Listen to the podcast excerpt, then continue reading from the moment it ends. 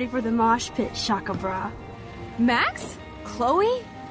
Why, look, an otter in my water. So we'd always be able to find each other in case of emergency. I pledge allegiance to Max and the power for which she stands. I'm so glad you're my partner in crime.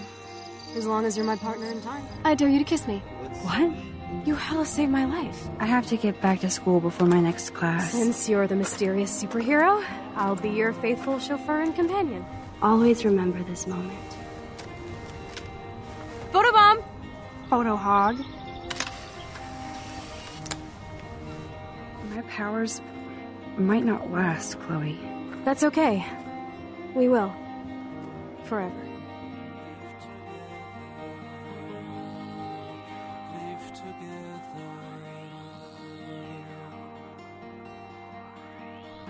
E que os anjos cantem aleluia, estamos aqui, finalmente. Chegou o dia, episódio 5, Life Strange 1, o Life Strange que vale mesmo. Vamos gravar, já estamos gravando e você está ouvindo. Eu sou o João Luiz de São Paulo, estou me apresentando porque sim, hoje é dia especial. E já vou chamar, porque vai direto, a gente vai direto hoje, porque é coisa pra caramba pra falar. De, de Minas Gerais, Mano Negre. De Manu, Minas Gerais. É... Eu fiquei aqui. Quem é João Luiz? Não conheço não. É... E aí, pessoal, tudo bem com vocês? Aqui tá tudo ótimo, um vinhozinho, modelando, pensando na tristeza do final do jogo. E é isso aí. E de Áurea Solto, Fortaleza. Opa! E de Fortaleza, Áurea Solto. Olá, pessoal. Bom estar novamente aqui com vocês. Estou aqui comendo, tomando suco. E pronto, só isso mesmo. Isso aí, tem que ser uma pessoa saudável. Essas pessoas que bebem vinho, tem que ser que nem eu. Eu estou bebendo uma coisa muito saudável, Coca-Cola. Um litro e meio. Um litro e meio já. Denúncia. Até o final da noite eu estarei acordado até segunda-feira. Mas enfim. é... Bom, vamos direto, sem, sem nada, corta, vai direto pra vinheta.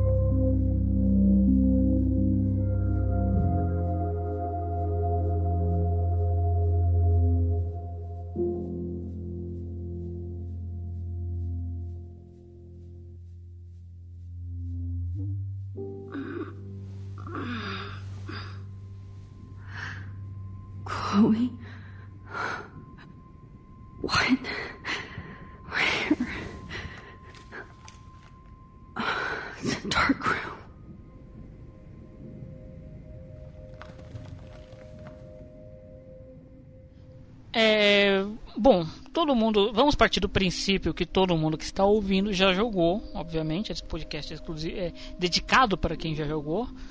Du- Acho que duvido que alguém ouça isso e não tenha jogado, porque tá tomando spoiler pra caramba. E. Nem minha mãe faria isso.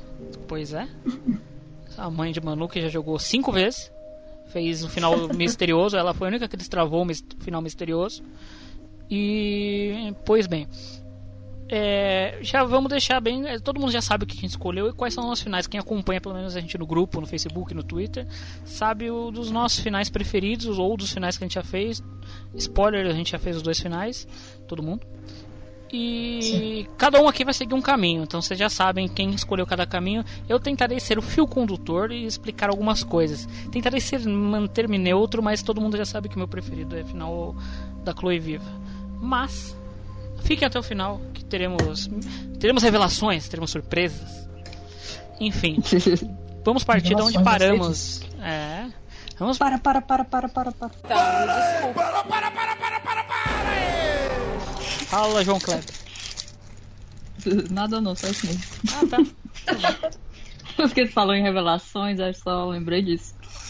É, se fosse um, um vídeo, eu estaria pipocando aquele, aquela chamada embaixo. Revelações em 10 minutos. Só que 10 minutos nunca chega. Fica até o final. É, exatamente. Daqui a pouco, revelações. Coisas que você nunca ouviu sobre esse episódio. Vamos, é, continuando daquele do momento grave que a gente parou. Esse eu acho que é o episódio de, é curto e grosso, porque ele é, é o mais curto e eu acho que de temática mais pesada. Eu, pelo menos, se a Max já não tava numa boa, é o episódio aqui que a gente destrói totalmente a, a, a saúde mental dela. A gente não, a Dontnod, muito obrigado. É, a gente sofre junto.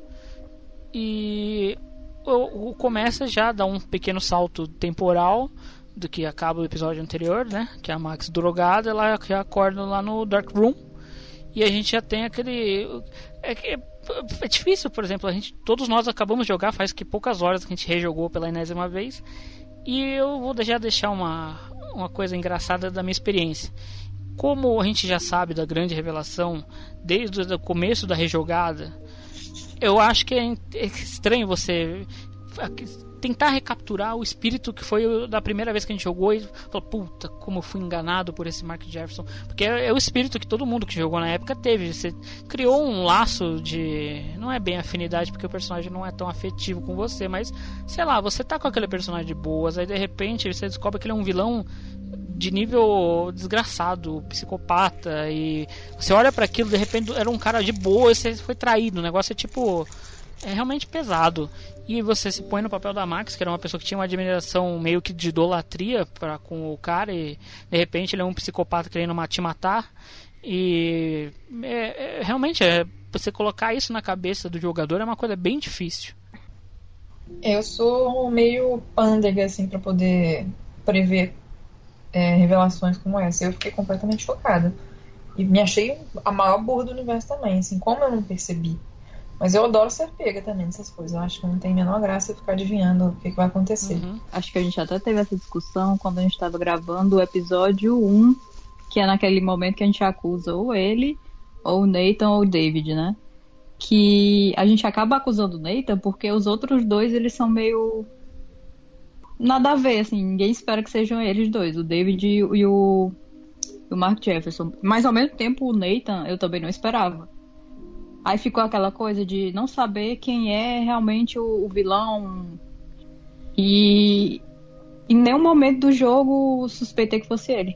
É porque enquanto eu jogava, em nenhum momento eu imaginei que fosse, que, assim, que tivesse esse, esse tipo de segredo no jogo, sabe? Tá, pra mim tava certo, o Nathan é o culpado, assim, não tem que ter uma revelação de vilão. Eu acho que é por isso também que eu fui pega completamente desprevenida, porque quando tem um, um tipo de história assim de quem é o assassino, quem fez isso ou aquilo, estilo Agatha Christie, né? A gente, a gente tá vacinado, a gente sempre sabe que é a pessoa que a gente menos espera, tipo o Samuel. Ele poderia ser o vilão Uhum. perfeito. Mas eu não tava esperando por isso. Pra mim era o Nathan, acabou. Não tinha mistério sobre isso. O mistério era onde está a Rachel. E, e pronto. Aí eu fui assim, uau, plot twist. Wowzer! Mas Eu já não achava que era o Nathan, justamente por ser tão óbvio que era ele. Aí eu, não, não dá isso aí de mão beijada. E a Rachel eu já imaginava que estivesse morta. Mas esse caso da Manu, por ex- em específico, era o seu primeiro jogo desse estilo, não era? Uhum. Então, aí acho que você jamais, vamos dizer assim, é, nova no mundo de jogos de narrativa, você não imaginou que o jogo pudesse ter a mesma estrutura de roteiro que, por exemplo, uma série ou um filme, né? Que jogos costumam, pelo menos os mais antigos, né? Não vamos dizer porque hoje em dia tem bastante jogo nesse gênero, mas ser mais lineares, né? Ponto A, ponto B, se tem uma história, uma história mais simples, uma história mais rasa, e o vilão já você já sabe desde sempre.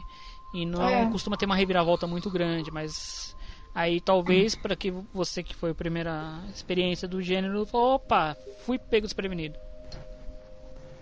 Nossa, eu lembro que eu fiquei de queixo caído. Sério mesmo, eu fiquei. Ah, o Michael Jackson!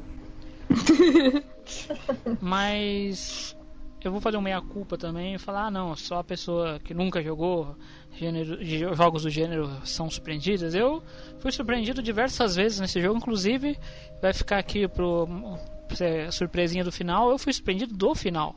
Eu não esperava o final que foi e eu vou contando à medida que nós formos falando do jogo os momentos que eu fui pego desprevenido. Mas voltando à história, é, eu, eu acho interessante esse começo porque é um começo que você do jogo você tá totalmente refém de tudo. Você não tem muito o que fazer, você tá ali preso, você vê a vitória drogada, não pode ajudar em porra nenhuma e você tem que viajar entre fotos para poder tentar descobrir o que aconteceu, porque você estava drogada, né? E aí eu achei interessante você poder viajar e ver é, você mesmo dentro da, da, da, frenesi da droga, né? Porque a Max estava drogada não conseguia se mexer.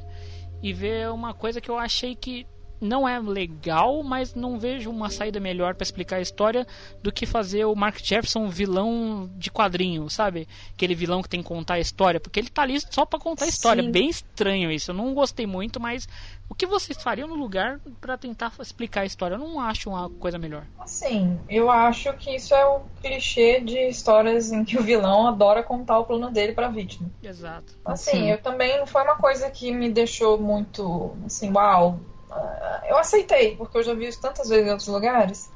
É, sei lá, é a escolha mais né? fácil de você entender o que aconteceu. Ao mesmo uhum. tempo eu fico pensando, cara, é o tipo de psicopata que é vaidoso, sabe? Uhum. Ele tá ali uhum. diante da vítima dele que ele vai matar, então deixa eu me vangloriar aqui do meu. Do, do meu. Nem é o plano dele, é do.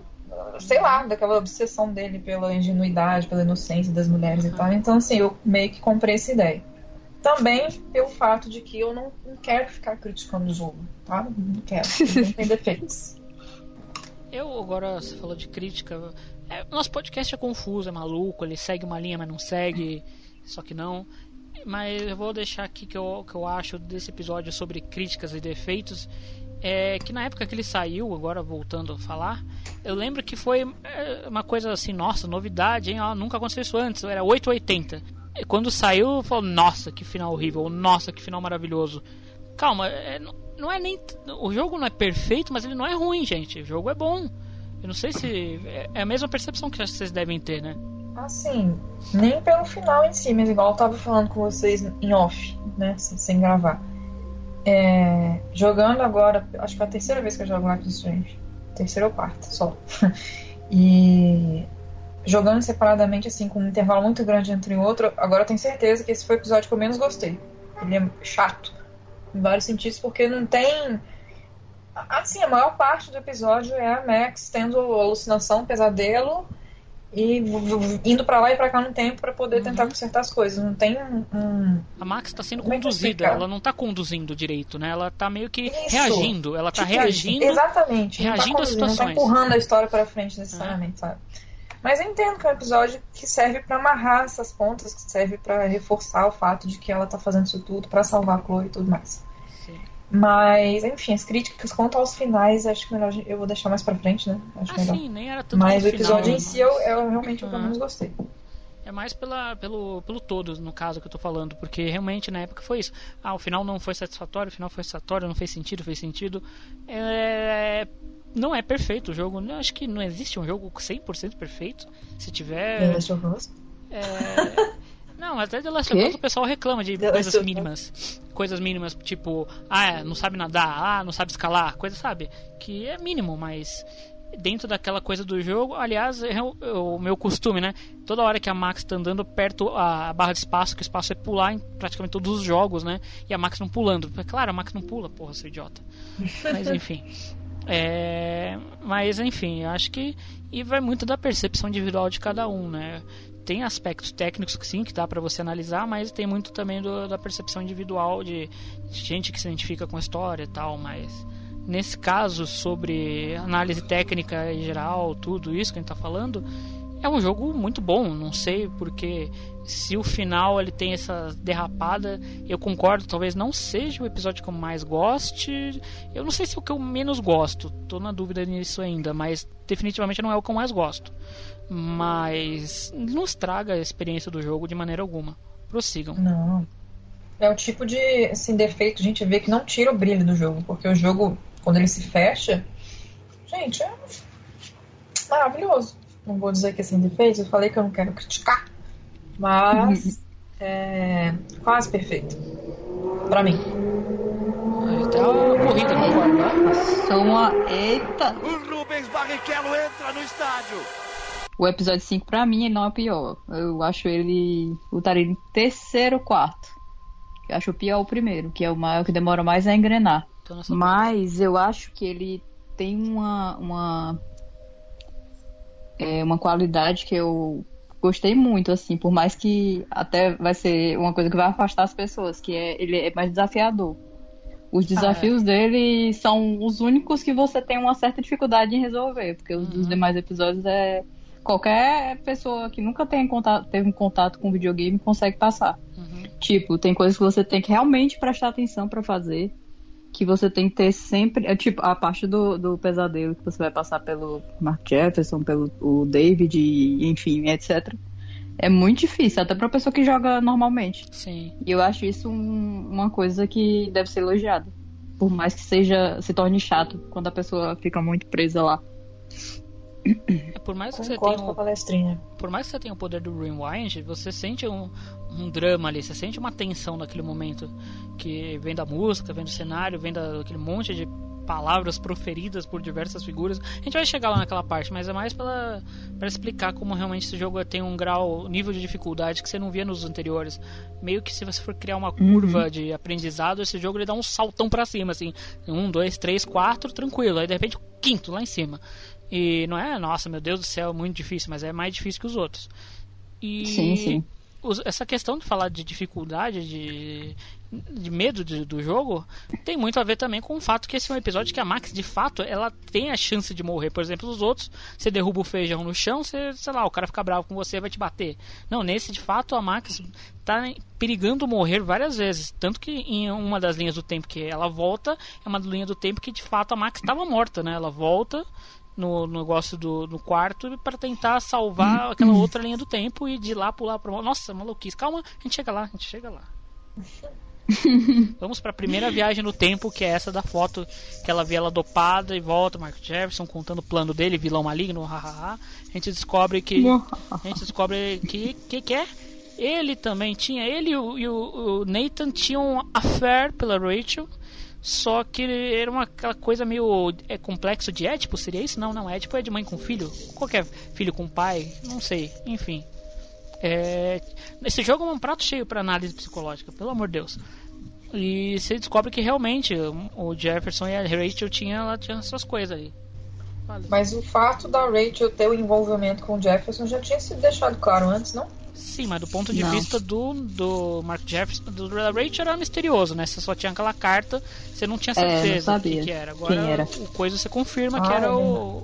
Eles pensavam que era o Frank, eu acho. Tem gente que até hoje não sabe. Sim. Eu até esqueço dessas barbaridades. Tem gente que jogou com a pois bunda, é. então não vai saber de um monte de coisa, mas. Você descobre que a Rachel não era tão santinha assim, né? Porque ela Nunca ficou foi. com o Mark Jefferson na época que ainda tava com o Frank. Aí deu perdido nele, né? Aí ficou só com o Mark Jefferson, aí o Nathan foi lá, que também era alucinado por ela, e matou, tentando imitar o Mark Jefferson, que era a figura paterna dele, né? Já que o pai dele tá nem aí. Uhum. Agora uma coisa também que eu fiquei pensando. É. Olha, eu querendo botar. Não é defeito, mas é só uma discussãozinha. é. O, o Dark Room ele enquanto espaço, vamos dizer assim, vamos dizer, um buraco no chão do celeiro, vamos dizer assim. Ele já existia antes do, do Nathan ser apadrinhado pelo Mark Jefferson, correto? Uhum. Mas ele foi transformado em, em estúdio de, de fotografia após o Mark Jefferson fazer a cabeça do Nathan, correto? Imagino que sim. Isso deve ter. que, Cara, empreiteiros que fizeram esta obra, parabéns. Porque foi uma coisa muito rápida. Sem ninguém da cidade saber. É, não é Não, algo. que ele fala que o bunker só foi possível graças ao dinheiro dos Prescott. Eu fiquei pensando, cara, eles não ficaram achando estranho não construir um negócio ali embaixo? É, exato.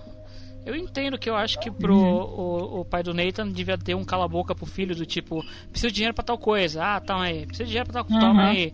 E o Jefferson fala, ah, a gente precisa construir isso aqui, aquilo lá, aquilo lá. Eu não acho que seja um furo de roteiro, a gente vai ver outros furos de roteiro bem mais graves, incluindo o próprio Nathan neste episódio, que já até acho que falamos brevemente em alguma conversa. Mas esse não é um grande furo de roteiro, isso é realmente uma. Uau, como eles são rápidos. Dinheiro, né? É, pois é. Ainda mais no fim de mundo, com cidades que não tem obra de, de nada, não tem. Que a gente fala, acho que nem tem corpo de bombeiro naquela cidade. É porque se tivesse corpo de bombeiros, toda aquela a galera. Incendiou Toda, é, toda uma aquela. floresta inteira e não aconteceu nada. É, então, mas isso não é cano, então a gente não respeita o cano. Porque esse jogo mesmo contradiz muita coisa daquele outro jogo. Mas deixa pra lá. É, porque se tivesse corpo de bombeiro na cidade, aquela galera estaria sendo socorrida, né? Porque ninguém socorreu. Precisa de uma menina de 16 anos ir lá com os poderzinhos dela e tirar a galera ali da região. Mas calma, a gente tá se adiantando demais. Vamos voltar onde a gente- nós estávamos. Que era o casal. O, qual o nome do chip? Rachel e Mark Jefferson. Hutchison. Nossa. Desgraça. Boa, desgraça. Jeff Amber. Nossa senhora. Jeff Amber. Jeff Amber, nosso querido casal Jeff Amber. É, enfim. O que aconteceu depois? A Max volta de novo, né? Ela, ah, não, não, não. Ela ah, pega o, o diário dela pra conseguir voltar e denunciar. Deixa eu só fazer uma observação antes de tudo. Faça, quantos quiser. O que eu gosto mais desse episódio é o jeito da Max, porque ela tá, assim, Ah, o tá. oposto do que ela era no primeiro. Sim, tá full pistola. Totalmente assim. Ela tá lá, tipo, o Mark Jefferson dizendo, não, vou matar você. E ela vai matar ninguém, desgraçado. Ela tá nem aí, ela não tá com medo. Você vê que ela não tem medo Eu- mais. é, agora Ela tá mesmo fazer- assim, num, num modo tão Uhum. emputecido que não tem mais medo de nada. Ela só quer mesmo resolver e salvar a Chloe e pronto. É, agora eu E vou a fazer Mas a acho que minha... o próprio Jefferson fala isso. Ele fala que ela esteve muito ousada naquela semana e provavelmente ah, nunca esteve tão ousada na vida inteira. Ô, garoto, você está muito saidinha dessa vez. Ah, pra merda, seu filho da puta. Muito afrontosa. Você tá muito afrontosa comigo. Mas enfim, agora Não, eu vou a, a fazer. Max tá ah, full pistola. tá completamente. E vai melhorando. A partir do episódio ela vai melhorando várias vezes. Mas agora eu vou fazer uma. uma- minha, contar a minha história de como fui enganado. É, o meu final, o que eu achava que seria o final. Pelo menos uma das opções. A Max vai morrer nesta merda. Eu tinha quase certeza. E aí era, foi um dos momentos que eu- o jogo tava me dando essa pista, eu engoli, que nem um idiota. Porque ela tá muito no modo suicida, vamos dizer assim, tipo, minha vida não importa mais, ou, ou no momento que ela tem que salvar a Chloe. O importante é salvar a vida da Chloe, a minha que se foda, tanto que ela vai nível afrontosa para vários momentos, ela vai fazendo, tipo, quando ela volta na sala de aula e começa a dar aquelas patadas em cima do Mark Jefferson, ela tá, tipo, foda-se, eu preciso dar um jeito de prender esse cara e voltar para salvar a Chloe. Ela em nenhum momento lembra que a cidade vai ser destruída ou fala sobre isso. Ah, vamos deixar bem claro aqui, pode jogar à vontade, fazer a rota que você quiser. Todas as opções de diálogo da Max vão ser salvar a Chloe. Pode ficar tranquilo, pode jogar, fique à vontade, o jogo está aí. Não está gratuito, eu ia falar, tá gratuito para você ver, não está. Mas dá seus corre, dá seus corre que você consegue. É, Pirate Bay. Enfim, não, não fazemos isso. Favor, deem dinheiro para Download. É, já que nem vai direito, mas vai para Square Enix. Estou devagando. Enfim, a Max consegue a foto dela, afrontosa, né? E volta lá para pro primeiro coisa. Eu achei muito genial na época que eu joguei. Eu tava relembrando disso hoje. Como falar, caralho, a gente voltou pro primeiro episódio, que coisa incrível. E tem todo aquele diálogo, né, que a gente tá falando lá no primeiro episódio de do jogo já te dá pista do Mark Jefferson ser o vilão, blá blá blá. E agora quando você, você joga, você fala, puta merda, esse cara era filho da puta dessa época. E aí você vê tudo aquilo, né? Você realmente repassa pelo jogo, você vê como a Victoria se transformou da, daquela vilã que a gente tinha na cabeça para ser a menina insegura. Da Kate, que dependendo de, de como você jogou, ela morreu ou não, né? Pra você poder confortar ela e ela falar que você melhorou o dia dela. E depois você dá uma na cara da, da Uhum. Victoria, né? Você chega lá, então, sua sem vergonha, você fudeu com a vida da menina aí atrás. Você não tem vergonha? Tanto que ela vira as costas e vai embora. O Mark Jesse até fala, não, peraí, galera, não, não me metam nisso. Essa briga eu não quero nem saber. É divertido, é engraçado isso. E aí é uma coisa que eu queria entender. Ela dá foto pra participar do concurso porque ela tá afrontosa mesmo, porque ela ganhou confiança, 20 pontos de confiança. Alô? É, pra mim é isso. Porque não tem muito porque ela dá foto É. e. E ser por outro motivo, porque não vai influenciar em nada ele ser preso ou não. Tanto que é que ele é preso, inclusive naquela realidade lá que ela não dá a foto. Mas não serve de nada. Então, é estranho. Eu, não, eu acho que é só pra a história ter continuidade. Eu acho que teve na hora de escrever o roteiro, teve esse momento de barriga aqui que a gente falou. A gente precisa levar a Max do ponto A pro ponto B, mas a gente esqueceu que a gente precisa de alguma coisa aqui no meio desse caminho. Aí sei lá, ela, pra participar do concurso ela tem que entregar foto. Mas por que ela vai entregar foto? Ah, sei lá. Faz ela entregando a foto. Ah, mas. Não, acho Mas que é é, porque eles querem- mesmo. Um pouco, desculpa. É porque acho que ela queria eu vou pra São Francisco, ele não vai, porque ele vai ser preso. Foi, pois é. É, bem e também é, quer dar aquela falsa ilusão que você conseguiu, que ela tá lá na realidade perfeita. Ela tá em São Francisco como vitoriosa do concurso. A Chloe fez as pazes com o David. O David conseguiu prender o Mark Jefferson. É, é, a Chloe entrou pra faculdade. Tem tudo aquilo ali, deu Sim. tudo certo. Pronto, quer dar essa ilusão. É, mas o, quando essa daí, é, lembrando que ela chegou na sala de aula, ela fez um- uma coisa que é, vamos dizer assim, novidade no jogo. Ela já estava na realidade do, ela já tinha saltado dentro de uma foto para voltar no tempo naquela realidade do Mark Jefferson e ela saltou em outra realidade atravessando essa outra foto. Ela fez um duplo jump. Que meu Deus do céu. Uhum. E ela foi parar nessa sala de aula. Guardem, guardem isso na Isso, esse exemplo que eu ia dar. Guardem na cabeça mais ou menos o que acontece em Inception. Que você vai pulando de realidades em realidades. E vamos atravessando camadas, assim fica mais fácil de entender. Ela está na segunda camada, que é a sala de aula. Na sala de aula, ela entrega a foto, mas antes disso ela faz ela. Isso eu achei genial. Você tem que meio que MacGyver, resolva o problema com o que você tem nessa sala. Que no caso era o telefone dela, o celular e o, e o telefone do Mark Jefferson que ela mandou. Mark Jefferson não, do David, que ela mandou a mensagem. Resolveu, maravilhoso. Podia não ter resolvido, né? Vai que aquele telefone era desatualizado, enfim. Divagações minhas. É, e aí, resolve-se isso, ela volta para a camada 1. Camada 1 é a camada do que ela estava lá nas- no, no Dark Room. Então, naquele momento do Dark Room, aquilo não aconteceu naquela, naquela realidade que ela foi parar. Ela foi parar numa outra realidade que está em cima do. Eu não sei se vocês estão voando pelo Pacífico, acho que é. Não conheço a rota Oregon, acho que deve ir por cima da Terra. Enfim, foda-se, também não importa. Que elas estão dentro de um avião, olha que legal, um cenário novo. Estão dentro de um avião com um monte de NPCs novos, que legal. E e o que aconteceu? Eu acho que eu achei isso interessante. Ela tem um jornal, tem um celular, e a partir dessas coisas ela vai descobrindo as coisas que aconteceram com aquela mudança que ela fez. Bom, a primeira coisa que você vê, né, que ela fica toda. Ai meu Deus, finalmente consegui resolver tudo. Essa- é, agora ninguém vai morrer, a cidade tá salva, a Chloe tá salva. Ela olha as mensagens do celular, ela lá, tipo, a querinha com a Chloe. Aí vê o jornal, fala. Não sei, não sei se o jornal de dentro do avião fala da exposição, mas tem uns que falam da exposição, outros falam da prisão do Mark Jefferson.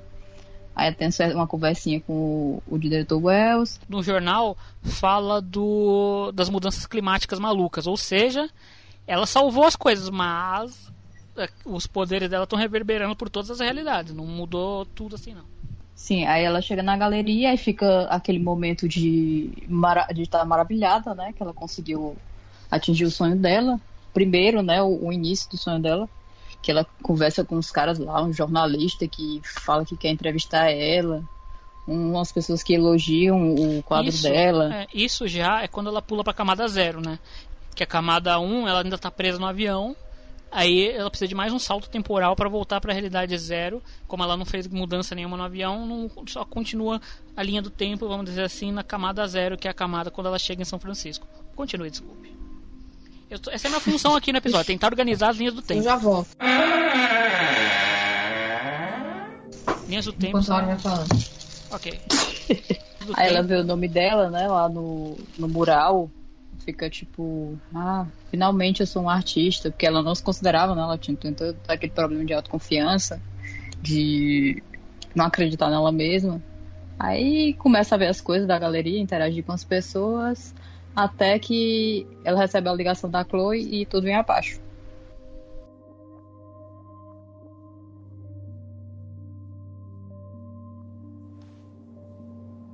Oh, you left the ringer off, idiot.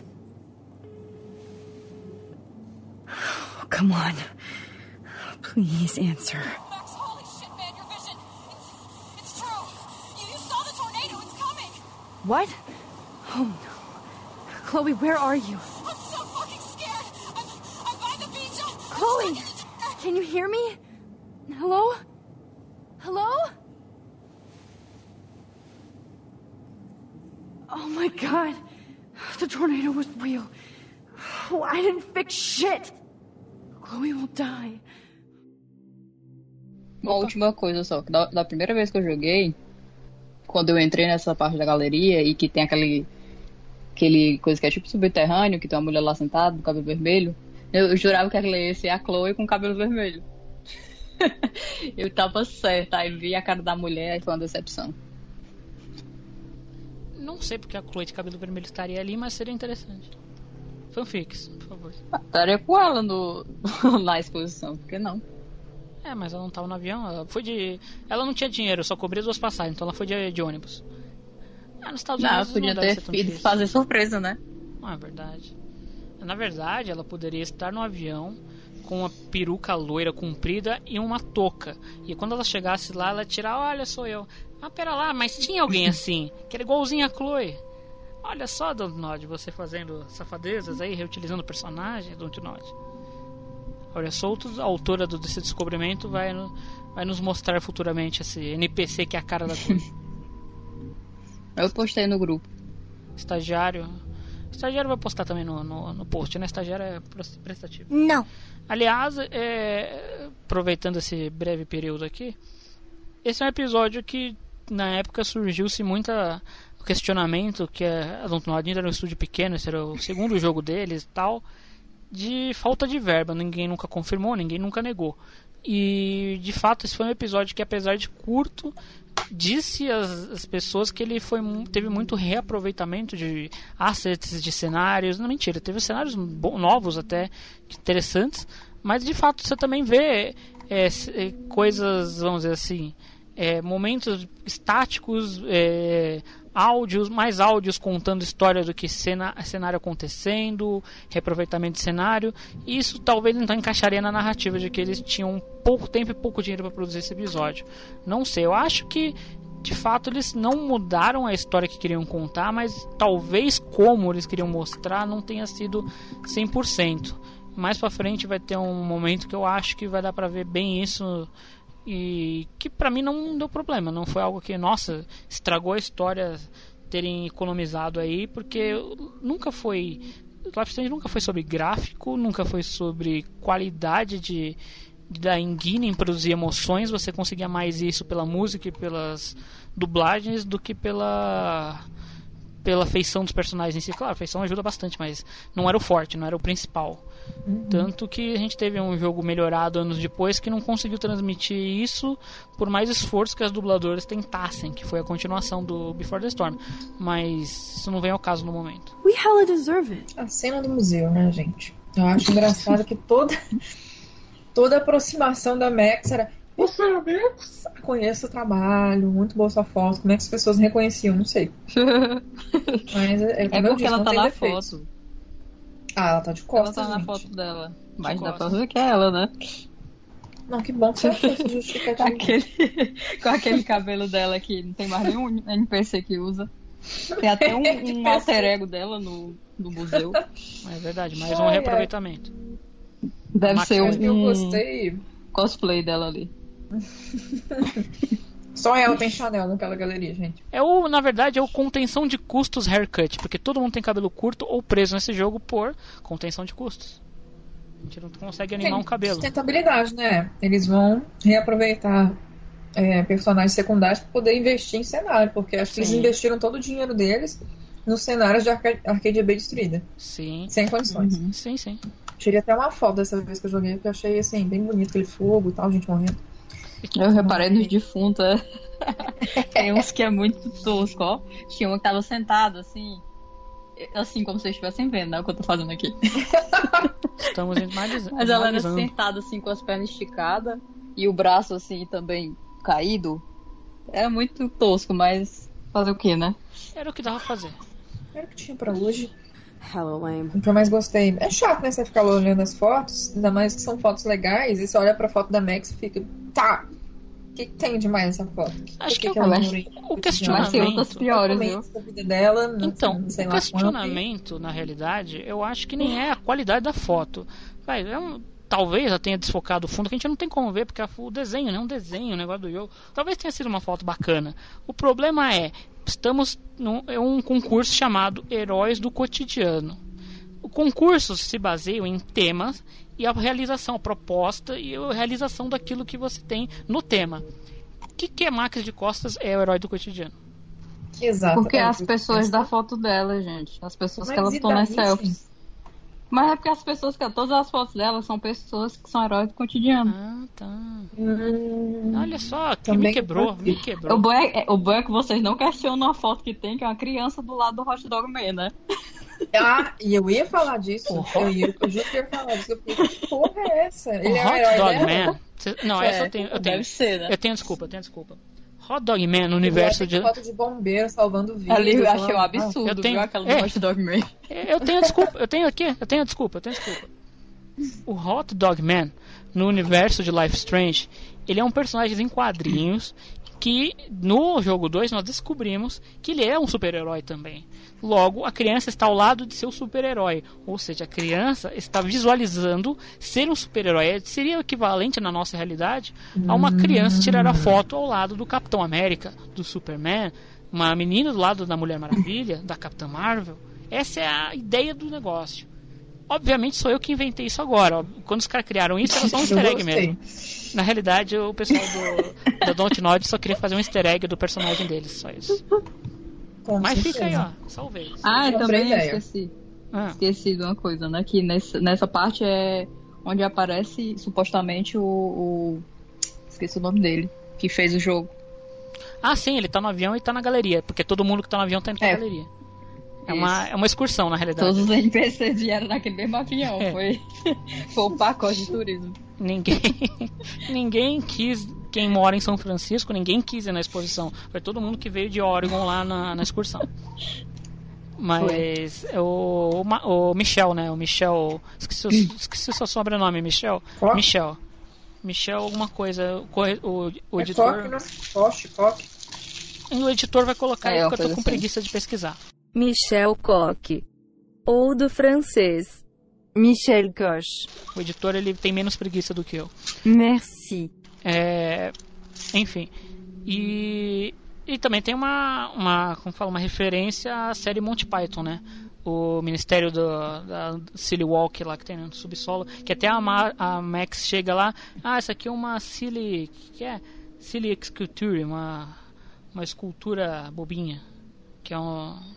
É pra quem assistiu essa humor britânico, achou muito engraçado. Riu pra caramba. Como eles são franceses, eles devem ter adorado essa piada.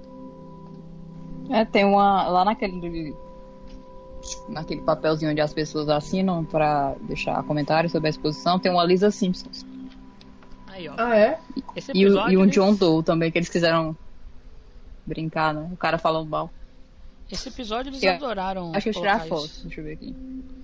É o episódio, o quinto episódio, normalmente o final dos jogos são momentos é, ótimos pro pessoal colocar referências deles mesmos, piadinhas internas. Se preparem Uhum. pro episódio 5 do, do Life Strange 2, vai estar cheio de referenciazinha engraçadinha também, que vocês vão ver. A, a Lisa Sim. a Lisa Simpsons comentou: o futuro da, foto, da fotografia começa aqui. E o John Doe falou: os 15 minutos de fama deles estão quase no fim. Doe, Ou seja, representando todos os anônimos dos comentaristas do G1. sim. Vai falar mal, Sim. mas não põe a cara. Afinal, eles são o quê? João Ninguém. Exatamente. Assim, é interessante você ficar vendo as fotinhas e tal. É... Me perdi no raciocínio, peraí. Voltando.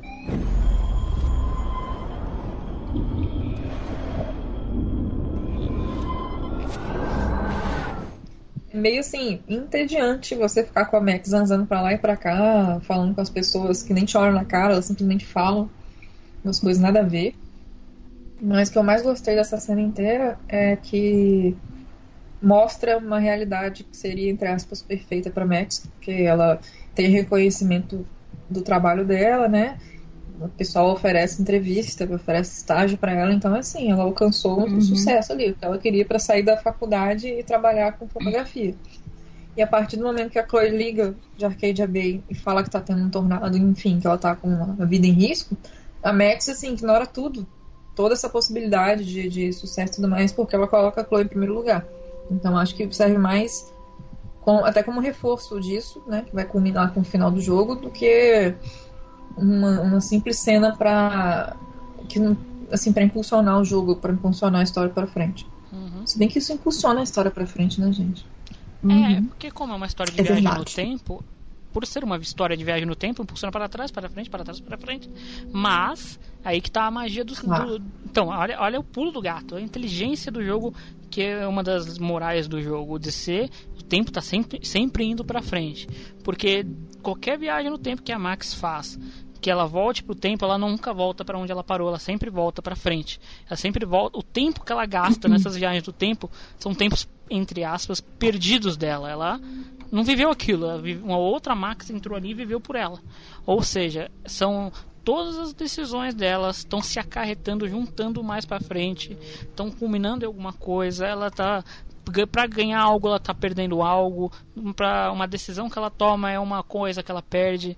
Tá sempre isso. Nunca, o jogo nunca é, por exemplo, que você quando pensa em viagem no tempo, você fala: "Ah, moleza. Viagem no tempo eu vou sempre resolver tudo, vou estar sempre salvo". Não na viagem do tempo desse jogo. Na viagem do tempo desse jogo sempre tem uma artimanha. Bom também para mostrar que, por mais que ela vá e volte achando que ela tá consertando as coisas, nunca vai ter nada perfeito. Sempre vai ter alguma coisa que vai ficar para trás. E isso também é uma dica do que vai acontecer na cena final. Tem uma coisa Uhum. perfeita nesse jogo. Para esse field. Claro. Ah. Esse field é Meu perfeito. Deus do céu, como não? Isso é Eu ainda perfeito. pergunto, né? Essa realidade aí, ela é tão perfeita de uma forma que até a Chloe tá mandando emoji. Tá tão feliz lá que tá mandando emoji. Exato. É uma coisa que realmente você fica. Não, eu não tô no canto certo. tá? Vai acontecer alguma coisa daqui a pouco. E se você parar pra pensar, se é, aquele, aquele ditadozinho, né? Se combinar todo mundo, enfim, nesse esse negócio, se combinasse, se a Max tivesse pensado, sei lá, o, não que ela não tinha tempo pra fazer isso, né? Mas só delírios. Que sei lá, arrumasse tudo de um jeito certinho, falar, olha, vai acontecer isso, isso e isso. Aí ela mandasse mensagem pra Chloe, Chloe, pelo amor de Deus, avisa na quinta-feira que vai dar ruim. Junta a galera aí, sei lá, pelo amor de Deus, espalha cartaz. Se a pessoa não lê, problema dela. Porque era, foi realmente esse é o único ponto que faz a Max voltar. Ou se ela realmente quisesse cagar pro resto da cidade, falar: Chloe, sai da cidade, venha comigo. Vai morrer gente aí. Porque foi realmente foi a única ponta solta que fez tudo isso descambar. Enfim, e agora e é o que acontece, né? E ela tá. Ela. Ah, e uma outra coisa também que eu achei interessante, até anotei aqui. Tudo isso, é, a, Chloe deve, coitada, a Chloe tem, deve ter problema com o celular, com gente que não atende ela, que deve ter trauma disso até hoje. Que ela manda não sei quantas ligações a Max. A Max, o problema não foi a Max, nossa Max. A nossa Max tirou o celular e já estava no silencioso. O problema foi da Max piloto automático que deixou o celular no silencioso. A Max piloto automático é a grande sabotadora dessa história. Tenho aqui pra mim isso. Agora é horrível. A Chloe tem um trauma. Tem trauma? Ligou uma, ligou duas, ligou três, ela já tá descabelada, ela já tá correndo pelo quarto pelada, gritando igual o Cebolinha naquele meme lá. Tá todo mundo louco. É tal urso do pica-pau. Eu acho assim, esse, esse lance de dela ligar pra avisar, né? Aham. Eu acho que não salvar a cidade inteira, porque eu acho que pouca gente ia acreditar, mas pelo menos a mãe dela É. seria uma coisa lógica, né? Sim. Não, vou avisar minha mãe que eu não quero que ela morra. mas Calma. não, nem isso. Essa é uma parte delicada que a gente vai provavelmente entrar em conflito daqui a pouco. Vamos, vamos, vamos bem pouco. Enfim, é, a solução: a Max precisa voltar no tempo e ela volta no tempo por fotos. Ela não tem foto dela com ela ali. A única foto que ela tem é a bendita foto do concurso. E ela, esse é o, eu acho que é o salto mais longo que ela dá dentro do jogo, né? Porque a foto do concurso Uhum. ela tira antes do jogo começar. Então, talvez isso Sim. explique também É mesmo. a energia que ela tem que gastar para atravessar tanto tempo numa foto. Tem a foto do, do deles infantil, esquece, esquece tudo que eu falei. Esquece. A foto dela infantil, essa é a foto mais longa de todas. Esquece, esquece. Reformulando. Não, por quê? Não, porque eu ia falar que ela gasta muita energia para viajar cinco dias, sendo que ela viajou cinco anos, sei lá, cinco anos. Ah, é Mas acho que verdade. É, esquece que eu falei, Mas mas acho que ela gastou muita energia porque ela fez várias viagens sequência. Isso, era essa a segunda É. desculpa que eu ia montar agora. Enfim, ela tem que viajar nessa outra foto. Minha reclamação é que os filhos da puta ficaram me interrompendo. Eu sou muito ruim em focar no computador. Nunca foquei no, celu no controle, então não sei, mas no computador eu sou horrível. Isso que os filhos da puta ficam me interrompendo. Nossa, que saco. Essa é a parte que eu mais odeio no jogo, sem brincadeira. Focar em foto. Como eu. Nossa, eu sou muito ruim nisso. Enfim, ela volta lá, é a WSD, nossa que difícil. E ela tem que voltar nessa foto. E aí é aí que, eu, que a gente começa a ficar conf... as coisas começam a ficar confusas. Viagens do tempo são muito confusas em qualquer lugar. Ela voltou nessa foto, que era a única foto que ela tinha. O que vocês fariam se voltassem nessa foto? Primeiro cenário, quarto, só o quarto. Pensa no quarto. O que vocês fariam? Hum. Uai. Você tem que salvar a Chloe. Você chegou no quarto. Cheguei no quarto. Daria uma ligação, né? É o que a gente imagina, ligação, Chloe. mandar mensagem. É? Faz assim, Chloe. Olha, eu não falo com você há cinco anos, mas é o seguinte, você vai morrer daqui a um mês. e quem vai lhe matar é o Nathan. Aquele que, que, que tentou lhe matar outra vez, não conseguiu, pronto. É hoje que ele vai. Hoje não, é daqui a um mês que ele vai conseguir. Faz o seguinte, não se envolva com ele. Daqui a um mês a gente se fala. Tchau. Ok. É uma ligação que, na melhor das hipóteses, ia durar uns 5 minutos. Na melhor das hipóteses, no- nossa, pensando positivo, uma ligação que duraria 5 minutos. Sua vez, Manu. A gente vai discutir isso, vai. Só tenta, Manu, vai. Não, que você gente. Eu não sei o que eu faria, porque. Tem tanta coisa que a Max poderia ter feito que realmente talvez desse algum, algum efeito, tipo, igual vocês estavam falando antes, de avisar a cidade, Não, não, de não, não. não. avisar as Nosso- pessoas, pelo não. menos mais queridas, né? Não, não, não, não, não. Estamos no. Oi? Nossa, a nossa, nosso problema é temos que salvar a Chloe. É, o pensamento da Max. A Max Dentro tá do quarto, dentro do quarto, limitado naquele espaço, salvar a Chloe. Ela precisa mudar o. Não, ela o que eu precisa mudar. dizer é que assim, ela poderia ter feito tantas coisas antes que eu não sei nem o que ela faria É, naquele não. quarto que ia dar algum efeito, a não ser rasgar aquela foto, É, então, Eu eu, eu vou defender que muita gente fala que o jogo foi burro. Eu vou defender a Max nesse caso e no caso juntos produtores. A única coisa que ela podia ter feito ali era, salvo, era rasgar foto. Porque, primeiro, é, o cenário bonito que a gente falou de poder ligar, sei lá, fazer qualquer coisa no quarto, não dá. O quarto está sendo destruído, corrompido. Ela, os- a coisa dela de, vamos dizer que a mana dela de viajar no tempo estourou. Ela não tem mais energia para fazer isso. E ela tá ali naquela, naquele cenário que ela viajou muito, muito longe, com muita energia, e o quarto está sendo destruído. O, o máximo mais rápido que ela pode fazer é rasgar a foto, que foi o que ela pensou. Eu não posso estar em São Francisco. Foda-se que vai vai estar vai tá chovendo, que vai estar um furacão. O meu o meu como fala, o meu objetivo, o meu objetivo principal é estar com a Chloe para salvar a Chloe. A partir daí eu me viro. O que, que ela pensou? Não posso estar em São Francisco, vou queimar a foto. Se eu não tiver a foto, eu não participei do concurso, eu não ganhei o concurso e é isso aí. O resto vai estar tudo igual. Eu vou ter denunciado o Mark Jefferson, ele vai estar É. preso, vai estar perfeito. Só que não. É, é. não, só que não, já ia dizer, porque uma das coisas que ela faz dentro do banheiro é rasgar a foto. Ela já tá fugindo do, do, da- do caminho lógico dela. Uhum. Isso Tudo pode acontecer, porque é Não. aleatório ali. É, Uma ação gera mil, milhares de reações. Então, esse, pra mim, isso não faz muito sentido, não. Ela voltar É, pra rasgar a foto. então. Eu acho que foi só uma desculpinha deles. É, então. Sério, sério, Foi, eu, eu defendo a Max nesse sentido de que foi o que ela pensou. Ela pensou errado. Ó, tudo bem. Ela pensou errado por causa da pressão. Vamos dar essa desculpinha. Foi a primeira coisa e a única coisa que ela podia fazer. Só que. Aí vem a dúvida que foi, acho que. Foi a, a minha dúvida por muito tempo. Por que ela voltou para o negócio? Por que o Mark Jefferson não foi preso? Que, porque, tipo, tudo bem. É o que você falou. Mudou muitas coisas no caminho. Mas por que mudou isso Uhum. e o resto talvez não tenha mudado? Porque foi, foi exatamente assim que aconteceu. Porque ele queria que ela fosse escolhida do concurso e ela acabou tirando outra foto depois e foi selecionada do mesmo jeito. Mas ela não foi selecionada. A A gente dela, não sabe, ela foi, ela foi pro Dark Room, ela foi da outra ela foi pro. Dark Room, mas ela não foi selecionada, porque ela aquela ali é a mesma sexta-feira com a chuva, tanto que eu vou falar outra coisa mais pra frente, é a mesma sexta-feira com a mesma chuva, com a Chloe morta, com a mesma coisa, tanto que ele olha barulho, chuva, ah, meu Deus. E Tá dando mesmo, então. é, é estranho, essa parte realmente é estranha. Tipo, o fato Porque não, não ter faz sentido ela rasgar a foto, não muda nada. É, então não muda nada. Ao mesmo tempo ela tinha mudado antes, então a minha, a minha resposta que eu criei pra mim, que é a teoria das múltiplas realidades. Isso não é uma teoria, realmente o jogo mostra isso que existe nesse jogo.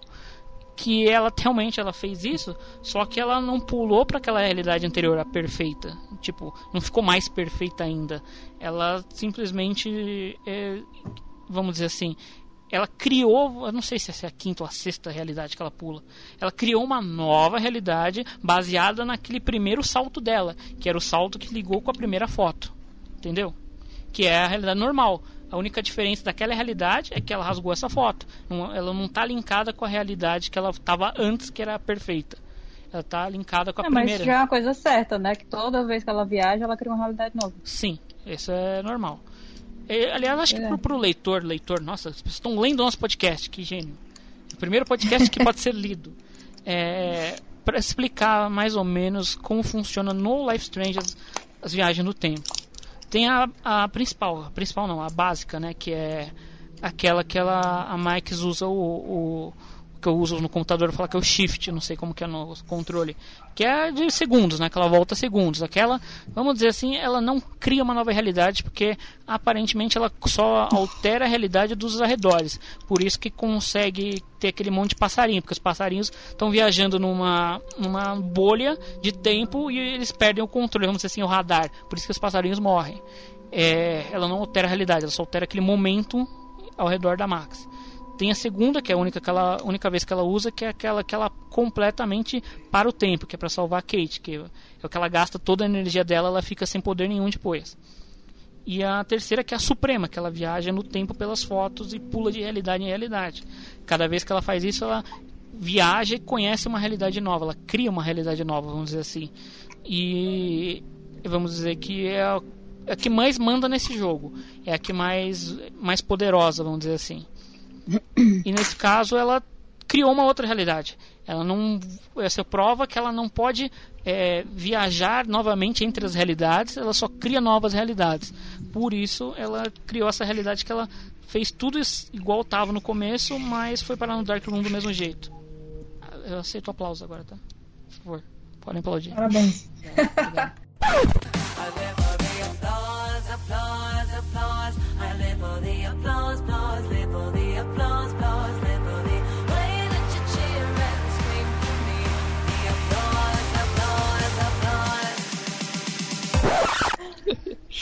Essa era a minha função no podcast. Eu vou embora, tá? Abraço.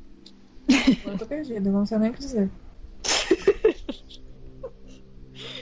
Eu continuo achando o recurso de rasgar a foto muito besta. Sim. Não, isso é tudo pra e provar que não faz que não sentido deu nenhum nada. dentro do, do, do que ela quer, que é salvar a Chloe. Uhum. Foi uma decisão Ela podia burra fazer dela. mil coisas, mas aquela ali foi uma das.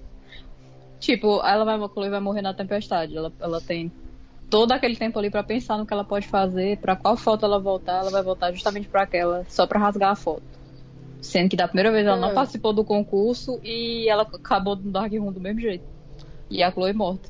É que eu, eu, Parecendo é que ela se conformou que esse tornado ia aparecer de qualquer jeito, então ela rasga a foto só para estar em Arcadia Bay, sabe? Não Sim. necessariamente para impedir o, o tornado, mas só para estar Sim, lá sim. com ela. ela meio que ela, É, mas. ela meio que desencana do tornado. Não sei se consciente, consciente, conscientemente. Ou não, ela meio que, tipo, o objetivo do primeiro episódio sempre foi o Tornado, depois a Chloe, depois da Chloe, a Rachel, depois virou achar a Rachel. Então, o lógico seria vo- voltar-se para o Tornado, mas entrou também o, o boss, boss novo da história que era o Mark Jefferson. Então vamos resolver o Mark Jefferson. A partir do momento que você resolveu o Mark Jefferson, a Max meio que. Não sei se ela esqueceu do Tornado, se ela deixou o Tornado em segundo plano. Não sei, acho que ela não nem teve tempo na realidade pra pensar, né? Porque é uma co- coisa que eu até anotei também no meu roteirinho aqui. É que a Max, é, e que a, a Áurea falou, e vocês, a Manu também, acho, agora eu tô confuso pra caralho. É que a Max está sendo jogada de um lado pro outro. Ela não tem muito tempo de reação também. Ela só reage às É. coisas que acontecem. Então acho que ela talvez também Mas, não tenha assim- tido tempo neste episódio, no caso. Nos anteriores não tem desculpa, mas Não, nesse mas- episódio de pensar em salvar o, o tornado. Só simplesmente chegou o tornado. Pum, tá aí. Resolve. Mas eu acho que tem desculpa no momento em que ela tem um diário que ela carrega pra cima e pra baixo, ela pode simplesmente abrir e escolher o momento que ela quer entrar. O diário tava com ela no. no... Ela anda com aquele museu? diário pra cima e pra baixo. Eu Todo não, eu, tempo. não, eu não sei se o diário tava com ela no museu. Tava, né? Porque ela tira foto, né? Mas Guarda. Ah, não sabe sei. ela, e ela escreve lá o tempo todo. É, né, não, é, não, mas essa parte também, essa parte dela escrever onisciente também é meio bizarra, né? A gente aceita, mas ela é, por exemplo, momentos do tempo que ela não teria como estar escrevendo no diário. Apesar que agora é uma coisa positiva. Eu gosto quando tem a parte que o, o Mark Jefferson queima o diário dela, que a gente não consegue acessar o menu. Tipo, acessa, mas não tem nada lá porque o diário tá queimado. Acho bem legal isso. Uhum. No pesadelo também, né? Que é, É. uma coisa diferente. Tá tudo E zoado. na realidade é alternativa. Aham, acho legal essa parte.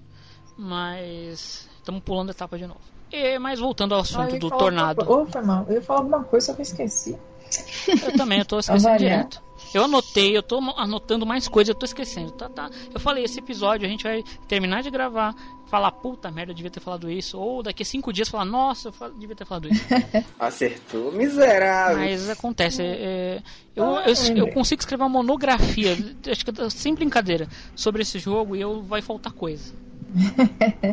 Eu acho que por mais que ela tenha sonhado com o tornado e tal, no primeiro episódio que ela vai falar com a Chloe, eu acho que no fundo, no fundo, ela nunca acreditou que aquele tornado ia realmente acontecer. Porque ela fica sempre muito surpresa quando ela vê ele. Oh, o tornado! Eu fui responsável por esse tornado. Eu nem acredito que ele realmente aconteceu. É a sensação que eu tenho. Amiga, teve, tem baleia encalhada na areia, tem duas luas no céu, tem chuva de, de granizo, não de granizo, não, de neve do, com calor de 20 e tantos graus. Não, não, não tem, não faz sentido. Elas, elas simplesmente não acreditar. É claro que alguma coisa está acontecendo. Até o que eu tava falando, durante o voo no avião lá, tem um jornal, tem uma notícia inteira falando sobre essas coisas. Aí tem meteorologista falando que não sabe o que está acontecendo. Não tem Ela desculpa. ignora, né? Ignorar é uma coisa, mas toma, falar, meu Deus, eu não imaginava que isso fosse acontecer, querida, minha amiga, não vem com essa. É, então, tirando essa solução, vamos dizer assim, é, imediatista da Max de sair pela única foto dela que ela tinha ali, apesar de a gente ter descoberto talvez ela tivesse um diário, não sabemos, eu não sei, essa parte pra mim é, é meio estranha. Vou colocar como meio furo do roteiro, só meio ela decide viajar pelo, pela, pela foto e queimar a foto, rasgar a foto e dar aquela coisa maluca que a gente falou aí. E volta pro trauma, porque é a cabeça da Max nesse episódio, coitada da menina. Ela volta pro mesmo negócio que ela tá presa e a gente sabe que ela voltou, ela está na realidade que ela vai ser morta. Aquela realidade ali, ela só mudou, se ela não acontecesse, é a realidade que ela teria morrido. Que ela tá é, prestes a morrer, porque ela- o tempo, como a gente fala, ele continua. Naquele tempo, ela- o Mark Jefferson já fez todo o book fotográfico que ele queria e está prestes a matar ela. E temos um puzzle maravilhoso que eu conheço, que eu gosto de chamar de puzzle da morte do, do, do David, porque coitado, ele morreu muitas vezes até eu conseguir acertar o negócio. Nossa, eu também. David, watch out! How? How did you know that? Não, foda é que assim, eu fico frustrada porque é a terceira, no mínimo a terceira vez que eu jogo Life is Strange. E foi uma das primeiras partes que eu fiquei, Jesus, eu sei como é que faz isso aqui. O que eu tenho que fazer? Pedir água, pedir música? O que, que eu tenho que fazer pra essa merda dar certo? Nossa, mas eu fiquei um tempão com homem indo e voltando, gente. Três mortes Deus. David você pede música. Aquela faixa de pedir música eu achava bizarro, mas depois pra mim fez sentido, que é tipo ele não ouviu o David chegando. Uhum. É Qual que foi a solução de vocês? Eu pedi água e sei lá o que, que eu fiz depois. Ele Mas pede tempo eu água, fiquei ele. assim, pediu água pra quê, gente? Vai morrer. Pra ele aproximar a bichinha lá. Aquele negócio que tem as coisas em cima. Aí É ele verdade. empurra em cima dele, aí distrai ele, né? Uhum. Aí puxa o fio daquele. Eu não sei o nome daquilo, da, que é A uma lâmpada. luz bem forte pra tirar foto. Uhum. Aí puxa o fio daquilo, aí cai no chão. Aí ele também fica atordoado, cai por cima dele. Aí o David chega e derruba ele, dá uns pauladas nele. Dissertem Ai. sobre as habilidades de David. Antes Na de luta. dissertar, Muito moral. Antes de dissertar, eu gostaria de fazer a minha, a minha historinha. É, eu acho eu- que toda vez que eu jogo isso, eu, eu desaprendo essa cena e eu crio uma nova possibilidade, porque eu não vi, eu não lembro. Eu sempre faço alguma coisa errada, falo, peraí, mas não era isso que tinha que fazer. E eu vou só descrever o que eu fiz hoje, porque amanhã eu já vou esquecer de novo. É, eu fiz o cara tirar uma foto, não sei porquê. Ah, lembrei, porque eu queria o colecionável. Ele tira uma foto e. Uma foto da. É, ele tira uma foto da Max e a, é, a câmera fica em cima do balcãozinho.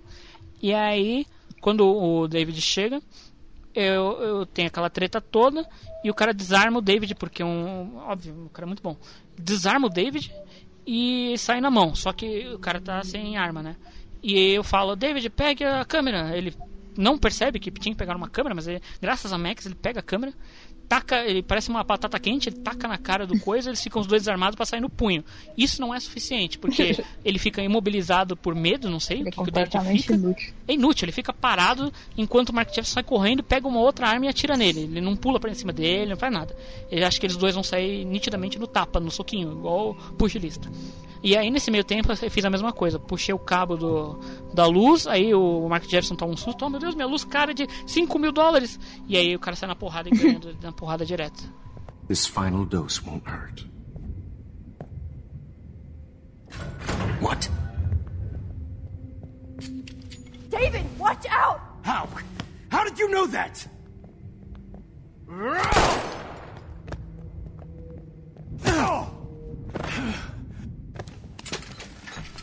Essa parte, ela é. Ela é bem. Pronto, a, a parte da foto não me incomoda, por mais que eu acho que não faça sentido, ela não me incomoda em nada. Foi uma solução que eles acharam pra ela voltar no tempo, beleza. Mas essa do David, pra mim, eu, eu fico assim, chocada que ele vem, ele chega armado, a Max avisa que o Mark Jefferson tá lá, ele consegue ser desarmado, e depois de, de eles ficarem trocando soco, ele ainda consegue perder. E deixar o cara chegar lá na outra arma que tá do outro lado da sala e dar um tiro nele. O cara é um ex-militar, ele foi pra guerra. Como é que ele é tão inútil assim? A Fico Max tem que é derrotar o. sobreviveu. A Max que tem que derrotar o Mark Jefferson sentar na cadeira. que Se não fosse ela com os poderes, não- ele nunca ia conseguir. Eu acho isso meio revoltante. Tem uma hora que ele morre tantas vezes que ele, ele até fala mal do, do bigode do David. né? Eu nunca, eu nunca gostei desse bigode. Ainda pergunta pra Max, você gostava, Max? É engraçado isso aí, mas enfim. Eu acho um, disparate isso aí. Eu acho Mas é um divertido. puzzle difícil. Eu acho divertido depois que você tá rejogando, porque no começo fica puto. Eu lembro de, de ter gastado realmente algum tempo crucial nisso na primeira vez. Agora eu já acho engraçado, tipo, puta, vai morrer de novo esse cara. Aí agora é a pergunta que eu faço. É, nós estamos, de novo, analisando viagens no tempo. Nós estamos na camada 1 dessa realidade.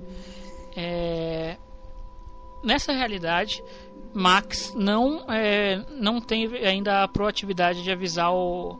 o proatividade não, a palavra certa seria possibilidade. De avisar o David que. ligar para ele, né? Avisando que o Mark Jefferson era é, o culpado e tal. Nós estamos partindo do princípio que David, o incompetente, finalmente em suas pesquisas achou necessário visitar coincidentemente aque- a- o bunker naquela hora. certo isso? Vai que ele tava seguindo eles, né? É, não, talvez. mas não essa é pode, né? Que ele não sabia que era Mark Jefferson. É, então, mas ele tinha um, um dos perfis daqui dele, né, do do daque- daquele negócio de pesquisa que a Max se apropriou entre aspas, era que o galpão lá era um dos pontos de interesse, points of interest, não person points, Uhum. do ele não sabia do Mark Jefferson, mas ele sabia que tinha treta naquele lugar. E, co- coincidentemente, no meio de uma puta chuva, o cara decidiu ir pesquisar lá. Vou dar uma olhada lá. É isso? Porque não tem motivação. Eu acho que o único motivo possível é o sumiço do Nathan. Hum. Aí ele não tá na festa. A Vitória também sumiu. Ele Uhum. decidiu investigar, não sei. Pode ser. Aliás, a Gente, tem Max que. avisando de alguma forma. Não, a Max não teve condição de avisar nessa. Não, ela não avisou, não. Nessa Acho que ela não avisou, não. Porque quando ela avisa, que no caso é na realidade perfeita, ela avisa logo na segunda-feira e ele é preso, imagina-se, logo em seguida, no máximo, mais tardar na terça. Porque naquelas fotinhos mostra ela ela sendo presa, ela não, o Mark Jefferson sendo preso na escola. A polícia invade o galpão, encontra as provas e aí eles são presos na escola, até com a cara, não mostra a cara, mas mostra uma expressão de espanto da, da Kate. Que vamos É. pensar positivamente. A prisão do Nathan fez a Kate ter esperança na vida. Apesar de não ter muito a ver o fato dela. do vídeo de slut shaming dela ser vazado, mas enfim. Vamos, vamos acreditar que foi isso, vai. Mas. Essa realidade é bem confusa. Essa, esse tema aí, vai. E é nessa realidade também que a. Que a Kate, a Kate não, a Victoria, ela, quando a Max volta, a Victoria já morreu, né? O Mark Jefferson até já Uhum. tirou o presunto de lá. É porque no É, meu inclusive, jogo a ela gente- não vai parar lá, não. A gente esqueceu de comentar, mas na primeira viagem que ela faz, ela tem uma conversa lá com Vitória, que ela fala que se arrependeu, pede desculpa, quer Uhum. pedir desculpa pra Kate, blá blá blá. É um momento lá de Fechar as pontas. da Vitória se redimindo. Uhum. Esse é um. redimindo não, entre aspas, né? É, eu prefiro chamar de fechar as pontas soltas, né? Que eles meio que aos 45 do segundo tempo começam a fechar um monte de ponta solta, algumas ok, outras nem tanto. E nesse caso, é, uma das pontas a serem fechadas é a do David. Agora voltando a falar da, do momento que a gente está no, no jogo. Que é quando você tem a chance de deixar ou não o David matar o Mark Jefferson depois de você finalmente salvar a luta dele. E dependendo do que você escolhe, tem uma conversas interessantes que meio que realmente fecham o plot da Max com o David ali na história. E o que, que vocês escolheram? Deixar ele descer o cacete, matar ou descer o cacete? Não, só dar um tiro. E, ou poupar a vida do coitado. Pobre Mark Jefferson. Eu fiz as duas rotas já. Eu acho a rota de contar a verdade meio pesada, até porque você vai deixar o cara mauzão sabendo que você vai voltar no tempo depois. Quer dizer, peraí, você não volta no tempo depois, né? É, você Ela vai volta. direto pra. Você volta, Não, você volta, volta, você Ela, volta. ela- é, ela sabe Volta. que ela vai voltar no tempo porque ela tem que achar o Warren e Sim. pegar foto com ele. Você volta. Então eu acho assim, meio à toa você fazer o cara sofrer daquele jeito, sabe? É, Não, mas fiz. Sinto muito. Eu acho legal a cena que ele demonstra que ele realmente se importava com a Chloe. Ele fica tipo. E é uma das coisas que eu vou usar no final pra justificar porque eu salvo a Chloe. Uhum. Ele fica assim. Em choque mesmo, falar o que, é que eu vou falar pra Joyce. Eu prometi que ia proteger a filha dela. A... Ainda fala minha Chloe, uma coisa assim. Mas enfim, ele, ele demonstra que realmente ele tem um, um apreço muito grande por ela. Eu achei Ele é- legal por isso, é. mas realmente é bem triste. ele é bem intencionado, mas de modos errados. Essa é uma Uhum. coisa que a gente vê muito até hoje em dia, de a pessoa ter uma boa intenção, apesar de dos meios não serem corretos. E eu já fiz, realmente, eu já vi também as duas opções de matar e não matar o Mark Jefferson, mas eu vou falar da primeira vez que eu joguei, nos- porque quando você escolhe a opção, você não tem, você não sabe o, desdobra- o desdobramento total das coisas, né? E eu simplesmente deixei e o cara vai lá e mata. É uma coisa que, pensando no macro, ok, a Max já viu a Chloe ser assassinada a sangue frio, a cabeça da Max já tá pifadinha. Mas aqui eu acho que é do jeito que é feito, na cara dela, assim, pau, tipo, mais ainda, você, você tá ferrando ainda mais a cabeça da Max. E. Ok, ah, vamos, quem quer ver sangue, eh, matar o cara sangue frio e tudo mais. Mas sei lá. Isso ferrou, tá ferrando também, eh, além dos pontos que a Áurea já falou de ferrar com o, com o coitado do, do David, também ferra mais ainda com a Max. Mas a Max você vê que, como a gente tá falando o episódio inteiro, ela tá só indo. Ela tá realmente no, no, no full modo sobrevivência é, da Chloe. Nem da- tanto dela, mas ela precisa sobreviver para salvar a Chloe.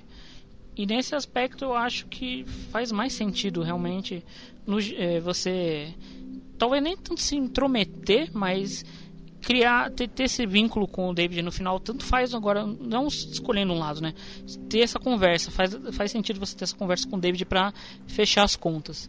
E, no geral, pro andamento final da história, a decisão não importa tanto, apesar de ser uma decisão importante. Porque, Uhum. como falou, você vai sair daquela linha do tempo. Coitada da Max que fica ali, provavelmente a Max que fica ali, ela vai acordar lá, quem tava falando uns, uns, umas horas atrás no WhatsApp, ela vai acordar ali no, no diner, né? Ué, o que eu tô fazendo aqui? Então, ah, pelo menos eu não tô mais lá no bunker, né? Que bom. Vou morrer aqui no, no, no Two Wales, beleza. Com o cachorro pulguento, com o ex Ah, da. Rachel, com a minha mãe postiça, tá, pelo menos a, a Joyce tá ali. E com o, o Ah, é. saco cheio do Warren. Coitadas. Realmente, tá, a O Max. legal é que ela fica de boa sentada com o Pompidou. É, eu, nossa, E essa o cena é maravilhosa. lá. E não faz carinho nele, que é um absurdo. Totalmente absurdo. O cachorro coloca a cabecinha ali, meu Deus. A cabecinha do cachorro, você faz um carinho no cachorro. Não importa se o cachorro é pulguento ou não. mano. Ainda, aquilo, você vai sair dali de qualquer jeito. Isso é um problema da Max também, você pegar sarna ou não. Enfim.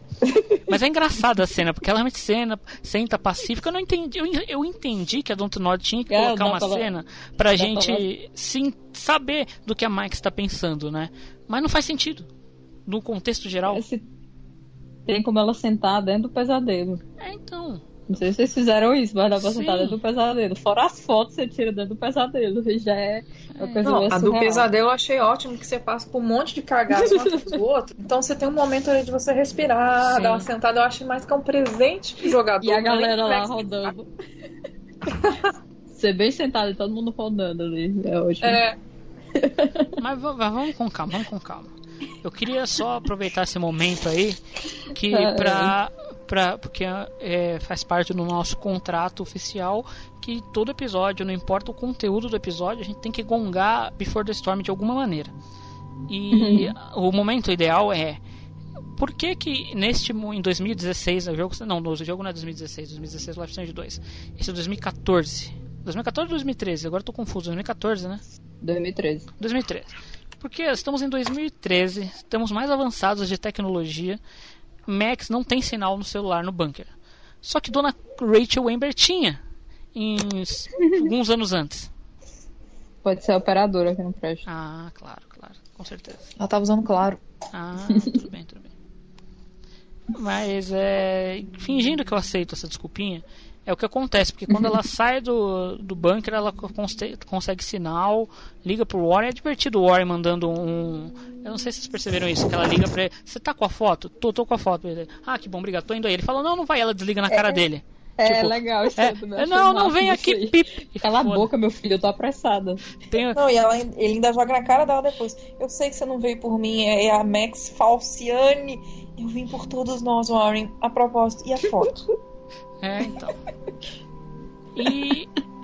É, deixando esse momento muito divertido que eu gosto, esses momentos de patada da Max, porque a Max é insegura já dá patada. Max, modo segura, é, full pistola, dá patada, mais patada ainda, é mais divertido.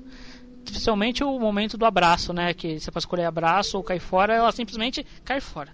E, mas voltando ao que eu quero reclamar, que eu acho que esse pra mim é o maior furo do, do acho que do jogo até, que é o fato da mensagem do, do Nathan. Que ela tá dirigindo, Max dirige, quem disse que Max não dirige, dirige na chuva com tormenta e tudo mais. Então, eu desconfio que E Max com dirige. raiva e ódio no coração. Então, eu desconfio que Max dirige melhor que Chloe. Chloe deve ser muito barbeira. Max deve dirigir assim, tipo, de boaça, sabe? Dirigindo autoestrada de boaça e a Chloe dirigindo, dando aqueles trancos quando tem que é, frear em cima da hora. Pra mim, é, Chloe dirige assim. Mas voltando. Por isso que toma tanta multa. É, mas voltando. É, a Max recebe uma mensagem conveniente também do Nathan pedindo desculpa. Ok, não tem nada de errado. Isso poderia Não. de fato ter acontecido. O Nathan, as portas da morte, vendo o. Vendo o Mark Jefferson chegar, mandar uma mensagem para Max, oh, desculpa, foi mal, tá tudo bem. Só que cronologicamente essa mensagem não faz sentido. Não? Não. Não, porque ele vai, ele mandou a mensagem. Ele mandou a mensagem antes de ter o celular pego pelo Mark Jefferson. Como que a Max não recebeu essa mensagem? Porque a Max ela tá em posse do celular até receber a mensagem fake avisando: Ô, vem, eu sou o Nathan malvadão, vou acabar com as provas. Muahaha, vocês nunca vão me pegar. Isso é verdade. É verdade. Esse é o pra mim é o maior furo do jogo. Isso não faz É sentido verdade. nenhum. E a gente já tinha discutido isso antes, pra ser sincero. Ah, memória, né, velho? Não vou lembrar, não. Essa não. E eu acho essa cena tão tristinha, nem parei de pensar nisso. Então, eu acho que é isso mesmo. O jogo te pega pela música, música triste, a narração. É que, é, pra mim, é novamente o que eu falei antes. Estamos nos 45 minutos do segundo tempo desse jogo. É, não tem mais tempo pra nada. A gente tá com várias pontas soltas aqui. Precisamos começar a fechar essas pontas soltas. A gente vai na cena do, do, do Two Whales, a gente fecha a ponta da Joyce. Do, a gente dá um desfecho pro, pro Frank e pro Warren. Então, já tá tudo três, três por um preço só. E aí aproveita o, War, o, o Nathan também tem esse desfecho dele uns, uns cenas antes. Só que essa, como Mas olha aqui. funciona. A Essa mensagem do a mensagem fake do, do Nathan é realmente pra Max, né? não é pra Chloe não. Não, é no celular da Max. Porque Tem todo mundo. Arrumar um, motivo. Todo mundo. Não é da Chloe, não, sério. É que todo mundo tem o telefone do, do Nathan ali. Do Nathan, não, desculpa, da Max. É bizarro isso. Não, porque a gente tem acesso à mensagem depois. Hum. Eu não lembro, não. É. A gente não tem acesso É porque eu só lembro da Chloe saindo É, eu só pistola. lembro da por Chloe. isso que eu fiquei na, na cabeça. Será que não foi no celular dela que chegou a mensagem? Enfim. Mas se bem que o. o- é, se bem que o. Não importa. Mr. Jefferson queria capturar importa, a então. Max, né? Então, Então, não importa. O importante é você. é, o horário das mensagens, do- dos acontecimentos, quer dizer. Por mais que tivesse sido no celular da Chloe, a Max também estava em porta do celular. Você não recebeu nada até aquele horário. ah, Mas aí podia estar no silencioso, né? Ah, sim. Ela foi checar a caixa de mensagem depois. Não é como se ela tivesse prestando atenção no celular. O... A grande questão, acho que, da história, aliás, desse pedaço da história, que realmente é isso que fica, que eu acho que realmente eles não tinham como resolver. Eles tinham que fazer isso, tipo, não ia ter como ter uma cena do Nathan com a Max. Então eles tiveram que fazer por, por mensagem mesmo e ficou. A, a coisa do a redenção do Nathan se vindo dessa forma não é um problema. Talvez realmente, como ela tenha ficado muito acelerada, que tenha sido é, talvez não tão satisfatória a ponto das pessoas hoje em dia continuarem odiando muito o Nathan. Tipo, ele é realmente uma pessoa ruim, é aquela é velha discussão. Ela é uma pessoa ruim porque não teve o tratamento específico dado por pessoas que são ruins. Se tivesse uma pessoa boa aconselhando, talvez ele não tivesse ido pelo caminho. Talvez. talvez se não Coringa, tivesse. né, velho?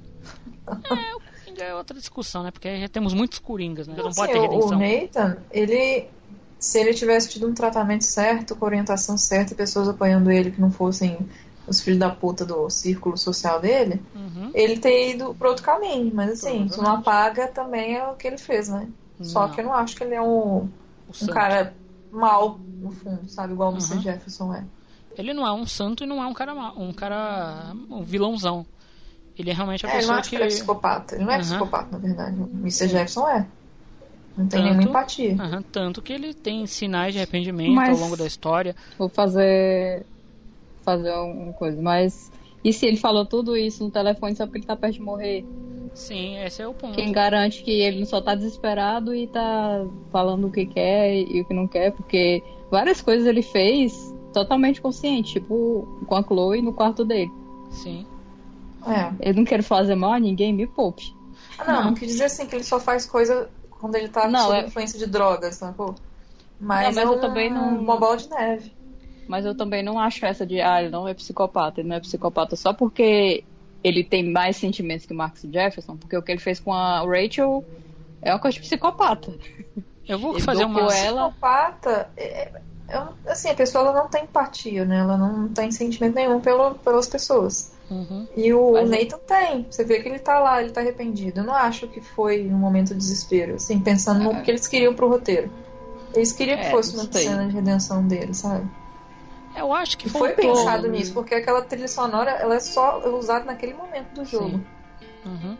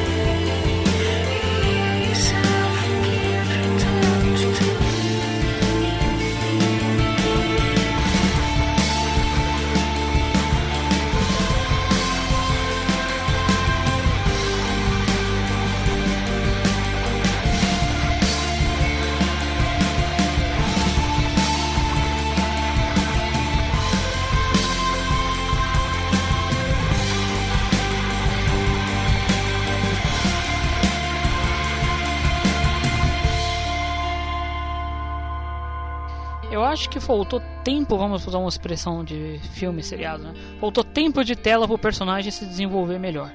E aí eu vou fazer outro gancho pro Life Strange Before the Storm, que era a promessa vazia que a gente teria finalmente um desenvolvimento razoável pro Nathan, pra gente ver o ponto de virada, que aí é que a gente tá falando falando do- justamente da parte da Áurea, que é o momento que ele deixou de ser a vítima e virou o culpado completo. Não tem realmente justificativa para os atos.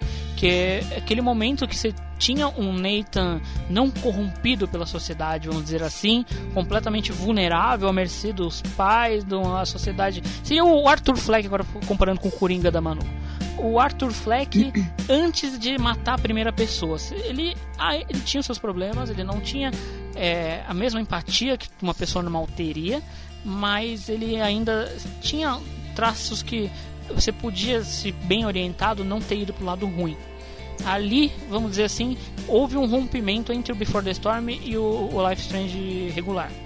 Só que a gente não vê no jogo nem do, do, do Before the Storm, então missão ponto falha pro Before the Storm. Como sempre. Mentira.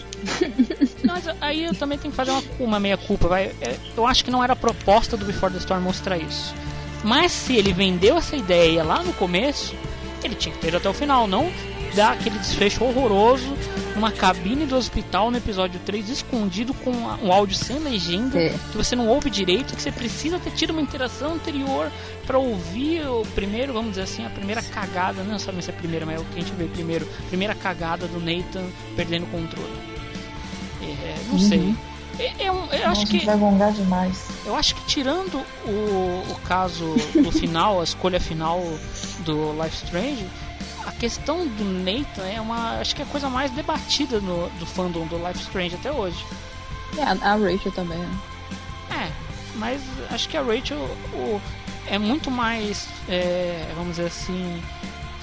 Tem muito mais uma opinião fechada para um lado do que a do Nathan. O Nathan é bem não, viu? polarizado.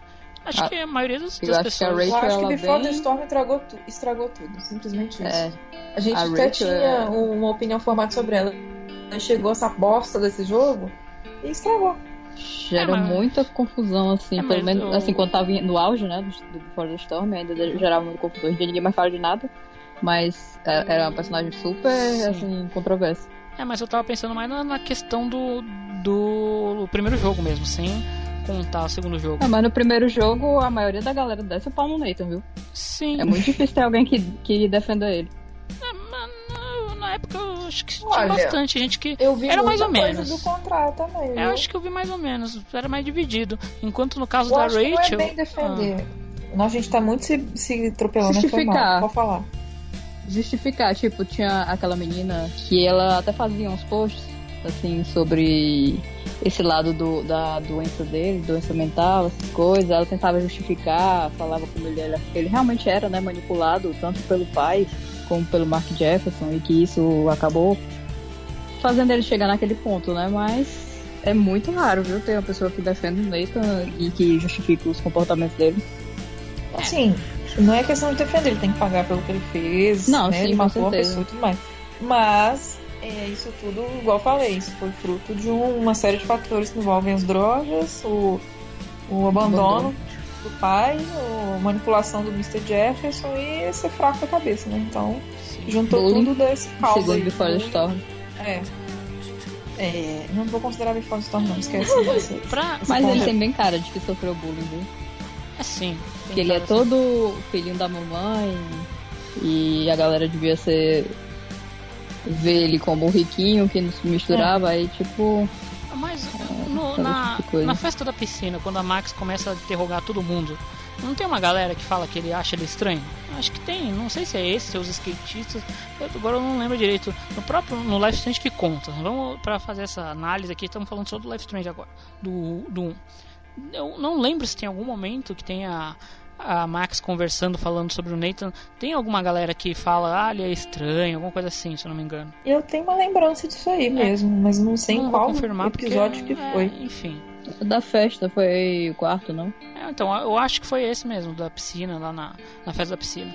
Mas. É porque na festa da piscina você tá procurando ele, aí você fala muito sobre ele, com todo Aham. mundo. Então, eu acho que tem uma galera que. E a gente até então tá com ele como o principal suspeito, né? Então, todas as nossas Uhum. opiniões são enviesadas para achá-lo estranho. Enfim. É, Mas essa é a questão.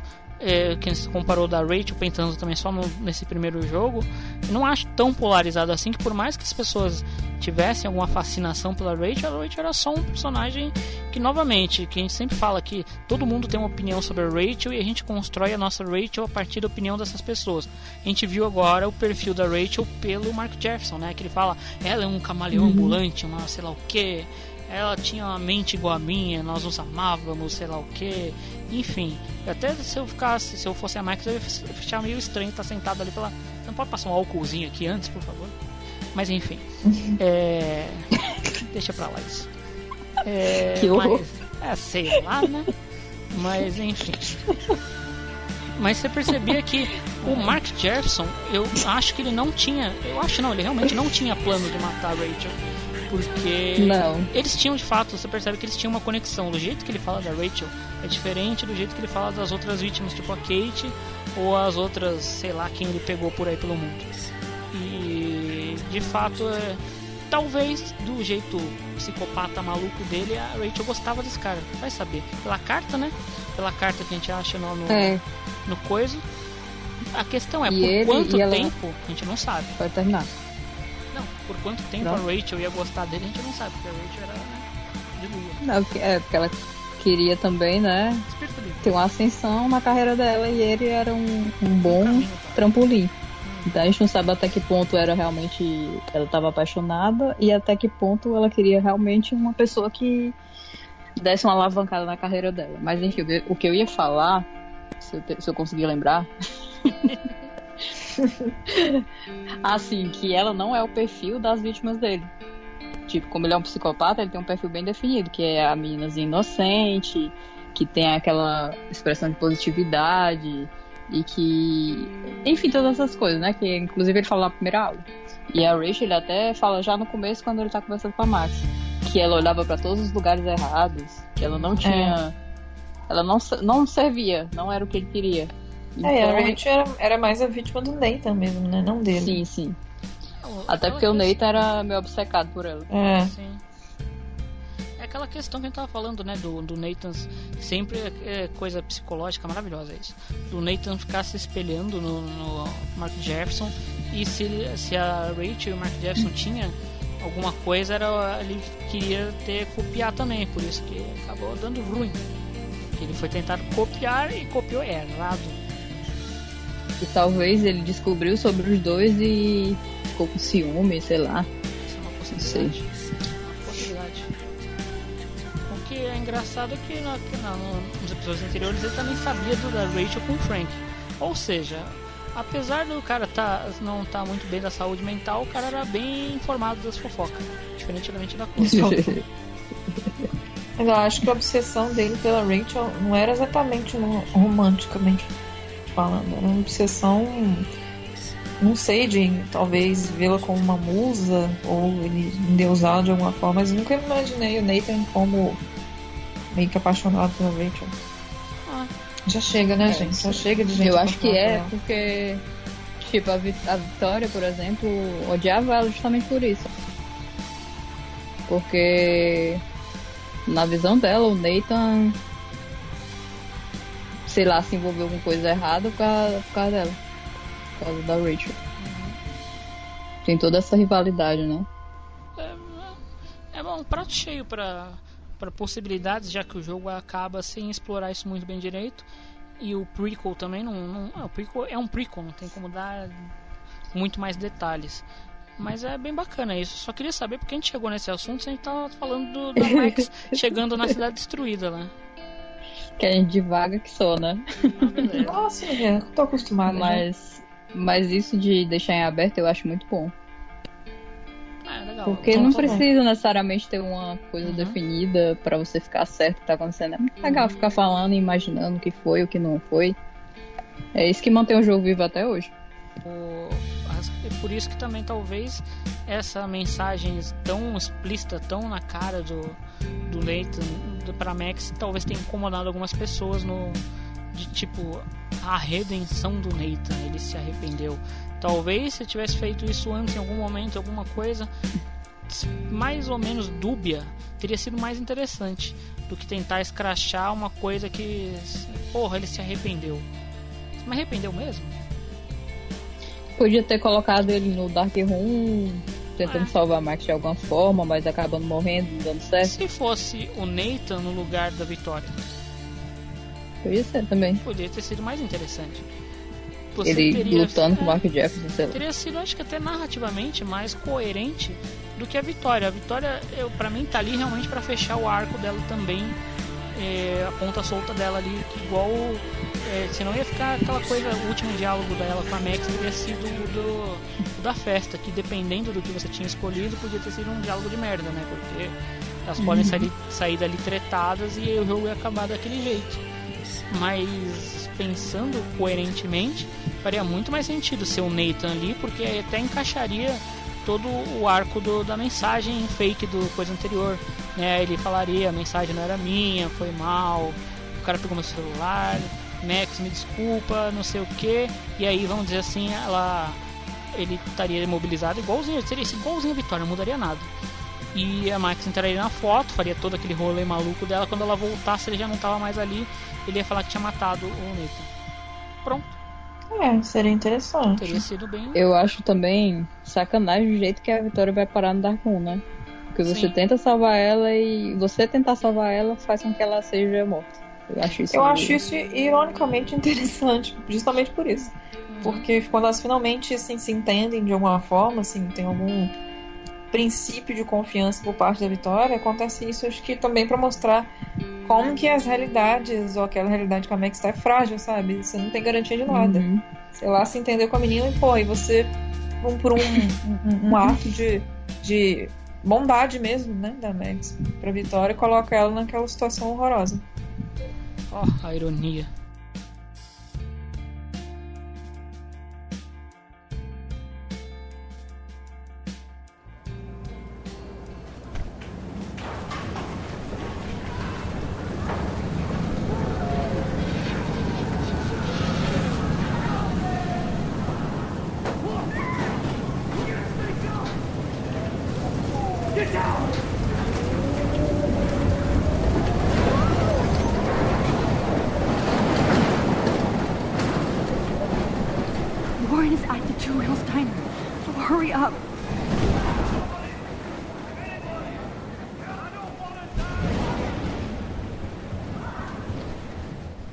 Enfim, aí chegamos na cena que a Manu tinha achado maravilhosa, né? Que é a do da Arcadia Bay em chamas. Ah, eu até tirei foto. Eu falei, né, que eu tirei foto. O que, que você Fiz achou? uma legal? pausa lá pra dar um print. Olha que bonito esse Hum. apocalipse aqui. Eu achei realmente o cenário, ele é, ele é, é- ele é bem feito demais, né? Hum, parte- Que bonito esse esse apocalipse. Eu, porra, velho. eu vou falar por mim. jogo, assim, visualmente falando, dentro do jogo é muito bonito. É bonito, assim, os gráficos e, e os detalhes de, de, de como tudo tá pegando fogo, a galera fugindo e tal.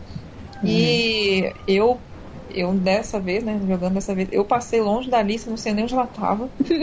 Eu vi gente pedindo socorro, não sei nem onde eu tava. Ignorou. Reto, Ignorei completamente. E a única bem. pessoa que eu salvei foi o, o- o pescador, só que eu entrei na casa por acaso. Senão eu já ia passar reto.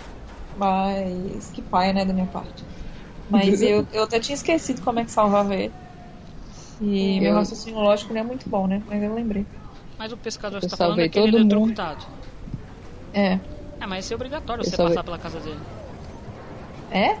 É, tá tudo É. bloqueado, você só consegue passar por ali. Nossa, olha só, que bom então. Sim, eu salvei todo mundo, mas foi mais pra matar depois, né?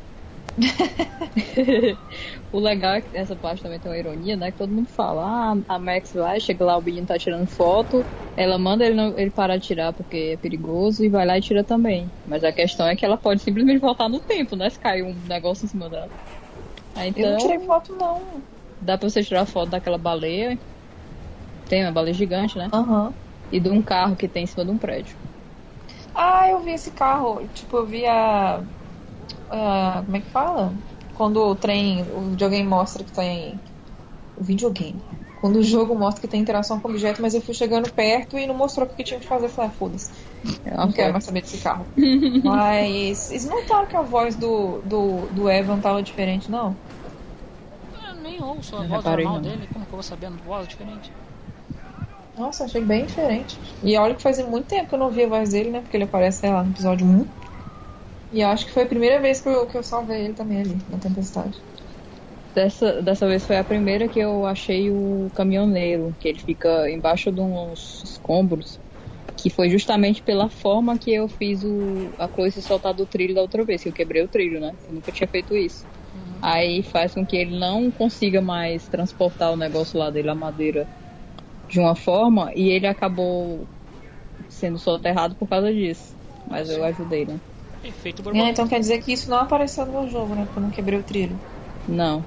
Hum. Se quisesse ter essa oportunidade de salvar ele. Fora o Evan, uma. Não sei se tem mais alguém, fora esse pescador. Sei que tem uma galera lá chorando, né? Tem a Aí vocês falaram que tem com como salvar a mendiga. Tem a Alice. A mendiga salvar. tá salva se você contou a verdade pra ela. Ah, então realmente, eu, a minha morreu, coitada. Você vê o corpo lá se você for. Você É, matou. vi- é, o corpo dela eu vi. Você matou a Max Então do futuro. Você não ficou em dúvida depois de ver o corpo? Você acabou de Ai, O matar Max ainda fala, ah, meu Deus. E eu Ah, nem sabia o coitado. nome dela. Max. O nome dela é Max. Ela é Max do futuro. Claudio. E a, a Alice só dá pra você salvar se você salvou ela todas as vezes durante o jogo. Senão ela não acredita em você e morre lá. Bem feito. Ela nem apareceu, nem cheguei perto dela, nem sei se ela tava lá. Ela é em cima de um, uma casa de dois andares. É, não, eu sei que porque já apareceu em algum jogo meu anterior, mas dessa vez eu nem, nem sei onde é que ela tava. Ó, Acho que é um pouco antes do Tio Wales. eu já salvei Ah. toda essa galera aí, já fiz toda essa porra aí. Só que eu vou dar as duas. Duas não, no caso seriam três, né? Três versões é, mais completas da situação. A primeira vez que eu fui. É, eu, eu- na verdade, esse, primeiro, esse último episódio, eu tava tão na neura de salvar a Chloe, porque a Max falava toda hora disso daí, que eu, eu sei que eu perdi um monte de coisa, eu fiz tudo correndo.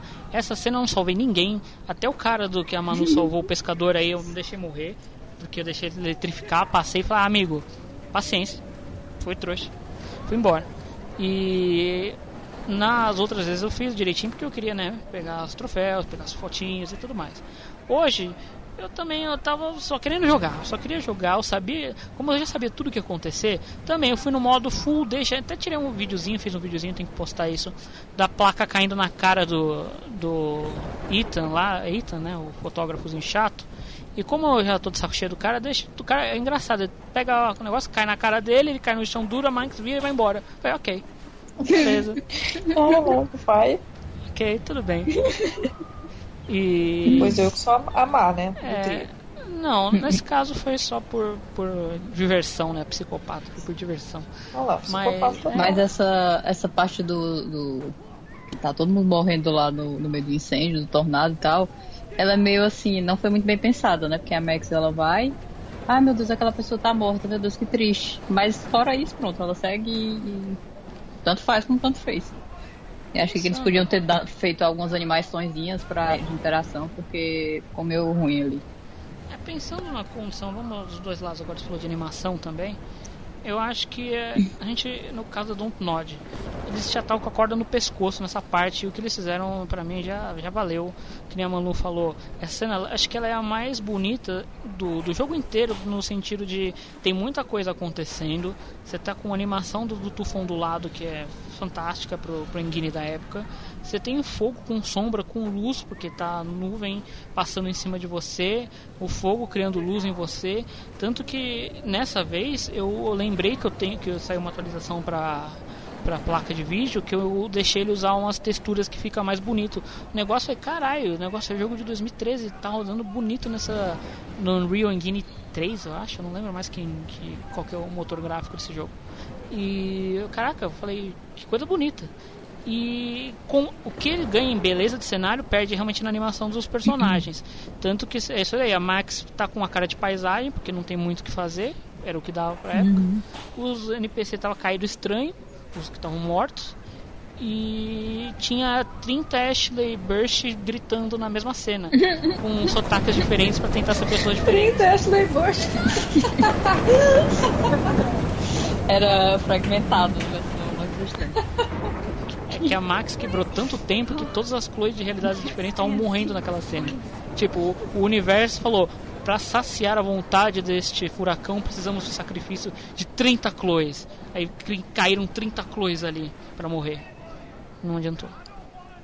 Mas essa é uma reclamação que eu farei mais para frente. Aguardem na linha. É, prosseguindo. E aí você tem todo esse puzzle, tudo para finalmente cheguei, vou salvar o. Tá escrito lá Warren Die na placa do Two Wales ali. Muito boa pegadinha do Don't Nod, achei muito engraçado. E. Só que não, porque explode aquela porra, aí você fica carai. O que eu tenho que fazer? Ficar dando eh, rewind até descobrir que você tem que cobrir o negócio com areia. Eu, na minha Deve ter inocência. dado uns 50 rewinds ali. Eu, na minha inocência, Agora, nunca. tá? Nessa jogada de hoje. Eu esqueci onde é que tava a merda da areia que eu tinha que jogar no, na gasolina. E eu não sabia que era areia, até acho que uma hora o jogo tem um modo dumb que ele começa a te avisar das coisas, né? Max, oh meu Deus, eu preciso pegar uma areia. Aí você vai lá e pega areia. Porque senão você fica ali, perdido. Pra mim não adiantar nada. Ela fala, temos que pegar uma areia. Aí eu pensava, Aonde? o anjo, aonde? Tem uma Não praia ali na frente. É, eu tinha que falar, eu tenho que pegar a areia que tá ali na frente do Wales. Ah, ok, tô indo. Parece a mulher lá do jogo do Escape Zone. Ai, ai. Enfim. E, aí você. per- é, Eu, eu já vou chegar na minha reclamação. Mas antes disso você tem essa- esse momento que você tem o fechamento com os personagens que estão lá. Que eles. Você conversa com a Joyce lá dentro. Aí você. Acho que você não tem a chance de falar que a Chloe tá morta, né? Acho que o jogo não te dá Não. essa chance. Pra ela não, é não. Mas você pode contar pro, pro Frank o que, que aconteceu com a Rachel. Que eu acho bacana. Ah não, acho que pro Warren você tem a chance de contar que, que, a- que o Jefferson É. matou a Chloe. Sim, e a, a Joyce não ouve, é brilhante isso. Vocês estão num ambiente É. fechadinho e a Joyce Ela tá do paisagem. lado, mas não ouve, é ótimo. É maravilha. E- mas eu acho que das três conversas, a mais interessante é a do, do Frank, né? Porque você descobre mais coisas do Frank que você passou o jogo inteiro sem saber.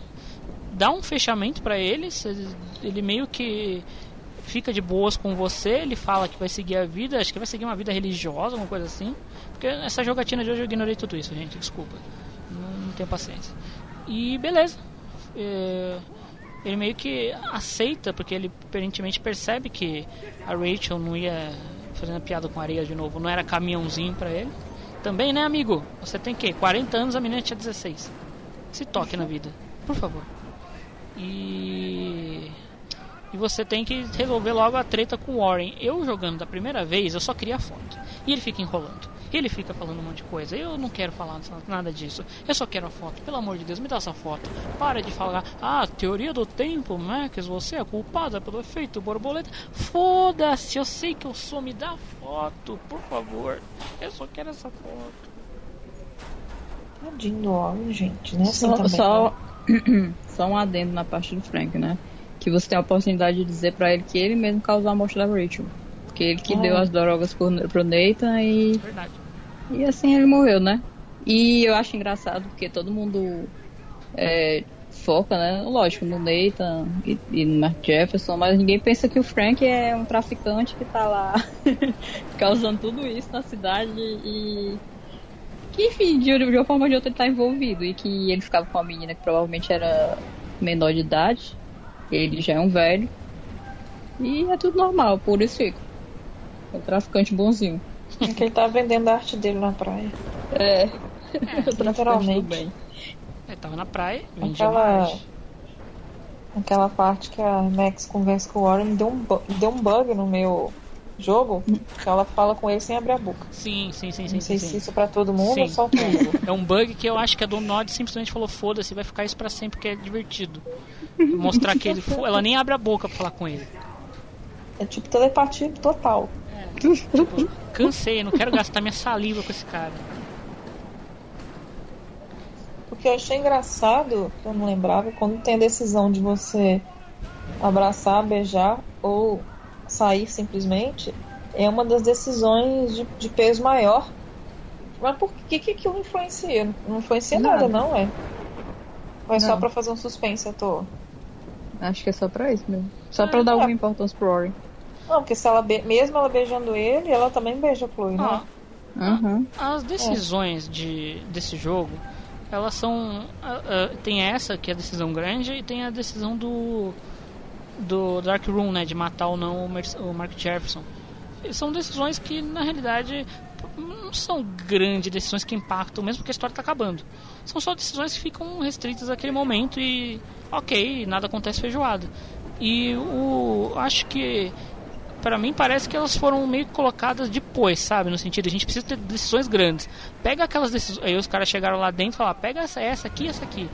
Elas não vão acarretar nada no futuro, não. Mas vamos colocar elas como sendo decisões grandes do jogo. E ficou. Porque elas, elas são decisões que elas impactam o momento e pronto. É, do David eu sei, né? Assim, impacta porque o David mata o, o Mr. Jefferson. Sim, mas a morte não, do né? Mr. Jefferson ela não vai acarretar lá na frente. Tipo, agora Não, não que o vai. Mr. Jefferson está morto, eh, isso vai acontecer. Não, só acaba ali. Ah, agora que eu abracei o Warren, ele não vai voltar, vai ficar com a. Esqueci o nome dela, a Infernal, a Brooke. Ele não, só acaba ali. É só isso. Nada acontece também. Ok, essa é a realidade que a Max deixa pra trás. Mas então, sei lá, não colocasse. Mas isso pro jogo não adianta nada. Não, não talvez então colocasse como uma decisão simples e talvez elevasse a decisão final do jogo como se fosse a única decisão importante do jogo. Talvez até ficasse marcado, tipo, o episódio 5 não tem nenhuma decisão, meu Deus, marcante, porque só a única que importa é a final. Seria até interessante, seria valorizaria até mais isso. Seria um marco do, do, do episódio. Enfim, depois do Tô Lero pensando, Lero. tô raciocinando. É, depois de todo esse lero-lero, a Max tentando convencer o cara da foto, ele botando a convencer. É cheio de palhaçada. O cara não tem o mínimo tato com as pessoas, né? Porque, fala, não, Max, a culpa não é sua, você não fez por querer. Não, a culpa é sua, Max, o tufão é seu. Porra, cara. Hello, lame. Que aí, depois de muito lero-lero, você consegue pegar a bendita da foto. Que, meu Deus, ninguém imaginou que a gente ia precisar dessa foto no episódio anterior. Porque a função do, do Warren nesse episódio é só cuidar da foto. É o backup, o backup de sobrevivência. Se tudo der ruim, que é o que acontece, né? Lá no Dark Room, o Mark Jefferson queima o seu diário, você tá sem foto nenhuma. Por isso que você tem que se locomover até o fim do mundo, onde o coração do, do tornado para pegar outra foto. E beleza. E aí eu até marquei aqui porque é, essa vai ser a viagem final. Essa é porque o jogo vai terminar em duas vertentes. Não é spoiler, todo mundo já sabe disso. E essa aqui, porque todo mundo pergunta, tá? É, eu salvei a Chloe e sacrifiquei a Arcadia Bay. Só que muita gente fica confusa. Mas como é a Arcadia? Essa Arcadia Bay que se destrói. A Arcadia Bay que não é salva. E é a realidade que a Max está indo agora. Não. Que na realidade não é essa a realidade. Estou confundindo, perdão. A Max antes vai voltar para ter a melhor cena do jogo, ou do episódio pelo menos. E depois ela vai para essa realidade. Segura aí, segura a audiência que a gente vai chegar nessa realidade final. Antes disso a gente vai voltar lá.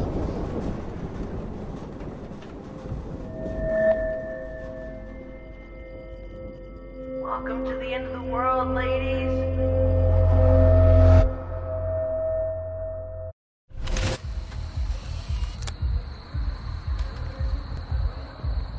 We got no time for this shit. Come on, Max. Chloe. Jesus, dude, what is up with you? I'm just glad we're here together. I guess you need to talk. No worries. It's all good. I'm glad you're with me too. What's going on, Max? We have to find Nathan right now. He's gonna Sorry, find me Warren. what to Rachel. Let's go now. Chloe, wait. Listen. I can walk and listen, okay? Stop and listen for once. Fine, Max. I'm listening. que é a minha cena preferida e vocês estavam comentando dela também agora há pouco no WhatsApp, que é a cena que a Max enfrentou o inferno, viu gente morta, viu o, o, Mark Jefferson torturar ela, passou o caralho a quatro para conseguir chegar na Chloe. E essa cena é espetacular. Ela é espetacular em vários aspectos. Primeiro que ela tá, ela volta no momento da foto, né, da, da festa anterior, que ela tá lá tirando foto com o Warren e ela já sai correndo para abraçar a Chloe. Essa cena é muito bonita, muito comovente. Eu lembro de estar muito emocionado quando eu já estava emocionado, cara, desculpa, eu já estava muito emocionado aí. E o cara, o Warren meio que percebe tipo, puta merda, não vai dar mesmo. Essa, eu É. acho que a gente reclama que o Warren não tem um gaydar bom. Eu acho que aí talvez foi o primeiro sinal dele. Se pera, talvez, será? Acho que sim. É melhor eu ir embora. Pelo menos eu tava bêbado, né? Primeiro- primeiro- É, O primeiro sinal dele foi o fim do jogo. é, é, não, se considerar isso foi na quinta ainda. Foi na quinta-feira isso. Então, talvez. Enfim. E aí, é, é, é uma cena que é, ela é. Como fala? Ela é, tem pouca coisa, ela não tem trilha sonora, porque ela não tem música. Ela tem um silêncio que só tem os grilos do, do negócio. Nem a música da festa tá tocando, não sei se vocês perceberam, se é erro no meu jogo. E só tá as duas ali. É uma cena que tá a Max e a Chloe. E a Chloe, ela por mais que a Max esteja muito emocionada de ter visto a Chloe depois de ter passado o inferno para conseguir salvar ela, a Chloe tá na pilha do dia anterior, de preciso encontrar o Nathan, preciso matar o Nathan e vambora. E a Max desesperada ainda, emocionada, tentando, não, pelo amor de Deus, você vai morrer se você fizer isso, você tá enganada, acredita em mim, ela não sabendo explicar, porque a Chloe não sabia que a Max viajava por foto e toda eh, a resposta que você dá no sentido de não faz isso, você vai morrer, não faz isso, o Mark Jefferson é o vilão. Não adianta, a Chloe continua a falar, ah, então foda-se, eu vou matar esse cara, ah não, foda-se, eu vou morrer, mas eu vou matar não sei quem. Você tem que apelar pro seu sen- sentimentalismo, você tem que mostrar a Chloe se importar com você. No caso, as respostas certas sempre são as do tipo: eu tava eh, na merda, eu fui sequestrada, não sei o que lá. Porque a Chloe, a única coisa de você parar a Chloe é mostrar que. eh, que é a Max que importa, no caso, a Chloe fazer você se importar com ela, porque esse é o único freio que ela tá ali naquele momento. Fala do tipo, cara, eu tava na merda, eu vim do, do- da quinta dimensão paralela, eu tava sendo abusada pelo maluco do professor. É, são as únicas respostas corretas. E é as que funcionam, que faz sentido na história funcionar, porque de fato, realmente, eu acho que numa situação desse nível de causa, a única coisa que faria a Chloe de fato parar seria a segurança da Max. É, é uma das minhas cenas favoritas justamente por isso, né? Primeiro que ela volta e a- o fato dela ver a Chloe é tão impactante que ela vai se joga nos braços da menina e deixa o, o Max, deixa o Warren pra escanteio. E é um negócio que me deixa tocada, porque na minha jogada de hoje, o, o que eu falei pra ela, porque acho que nas outras vezes eu falei é, que o, o Mr. Jefferson tinha me machucado. Foi isso que fez a Chloe parar e prestar atenção. E hoje o que eu falei foi. É, acho que eu fui, viajei em muitas realidades paralelas, eu vi, assim, vivi o inferno. E aí a Chloe fala: Nossa, caramba, né? Nossa, não, não posso nem imaginar o que, que você passou. E é bonitinho porque elas ficam com aqueles olhinhos marejados de lágrimas. E que ela pede pra Chloe poder ficar com ela, que ela ia entrar em piloto automático e que ela precisava contar isso, isso e isso pra Max.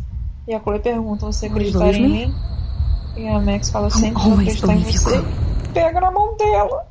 Ai, que coisa mais linda, meu Deus. Quem printou isso? Eu. Eu printei isso umas mil vezes, eu acho. É verdade, eu gravei o videozinho. Todas as, as possibilidades de. Se você não printou isso, você jogou errado. Volta de novo e joga e printa. Enfim. E aí, é, eu, é, pra mim essa cena é perfeita, mas a Max podia ter sido mais inteligente. Eu vou falar mais pra frente. Eu podia ter melhorado ainda essa cena. Mas vamos. Não é um beijo, calma, não se preocupem, não fiquem exaltados. É, mas enfim, é aí é que eu agora finalmente posso falar.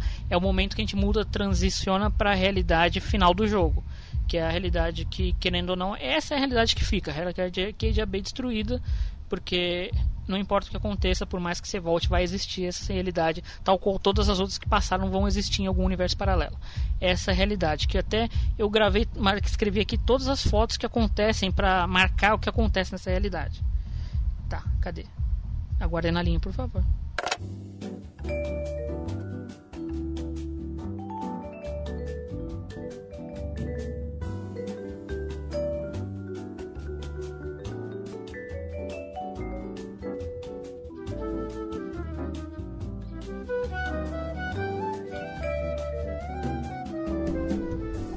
Aqui, vamos lá.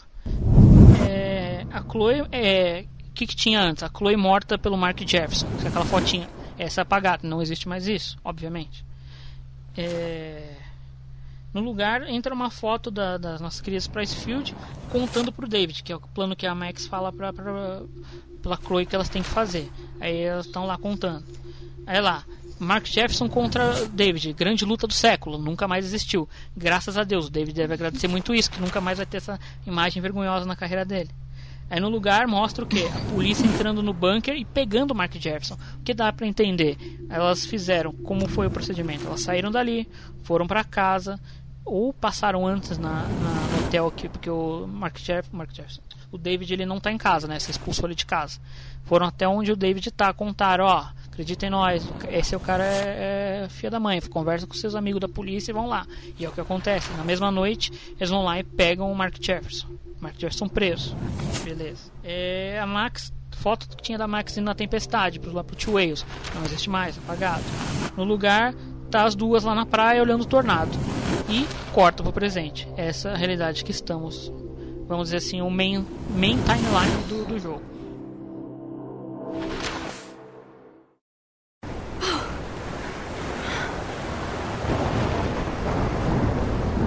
Oh, Chloe! I see that the real Max is back.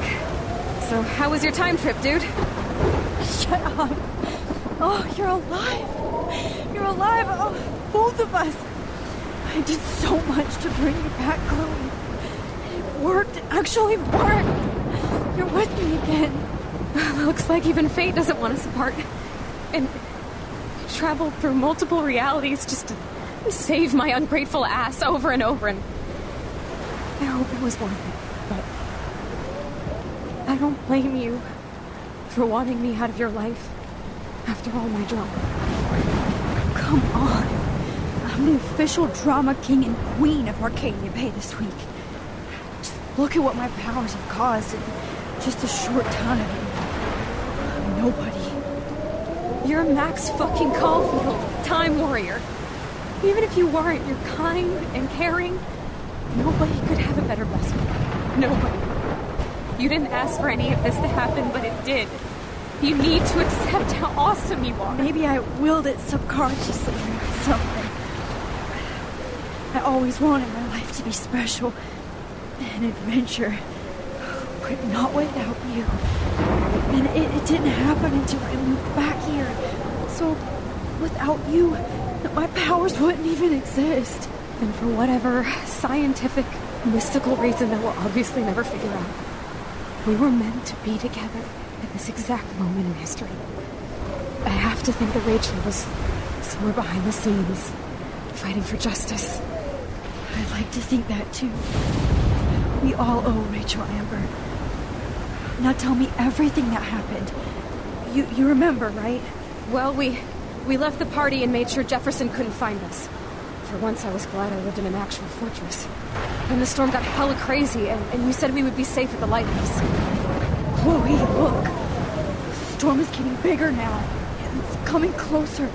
I, I can't even believe this is real. This is happening because of me. Stop it. Just stop beating yourself up, okay? We've both paid our dues already on it. God, look at that. Look at that monster. Who knows? This could be Rachel's revenge. Our revenge. The lighthouse is out of the way of the tornado. Come on. Chloe. I've got your back, Rex. Aí que eu pergunto, vamos lá. Na hora que eles planejaram, não teve a, a- ideia de, então, eu sei que vai destruir tudo.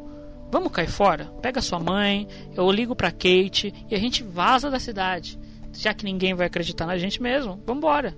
Não rolou essa ideia, talvez? Ai, gente, complicado. Porque é, é o que eu tava falando aquela hora, a Max tinha várias maneiras de poder é, tirar a galera do tornado. Se esse era o destino, se o tornado ia aparecer de qualquer jeito, a menos que ela voltasse pro banheiro, blá blá blá, cara, né? É isso. Se, se a cidade não ia acreditar nelas, que levassem pelo menos as pessoas que elas amavam embora. Mas né, o roteiro tem que funcionar de acordo com a história que eles querem contar. Simplesmente essa é a resposta. Resposta: roteirista quis assim. Exato. É que nem aquelas coisas de quadrinho. Quem é mais forte, herói A ou herói B? Ah, mas o herói A ele tem a vantagem sobre o herói B. Foda-se, se o roteirista quiser, o herói B ganha do herói A. É simples assim. É. Se eles quiseram Vocês fazer. assistiram aquele desenho Your Name? Your Name. Não. Não. É um anime. Que é de viagem no tempo também. Já ouvi falar, mas não achei não. Inclusive eu recomendo. Escreve eu o tenho nome uma, dele, uma porque parada pelo. parecida com isso, se eu não me engano. Eles precisam avisar alguma coisa de que algo vai acontecer. Enfim, assista esse filme, vocês vão gostar. É um filme Uhum. de desenho animado. E aí eu acho que voltando à cena que ela recorda, ela é divertida, porque assim que, de novo, assim que a Max volta, ela já sai correndo pra Chloe e a Chloe já saca, né, que é essa Max é a Max, vamos dizer, a 01, a Max verdadeira. E e aí daí em diante, até marquei que isso- essa cena é um ode ao Price Field. É simplesmente é uma declaração de amor sem, sem, Sim. sem ser, vamos dizer assim, piegas, sem ser puxa-saco mais do que a gente já é. Porque ali é tudo, elas estão verborra, verborragizando. Existe essa palavra? Eu Não sei, tô inventando ou não. A gente inventa Tá botando pra fora, elas estão tudo botando pra fora. O que tá guardado já todos esses quatro dias acumulados também, de anos atrás. E você percebe a, a, a, o, como fala, a cumplicidade, sem precisar ter uma, uma coisa piegas do tipo, eu te amo, você é a pessoa mais importante da minha vida. Elas sabem ali. O que importa é que eu fico assim surpresa ainda. Assim, quando eu penso nas pessoas que falavam que falam ainda que Price Field é sua amizade. Gente, essa cena inteira, você falou, eles não falam eu te amo, elas não se declaram romanticamente, mas é um trem tão. Mais tá na- tão forte. na cara que elas se amam, e as É. duas ficam se olhando, que eu fico assim, gente, só falta dar um beijo aqui, porque não tem condição.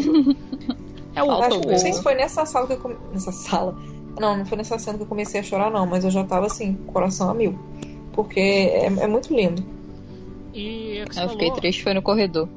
essa Nossa, cena, ela, fale. essa cena é mais Mas vamos, forte. vamos esperar, né, chegar. Então, é que você tava falando, essa cena ela é tão mais forte assim, no sentido total do, do, do, do jogo, que não, não precisa de nada explícito, vamos dizer assim. Ela é forte por si só. Tanto na composição né, da, da- do diálogo, quanto na composição da cena, né? Do, do furacão ali atrás, as duas em perfil, uma do lado da outra, falando sempre isso. Eu acho a cena muito bonita, muito bem feita. De você, novamente voltando na questão de comparar jogo com filme, essa é uma cena que você veria num filme tranquilamente como é, aquelas cenas que passam quando um filme concorre à, fotografia, sabe? É, Uhum. Tá anunciando, aí você fala lá, Life is Strange, estaria essa cena, colando contraplano, as duas, o furacão. Essa é a cena, essa é o que o diretor de fotografia é, com- é indicado ao Oscar. Talvez eles tenham querido mostrar a força da relação das duas, visualmente falando, com essa cena, porque tem as duas é, teoricamente frágeis ali no meio da, da, da, praia e aquele furacão enorme no fundo, como se nada pudesse deter as duas, sabe? Uhum. A partir daquele ponto. Ai, é, é, não sei. For, Simbologias. gente, a força da natureza. É a força da natureza. É isso. Simbologia, simbologia em Life Strange, eu não imaginei isso. Mas acho Se que vocês vão querer falar isso mais É pra porque frente. Simbologia. Enfim, e aí é, é aquele negócio, né? Você passou cinco episódios viajando no tempo de maneira inconsequente. Você fez umas viagens duplas, triplas, quádruplas dentro da própria, da própria linha do tempo. Você viajou mais no, em camadas que o Leonardo DiCaprio viajou no Inception. E uma hora isso ia dar ruim.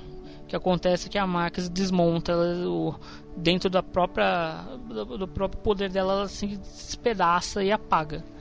E você, a gente tem a cena do pesadelo que também é uma coisa, a montagem da cena que a gente falou antes, talvez é, ela não é vamos dizer assim, super bem elaborada em termos de gráficos, de meu Deus, que composição linda, mas é, é como a gente estava calculando, talvez tivesse acabado a grana e eles, com o pouco que eles tinham, eles fizeram uma coisa espetacular de sensações, de. como fala? É aquela coisa maluca, mas é um maluco que te guia num caminho que você está sem, sabendo, é, sem saber o que, o que ele quer te levar, você está sabendo o que ele quer te falar. Tipo, eu não sei o que vai acontecer logo ali, mas eu tô, assim, tô entendendo mais ou menos o, o sentimento, sabe? O sentimento do ambiente, de ter medo, de ter frustração, de você ter alegria e tristeza. Ele te passa as coisas sem você sem ser escrachado, que é o que a gente estava reclamando no jogo do Mark Jefferson, ser escrachado para explicar o plano dele. Aquele ali era o momento que precisava daquilo acontecer. Esse é um momento que o jogo não precisa ser explicativo, ele precisa que você sinta o jogo, vamos dizer assim. E é, é, perfeito. É uma comparação que eu gosto de fazer nessa coisa de ter pouca grana e com pouco fazer muito. São os episódios finais do Evangelion, a Manu deve lembrar. Que é aquela coisa maluca de Ah, tipo, o que tá acontecendo aqui, meu Deus do céu? Esse episódio 25 e 26. O que, que tá acontecendo? Eu não tô entendendo nada. E depois você entende que eles não tinham grana e eles tentaram explicar aquela coisa daquele jeito. E foi. Até É, hoje eu não entendi Evangelho. Acho que muita gente não entendeu, nem o próprio criador entendeu. Nem com o filme. É... Quem sabe um dia. Então, eu até fiz uma anotação aqui, eu vou tentar repassar mais ou menos como que era pra mim essa, essa parte aí, que era assim, tipo uma mistura de alucinações e realidades colidindo, fazendo com que a Max eh, se perca nas dimensões paralelas e comece a criar mais mini realidades paralelas através daquelas inseguranças e medos que ela tinha.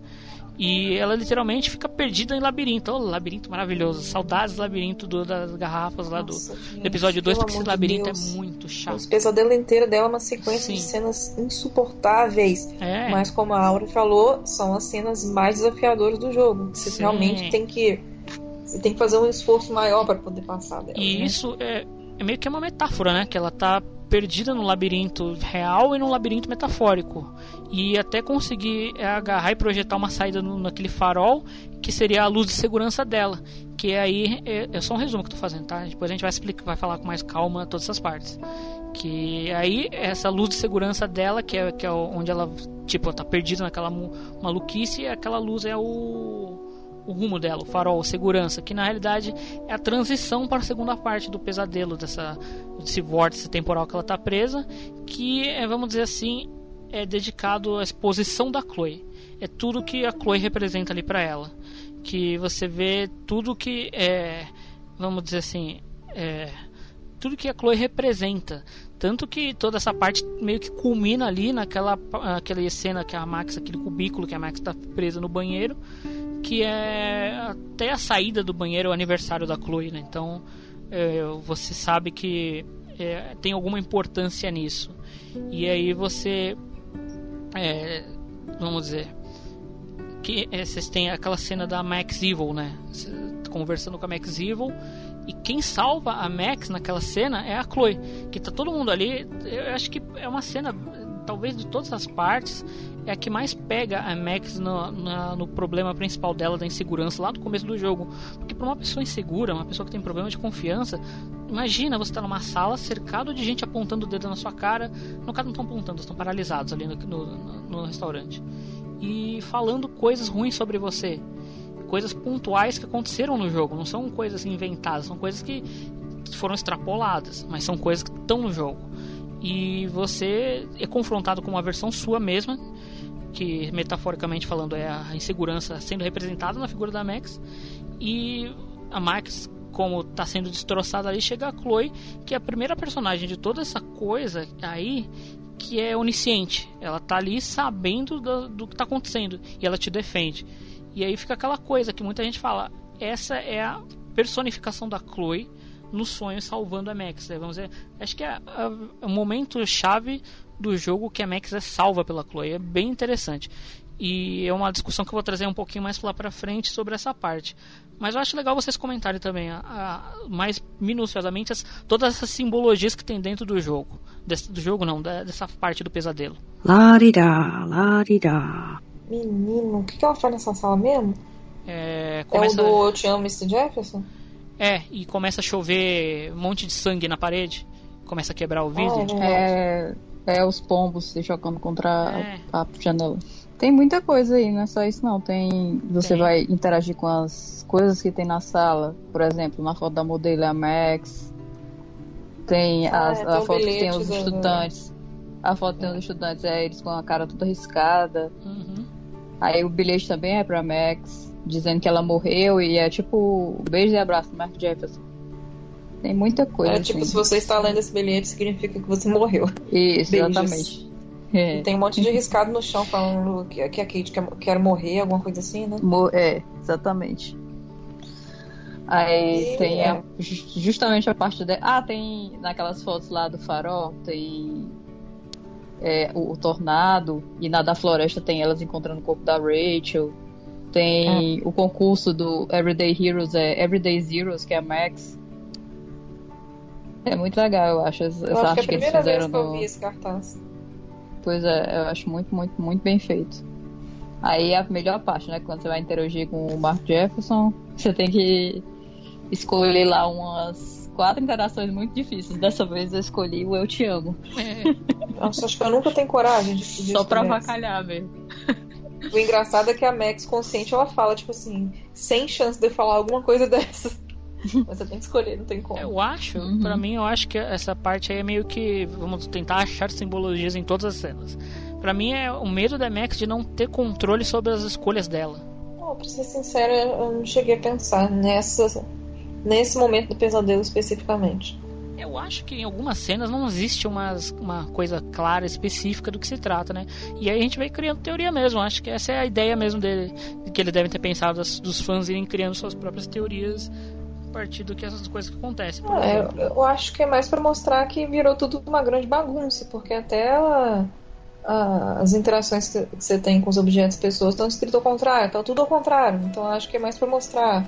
Véi, É, quando você você sai da bagunçou sala. tudo, você Uhum. bagunçou a realidade inteira. É, pois é. Sim. Você sai da sala, tá tocando a música ao contrário, a galera tá andando ao contrário, as pessoas estão falando ao contrário.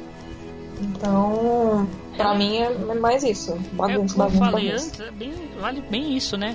Eles fizeram, eles criaram um clima tão interessante. Tudo nessas coisas são reaproveitadas e mesmo assim, por exemplo, essa cena inicial, eles pegaram Ctrl V, Ctrl C e viraram. E ficou o efeito que passou pra gente de que tipo o tempo está quebrado, meu Deus do céu.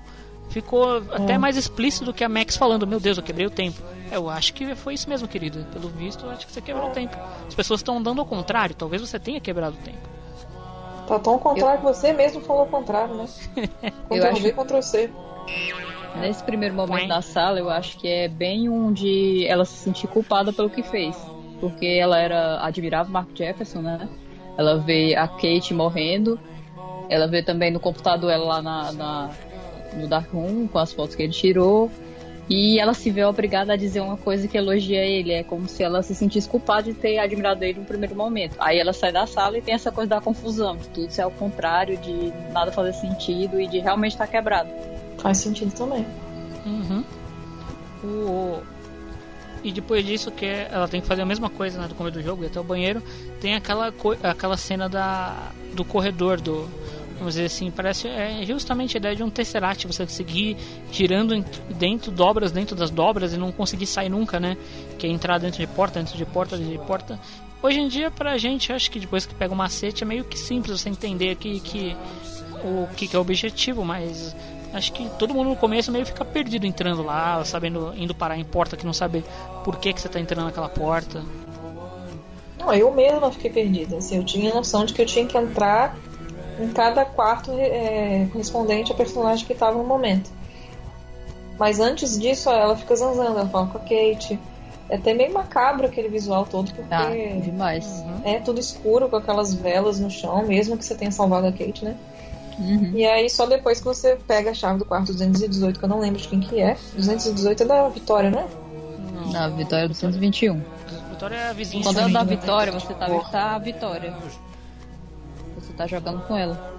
Não, porque nesse primeiro momento que ela pega a chave, ela, ela é a Max mesmo. Aí ela consegue entrar pra segunda fase desse corredor, que aí ela vai trocando de É. Sim. personagem. E aí, Aí- ah, é, aí que entra é a aquele-. É. E, é, e aí 224. tem a mapa, do, o mapa dos quartos antigos, que tem o quarto da Laila ali. Uhum. Eu não lembrava disso, não. Outra Laila, por favor, não achem que é a mesma Laila. Pois é, né? O que, que ficou isso aí? É, Era só teoria da conspiração, né? É. É. Ah, então que pena. Não faria sentido ser aquela Laila. Ai, ai. Mas, enfim. Mas E tem uma aí- galera falando no banheiro. E tem um esquilo Você não gigante. chegou a ouvir, não? O pessoal falando no banheiro. Tem. Tem? Tem. Quando você vai pegar essa chave do 218, tem, uma galera que tá falando no no banheiro. banheiro. Eu não lembro porque eu tento entrar no banheiro, né? Mas aí eu entro no banheiro e paro no corredor de novo. É, não dá pra entrar não. Aí é assim, cada um.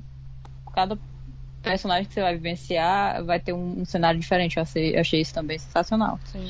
Que você se torna a Vitória e na parte dela tem todas as pichações que a galera faz sobre ela. Tanto as que são positivas quanto, quanto as que são negativas. Você vê que ela também é meio vítima daquilo, né? Uhum. Não é só uma pessoa ruim. E na da Max tem as fotos dela todas espalhadas. Eu achei muito bem feito também aquilo. É, Ah, é verdade. vê- Da, da, da Rachel, que não tá como Rachel, mas são vê todos os cartazes E ela tá com a roupinha da Rachel, né? É, é verdade. Por falta de ter um boneco da Rachel, eles preferiram colocar a Max mesmo, então. Que tá muito bom, por favor, não façam um boneco da Rachel. Já imaginou fazer um jogo que tem a Rachel? Que horror, melhor não fazer. Coloca a Não, Max. mas ia ficar. mas ia ficar difícil a galera reconhecer também, porque ela ia estar de costa, com cabelo grande e ia ser, sei lá, Juliet, qualquer outra pessoa. Mas você Uhum. pode virar a câmera. Mas não tem a modelagem dela, É, tem só então. os desenhos. Porque a gente não só viu ela em foto, né? Então, Aham. Por quê? Porque eles nunca quiseram fazer uma modelagem da Rachel. Ou não tinham Graças a. Deus. Não era pra ter modelagem da Rachel, porque a Rachel é Exato. construída na mente de cada um de nós. Cada um possui a sua própria Rachel. Até parece que um dia a gente vai fazer a Rachel viva. Até parece. É mesmo? Ideia- Pois é. Que ideia de idiota. Enfim. É, então. E aí, eu acho que realmente é isso, porque como você não tem uma modelagem da Rachel, você põe a Max com a roupa fazendo cosplay da Rachel e tá bom.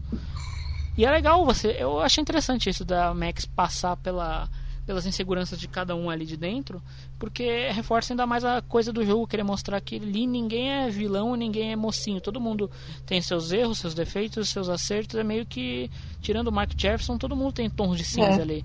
A própria gente passou, acabou passando desapercebido. A Max tem uma conversa com o, caralho do diretor Wells. A Max tem uma conversa com o editor Wells e a gente vê um, um lado dele ali também. Ele ok, ele é bêbado, tem o problema de alcoolismo e tal, mas ele tinha desde conta a história dele de ter o sonho dele querer ser diretor, é um sonho estranho, é um sonho estranho, mas é um sonho. De ter todas as coisas ali, as inseguranças dele, ele se sente culpado por tudo que aconteceu, de não ter percebido o Mark Jefferson, de não ter conseguido ajudar o Nathan e tal, e eu achei legal isso. Mostra, eu, Eu gostei. Esse foi outra ponta solta que eles fecharam. Que essa eu achei bem satisfatória. Não pareceu forçada, achei bacana. E ok, funcionou. E nesse final do jogo eles pegam isso também. Eles mostram como a Vitória se sente, eles mostram com o cenário, que vocês falaram. Achei bem, bem, bem interessante eles usarem um, o plot da Max para inserir uma coisinha da Vitória pra gente sentir ali a história, por exemplo, o negócio da Kate também, porque aí a gente volta na, naquele princípio do jogo, né? Você falou que mesmo tendo salvo a Kate, tem aquela cena. Porque provavelmente, como esse jogo tem múltiplas, múltiplos caminhos, a, a Kate morreu em uma das realidades e. É, né? A Max está confrontando um- uma possibilidade ali. Eu tô só absorvendo mesmo. E depois desse labirinto de portas, a gente vai para o labirinto. É, é direto, né? Depois a gente vai pro labirinto do, do inferno. Ai, ai. Essa parte do labirinto, ela é difícil pra qualquer um. Tanto é difícil porque você fica. Eu fico assim. enojada com as coisas que são ditas, sabe? Assim, todas as partes. Não, não só na do Mark Jefferson, pra mim eu- é a pior. Que ele fala coisas assim realmente pesadas. Ele fala até necrofilia, viu? ele fala que a Rachel não só era boa de tirar fotos, mas também era boa de fazer boca. Wowzer! Inclusive, ele fez uma última vez antes de se despedir dela. Tirou ela da cova pra fazer. Parece eu não que lembrava disso, não. desse nível de coisa, assim. E o Warren também, né? O perseguidor. Tudo que ele fala é de forçar a barra em cima da Max. E com todas essas coisas que você percebe que são todos os homens do jogo, todos os homens importantes do jogo. Uhum. E, e eu acho que não é feito por acaso, né? Você percebe que a Max tem um- uma certa, eu posso dizer, restrição aos homens do Restrição jogo, é uma assim, exceto o bonita. William. Todos eles causam uma- um certo medo nela, de formas diferentes. O Wells é o cara que é meio.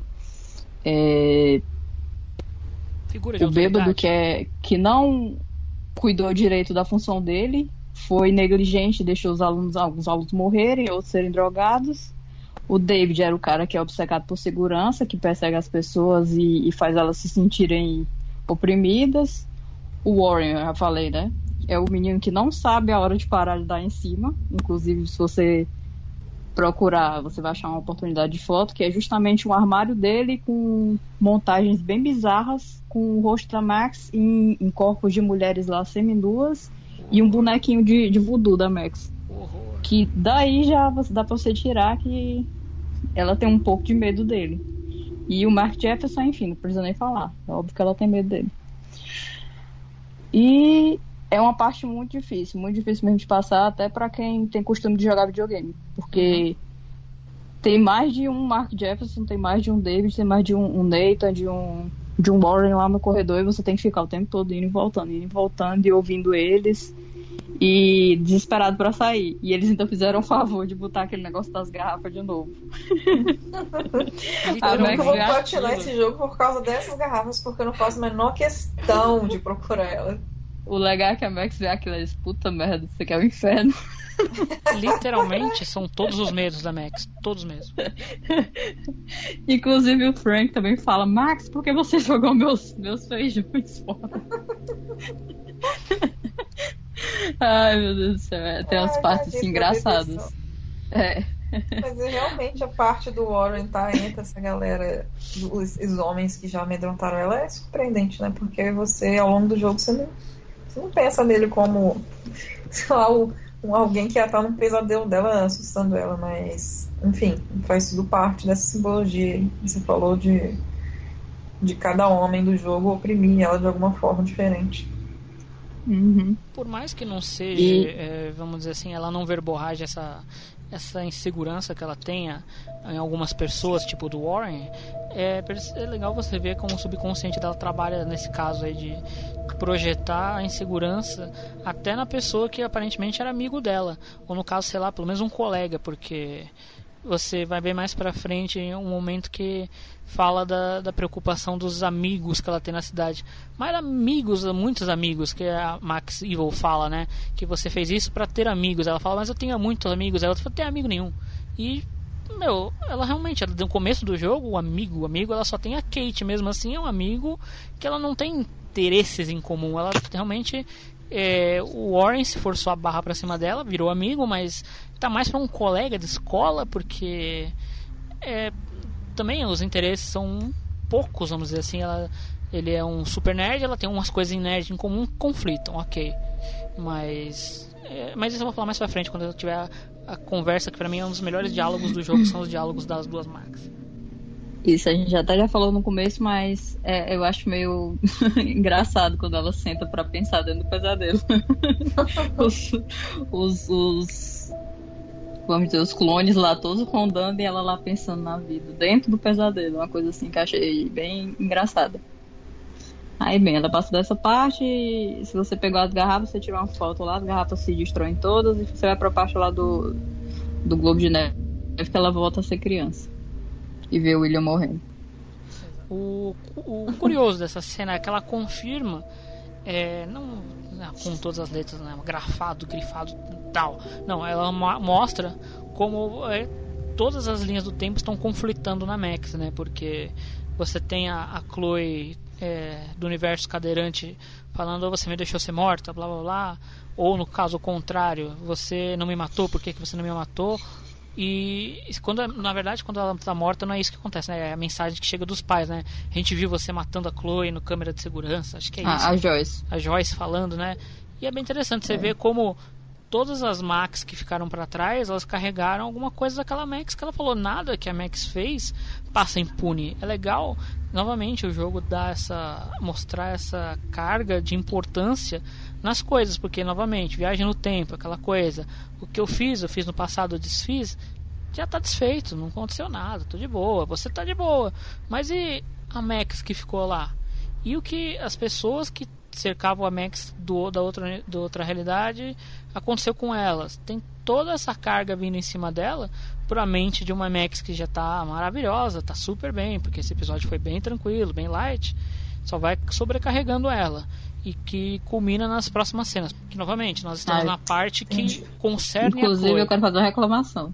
essa, essa, vamos dizer assim, essa segunda metade do pesadelo, como eu disse antes, é a parte que concerne a como a Max lida com a Chloe ou como a Chloe impacta sobre a vida da Max. Então agora a gente está vendo a Max presa no- na cadeirinha e observando de camarote todas as inseguranças que ela tem para com a Chloe. Faça sua reclamação, por favor. É, existem pessoinhas, Pessoinhas. no mundo do Life is Strange que acreditam que por o Warren aparecer nessa parte do sonho, ela sente ciúme dele. Sendo que todas as pessoas ali estão tendo algum tipo de relacionamento com a Chloe. É. E o foco da cena é a Chloe. Não podia ser, sei lá, o Pompidou ali, que não faria nenhuma diferença de ser o Warren. Seria bizarro, mas não faria diferença. Coleguinha. Eu coleguinha. lembro que eu li isso, eu fiquei assim, meu Deus do céu, a interpretação Gente, passou pelo longe. amor de Deus. Coleguinha, chega mais, chega mais Faça perto. um curso de interpretação de, de texto, porque isso aí é demais, viu? Tá óbvio que ela tá ali. A Chloe tá reprisando todas as inseguranças dela, cada uma com uma pessoa. É, com a Victoria, que ela não é legal o suficiente, como era a Rachel, ou que ela é uma criança, que ela não sabe tirar foto, tudo isso. Não tem nada a ver com porra de Warren, meu Deus do céu, a gente para de forçar o Warren, não dá. É, então, o amiguinho, amiguinho que não tem Simancol. Chega mais perto, põe o, ouvi- o fone de ouvido mais potente. Como a gente tá falando, essa parte aqui é sobre a Chloe. Tudo que a gente tá falando nessa segunda metade da Max é sobre a Chloe. Se tudo é é sobre a Chloe, como caralhos pode ter o Warren que sente ciúme?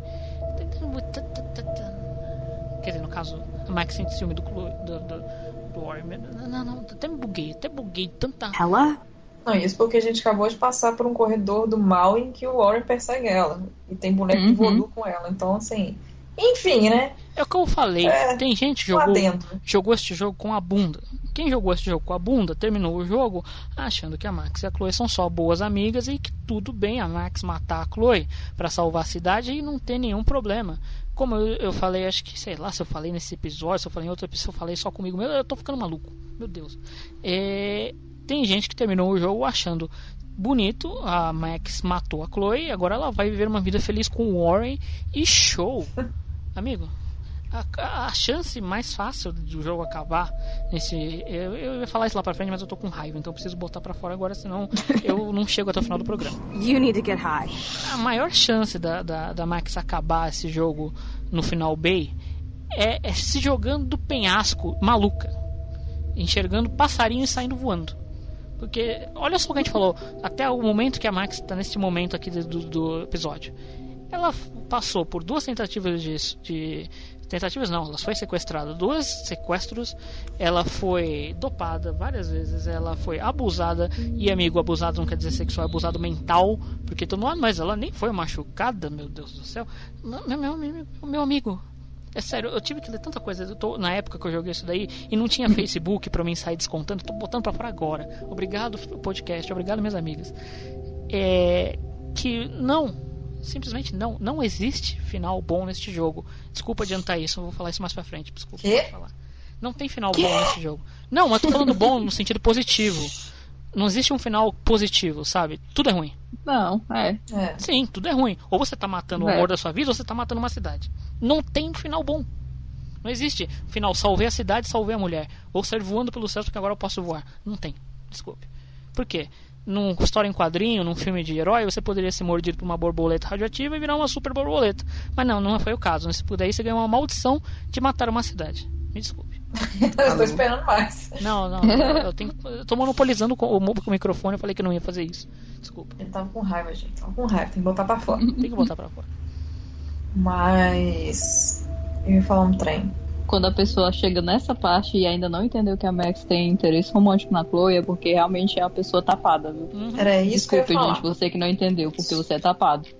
Esse- se, eu acho que se esse- esse é- ofendido, me perdoe, mas você continua sendo tapado. Uhum. Porque Esse a menina fala até pesadelo do dela beijo, é justamente do isso, é a beijo. consciência dela sobre o que ela sente pela Chloe.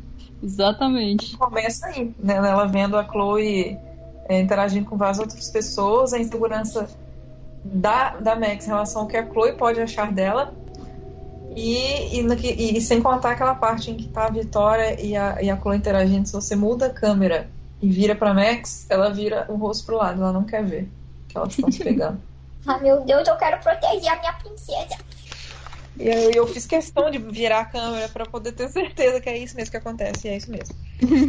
E... Não, me deu gatilho na do Warren mesmo. É, essa é pior. Essa é pior. Quis fechar o jogo e ir embora. É porque não tem química, isso é a grande questão. A Chloe não tem química em pegar nenhum personagem protagonista mas protagonista. Nenhum personagem coadjuvante masculino do jogo, nenhum, nenhum. Não. Não tem química. Então. É nojento com qualquer um. Nossa, muito nada a ver. Depois disso, já é a consciência dela dentro do. Banheiro. do É no banheiro? É o banheiro do tio Banheiro Wales. do Tio Wales. Aquilo que eu falei, eles estão reaproveitando cenários que eles já tinham, porque eles podiam muito bem ter criado uma outra coisa, tipo o, o que a- o, o cenário quer simbolizar. Que no caso é que ela está presa num ambiente cheio de informação, sendo que a única informação que, com, que de números, né, que importa para ela é a data do aniversário da Chloe, 11 de março. 11 de março? Uhum. 11 de março. É. Yes.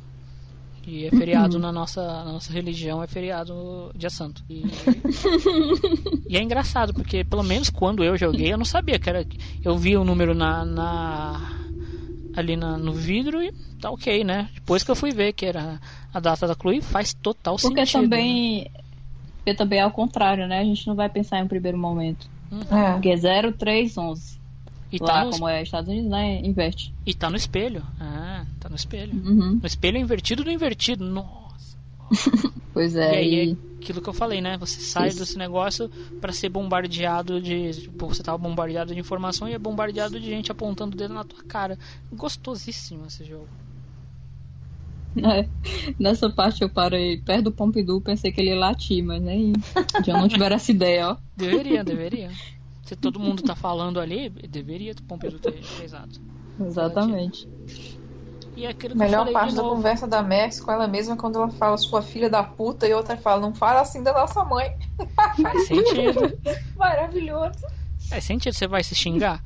Falar, "Ah, puta, isso caralho, eu sou um filho da puta. Eu falei, pera, não, não, não, não, não sou um filho da puta. Minha mãe não, não, não, tô xingando minha mãe. Fala, sou um inútil. Aí tudo bem, você tá se xingando. Mas é legal porque é como se a Max falasse com a própria consciência dela. É, essa com a a ideia. própria parte dela que, que fica martirizando, que fica botando pra baixo. Eu faço muito isso comigo mesmo. Cala a boca, Manuela. Cala a boca, filha da puta. Essa é a ideia. Quem não queria É quando tá Uma conversando? representação disso. É, então, quem não queria quando você tá conversando com você mesmo, criar uma consciência na sua frente sua e pra você se xingar? Seria maravilhoso. Mas tu é um inútil mesmo. é- Quando você faz uma merda, então, sabe? Quando você faz uma merda e a culpa é totalmente sua, que você começa a se xingar, puta, como você é um inútil. Nossa, demais. Cara, você- burra, é burra. Exatamente, é muito prático isso. No caso da Max não, porque né, ela tem uma fragilidade ali hum, é, vezes 10 do- da situação atual, então não caiu muito bem. Mas é legal é, que a gente estava falando de novo, fazer muito com pouco. Provavelmente, se você fosse querer animar essa cena com todos aqueles personagens apontando, falando, se mexendo, cara, isso ia ser. Eu acho que a, a engine do jogo não ia aguentar. Porque por mais que você tenha muitos personagens numa cena para interagir às vezes nesse jogo, você vê que a maioria deles não está se movimentando, está sentado. Enfim, eles não, não é que nem no Before the Storm, por exemplo, que você tem uma área mais aberta lá naquele parque que você vê várias coisas acontecendo nesse jogo, não, ele é mais limitado pelo motor gráfico da época. E o que, que eles resolveram? Dá pra botar áudio, dá pra botar áudio, beleza. Então a gente coloca todos os personagens parados e aí quando a- Max passar, ela vai ouvir como se eles estivessem falando. Perfeito. Ficou muito melhor do que você criar uma cena mesmo. toda elaborada. Nossa, porque fica realmente como se aquilo fosse um frame, estamos numa foto, né?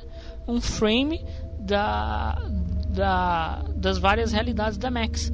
Todos os frames que ela trafega por foto estão ali, estão parados. E todas as inseguranças dela estão sendo tacadas ali por meio de todos os personagens com quem ela teve contato durante o jogo. Até os NPCs mais aleatórios, tipo o motorista da rua, qualquer um. Estão ali. Não, tá ok, a gente pode falar que é para preencher espaço e sentir como se fosse tudo muito apertado, muita gente falando, mas também para mostrar como a importância de cada de cada personagem ali na, na, na Max faz bem para ela ou mal para ela nesse caso. E eu gosto nessa cena que ela é um reforço da cena anterior lá no Dark Room, que a Max, consciência de outra realidade, fala: Você acha mesmo que a Chloe tem sentimentos por nós? É mais Uhum. um, um reforço de que ela já tem um, um- Como é que é a palavra? Eu não queria usar consciência de novo. Não gosto de repetir palavra, não. Que ela tem noção de, de do que, que ela tá sentindo Uhum. pe- pela Chloe. É, E não tem a segurança que a Chloe sente o mesmo. Sim. Exato. E aí que eu, que eu acho brilhante. Ela fala um negócio de, de síndrome de, de Estocolmo. Ah, é. Uhum. É. Que ela tá usando a Camex e tal. Uhum. Oh, E meu aí- Deus, tadinha.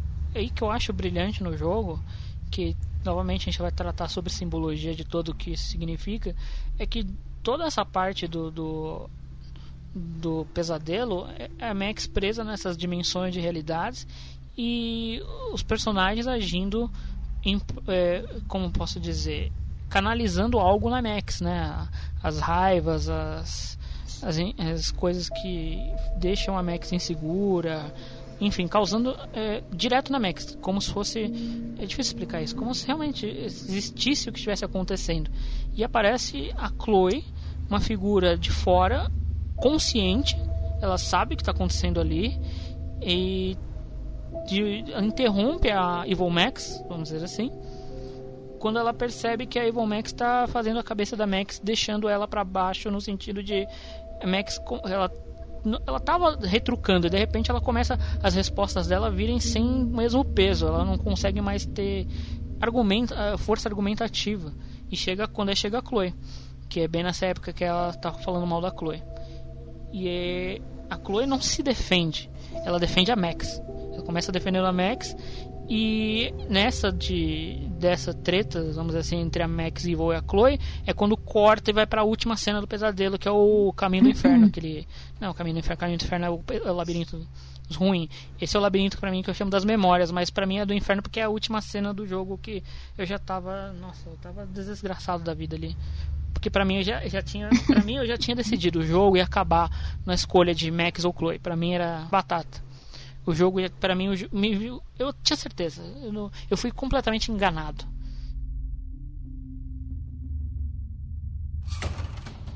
Oh, hell, speak of the devil. Dude, do not even fuck with her head. She knows what we went through together this week, and you don't. There's no way you can break up our team. This is reality. After five years, you're still Max Caulfield.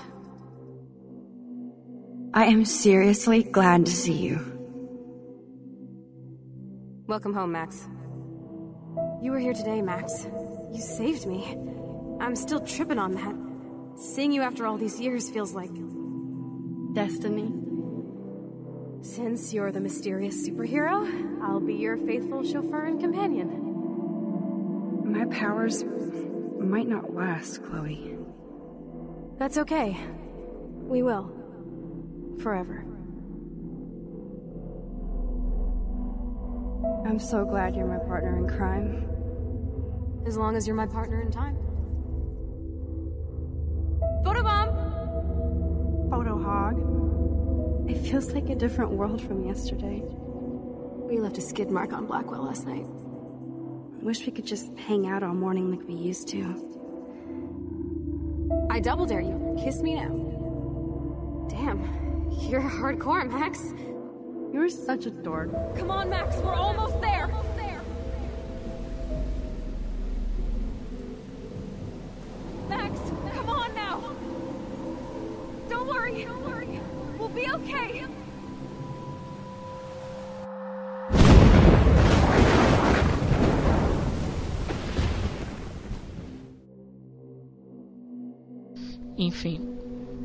Aí vem aquele labirinto de memórias que eu já tava fungando pesado, pesadíssimo.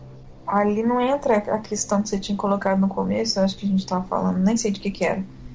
Essa Chloe que entra no pesadelo é a Chloe de verdade? Bem lembrado, eu tinha não tem como esquecido. ser a Chloe de verdade, sacou? Então, Tem que ser a manifestação da cabeça da Max. Então, Talvez ela também tenha tido um embate ali com ela mesma e a conclusão final dela é não, a Chloe tá comigo, a Chloe gosta de mim Uhum. e, e ela não pensa nada disso de mim, como se fosse a resposta para o que ela queria.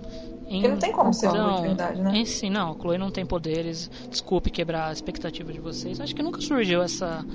Poderes esse- paranormais esse- é. de penetrar a mente das pessoas. É, acho que nunca surgiu essa hipótese na, na fanbase. Nunca. Chloe Xavier. É, eu acho que nunca teve. O, a discussão única que teve mesmo por causa do jogo ruim foi da, da Rachel ter poderes, mas a Chloe nunca. Enfim.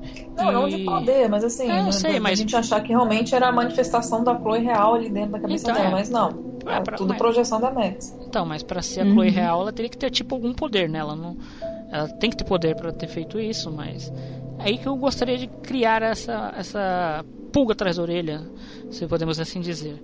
De fato, eu acho que isso é influência da Chloe na Max. Só que é uma flu- influência direta, tipo o desejo da Chloe de estar salvando a Max.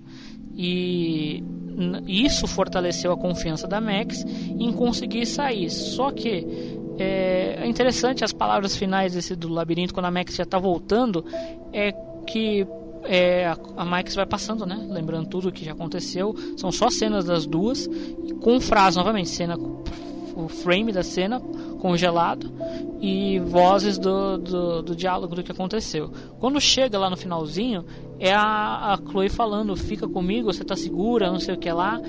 Essa é provavelmente o que a, a, Chlo- a Max, inconsciente, devia já estar É. ouvindo, ecoando na mente dela. Ou seja, Uhum. querendo ou não, é sim influência da Chloe. Não com superpoderes de ter invadido lá, sim a influência da Chloe dentro da Max que conseguiu tirar ela do pesadelo. Pra mim isso é nítido, porque é realmente o que acontece no É. final. É a Chloe puxando ela de volta, mostra a cena disso. Ok, é, a Max ela se, se fortaleceu, sim, porque tinha a Chloe. Isso é a metáfora do jogo. A Chloe, a Max fica mais forte e ganha poderes por causa da Chloe. Então, é a simbologia lá do começo do jogo voltando aqui no final. Olha o eco que bonito. Dela conseguindo salvar a Max dela mesma, no caso da Evil Max, dando a confiança que ela precisava para poder voltar para a dimensão certa que as duas estão. Olha que bonito. Muito melhor que um jogo ou uma Casal. HQ, que um jogo ou uma HQ tentaram fazer em 2019. E eu acho que não só a questão de dar poder, né? Mas ela, ela tanto a Chloe como a Max transformaram uma a outra numa pessoa melhor. A Max ficou mais segura, tendo mais confiança nas coisas dela, parou de ter medo e enquanto a Chloe se tornou uma pessoa mais calma e que ouve os outros e que inclusive se disponibilizou a ser sacrificada no final. Sim. A Chloe ela- criou uma iniciativa empatia dela, né? Você A Chloe não tinha empatia por ninguém. jogo, ela fala que queria destruir a cidade. Ela odeia aquela cidade, ela tá disposta a se sacrificar só pra Max não ter o peso da escolha. Sim. É uma coisa tão, assim, bonita. Sim, é poético isso. Que ai ai. É aquilo que a gente falou no começo do jogo. Eu não lembro se tem algum personagem que fala isso, mas você percebe. Eu não, não lembro exatamente o que, que é. Que era isso que eu falei da empatia. A Chloe não tem empatia por ninguém. E aí ela vai criando a empatia que ela sempre teve, ela só vai recobrando pela Max em diversos momentos, né? Que ela não. Até pela Max no primeiro episódio, ela meio que não tá cagando, entre aspas, mas ela. Por exemplo, a cena que a Max toma a culpa da maconha. A Chloe tá de boaça, e isso vai mudando no, no, no redor do jogo, ao ponto de no final, de fato, ela querer se sacrificar pela cidade. Ok, é pela cidade, mas também é por causa da Max, ela não ficar com esse peso na consciência. Eu acho bem. é, o que ele falou é bem poético e é bem importante. Mostra você ver como a Chloe melhorou. Não foi só a Max que também melhorou, a Chloe criou essa empatia que ela não tinha por pessoas que ela não gostava, por um motivo nobre. Que crescimento Outra de personagem. Outra reclamação que eu quero fazer do fandom, né? Que muita gente faz a escolha de sacrificar a Chloe e usa como argumento: ah, mas ela queria morrer. Ela não queria morrer, gente. Ela quer que a Max não se sinta um lixo completo por estar decidindo sacrificar ela. Porque ela sabe que vai ser uma decisão muito, muito difícil e ela quer facilitar um pouco pra ela. Não tem nada a ver com querer morrer. Ela queria viver mais que todo mundo ali, eu acho. Naquele momento que a vida dela olha, o meu tava. final favorito é o do sacrifício da Chloe. Exatamente, Se fosse- ela acaba de dizer que aquela semana foi a melhor que ela teve em anos. Ela nunca sorriu em anos, gente. Anos, anos, vocês sabem o que é anos. é um espaço de tempo bem longo, ou seja, significa que ela não quer morrer, ela tá muito feliz, ela é a, a única coisa que ela não queria naquele momento, mas ela escolheu aquilo, escolheu não, né? Ela deu a Max aquela opção para não se sentir tão culpada quando, quando ela, se ela tivesse que fazer. Porque ela sabia Que é que, uma era puta decisão. demonstração de amor, né? Sim. Pois é. Como a gente tá já nessa cena final, eu só queria antes da gente partir para pro derradeiro momento, perguntar pra vocês esse corredor de memórias, qual é aquela que você fala, puta, essa daqui é a memória mais da hora. Essa é show mel na chupeta. Ai, o trilho, as duas de mão dada. É, trilho, eu gosto de várias, né? Todos os episódios. É difícil escolher uma. escolher uma é difícil. Não, eu gosto de todas porque a Chloe aparece em todas, mas assim, a meu coração dar um saltinho foi. Ah, gente, essa cena me, me toca Eu demais. prefiro outra. Ela é tão simples. Outra Uhum. cena. Essa, essa bonita, de, por fotografia, ela é muito bela. E até a frase é bonita, né? Vai ficar pra sempre, blá blá blá. Mas eu gosto muito porque eu acho que essa é emocionalmente divertida, bonitinha pra mim. Que é a da, da cama. Foto hug, foto bomb. Acho bonitinha. Eu gosto dessa, simples. Só por isso. Não é a do beijo, não é a da piscina, que são momentos até bem mais interessantes no jogo. Mas essa, assim, eu acho, sei lá, tão fofinha, tão bonitinha. Representa tanto um dia pra esse field na vida delas que eu gosto dessa. Só, só gosto. Estou emocionado. Ai, ai, Esse é o gente, momento que a gente é agradece. passar por esse corredor. Esse é o É momento. mesmo. Ah, Inclusive hoje, depois da milionésima vez que eu joguei, foi triste do mesmo jeito. Exatamente. Sim, e eu que me perdi no meio do caminho. Aí cortou um pouco o clima, porque eu fiquei puta. Eu ia de ré, ia pra frente, não saía do lugar. Falei, véi, o que que tá acontecendo? Eu mutei Aumenta o brilho que você não tava enxergando direito. Pode ser, que ódio. Eu tive que botar no mudo, porque toda hora que eu voltava, eu ia de novo pra mesma memória. Aí tinha os diálogos de novo. Cala a boca, gente, deixa eu me concentrar aqui, que eu preciso sair daqui, ó. Aí eu saí, mas aí, de boa. O que é o labirinto do Mr. Jefferson se comparado com o labirinto das memórias? Muito pior. Nossa, tio, eu perdi tudo. Nossa senhora, eu fico puta quando isso acontece. Ai, ai.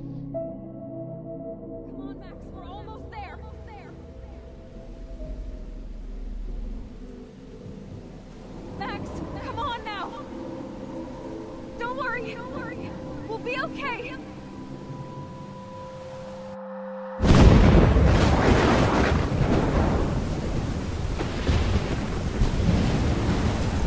Max, Max, can you hear me?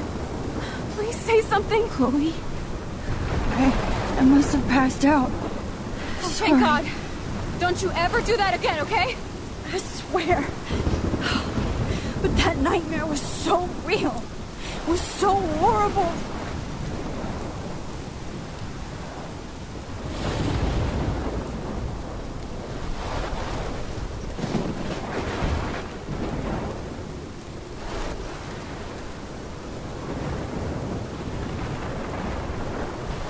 This is my storm. I caused this. I caused all of this.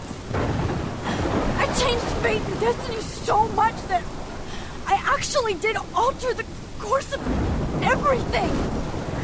And all I really created was just death and destruction.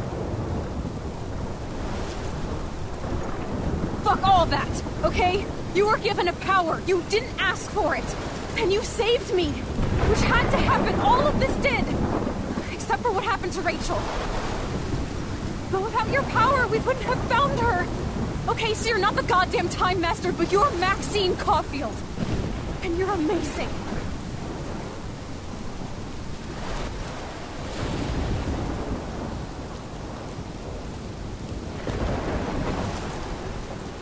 Max. This is the only way. I, I feel like I took the shot a thousand years ago.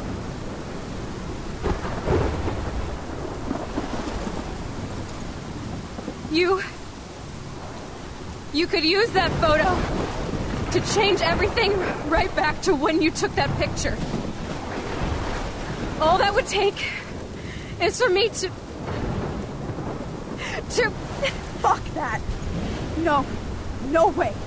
You are my number one priority now. You are all that matters to me. I know. You prove that over and over again.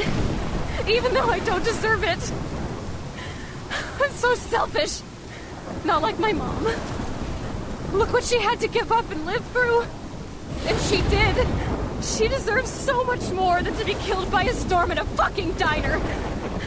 Even my my stepfather deserves her alive. There's so many more people in Arcadia Bay who should live. Way more than me. Say that. I won't trade you. You're not trading me. Maybe you've just been delaying my real destiny. Look at how many times I've almost died or actually died around you. Look at what's happened in Arcadia Bay ever since you first saved me. I know I've been selfish, but for once, I think I should accept my fate. Our fate, Chloe. Max, you finally came back to me this week, and you did nothing but show me your love and friendship. You made me smile and laugh like I haven't done in years. Wherever I end up after this, in whatever reality, all those moments between us were real, and they'll always be ours. No matter what you choose, I know you'll make the right decision. Chloe, I can't make this choice. No, Max. You're the only one who can.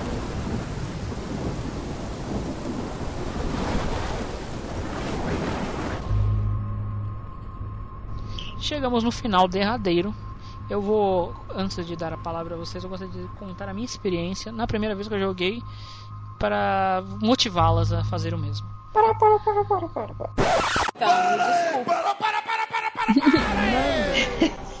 Eu acho que é o momento da gente falar das simbologias, não das camisetas delas. A hora que já tava falando lá, que reparou no coração, reparou mais não sei o que, que eu não tinha Tu reparado que deu a também. ideia, tem que começar. Eu? Falou Ouroboros. Foi sim. Quem começou com isso hoje foi você. Ai, ai. Ah, tá. E outra coisa. Só que- falei da Max. É... Meus anjinhos, se vocês repararem que ao longo dos episódios é como se as duas tomassem banho e usassem as mesmas roupas, né? De sempre. Que é a caveira na camisa da Chloe, o, a Jane Doe na camisa da Max, mas a gente vai vendo que elas vão mudando de roupa, né? À medida que os episódios vão acontecendo. Uma coisa que a gente esqueceu de falar é que quando ela sai do bunker e deixa o David lá, ela pega o colar da Chloe, né? Quer dizer, quem, quem notou, né?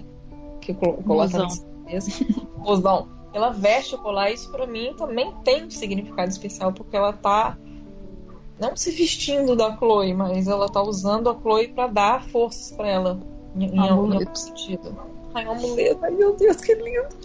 E aí, quando elas estão lá no penhasco e tem todo aquele discurso que a gente já vai comentar daqui a pouquinho, se vocês repararem, a Chloe tá com a camiseta de uma cobra engolindo a si mesma. E que uma cobra engolindo a si mesma é o quê? Ouroboros. O que, que é Ouroboros? Eu vou Metal. Alchemist. Não, não assisti isso não, gente. Não assistiu. Ouroboros é o quê? Né? Significa devorar a si mesmo, né? E é, simboliza os, eu tô lendo aqui no Wikipedia. O Ouroboros simboliza o ciclo da evolução voltando-se sobre si mesmo. É, cadê? Eterno retorno. Olha só que coisa interessante. Só isso que eu peguei aqui de interessante, assim, pra poder fazer um, um- um paralelo com Life Strange. É, cadê? Para alguns autores, a imagem da serpente mordendo a cauda, fechando-se sobre o próprio ciclo, evoca a roda da existência. Que bonito isso, gente. Não é bonito isso? Yes! E a. Ó, aqui, ó. Aqui, aqui, ó, que frase bonita. Ouroboros costuma ser representado pelo círculo, o que o que parece indicar, além do perpétuo retorno, a espiral da evolução, a dança sagrada de morte e reconstrução. Nossa, gente, acho que eu vou dar uma chorada aqui agora, hein? A dança sagrada da morte e da reconstrução. Nossa, eu quero abraçar esses franceses. E a camiseta da, da Chloe, ela tá vestindo uma mariposa com uma cabeça de caveira. Chloe não, da Max.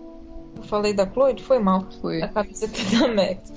Tá lá uma mariposa com a cabeça de caveira, e como a gente estava discutindo mais cedo em off, que é a mariposa, borboleta, enfim, significam transformação, evolução. Olha a nossa princesinha, como é que ela cresceu.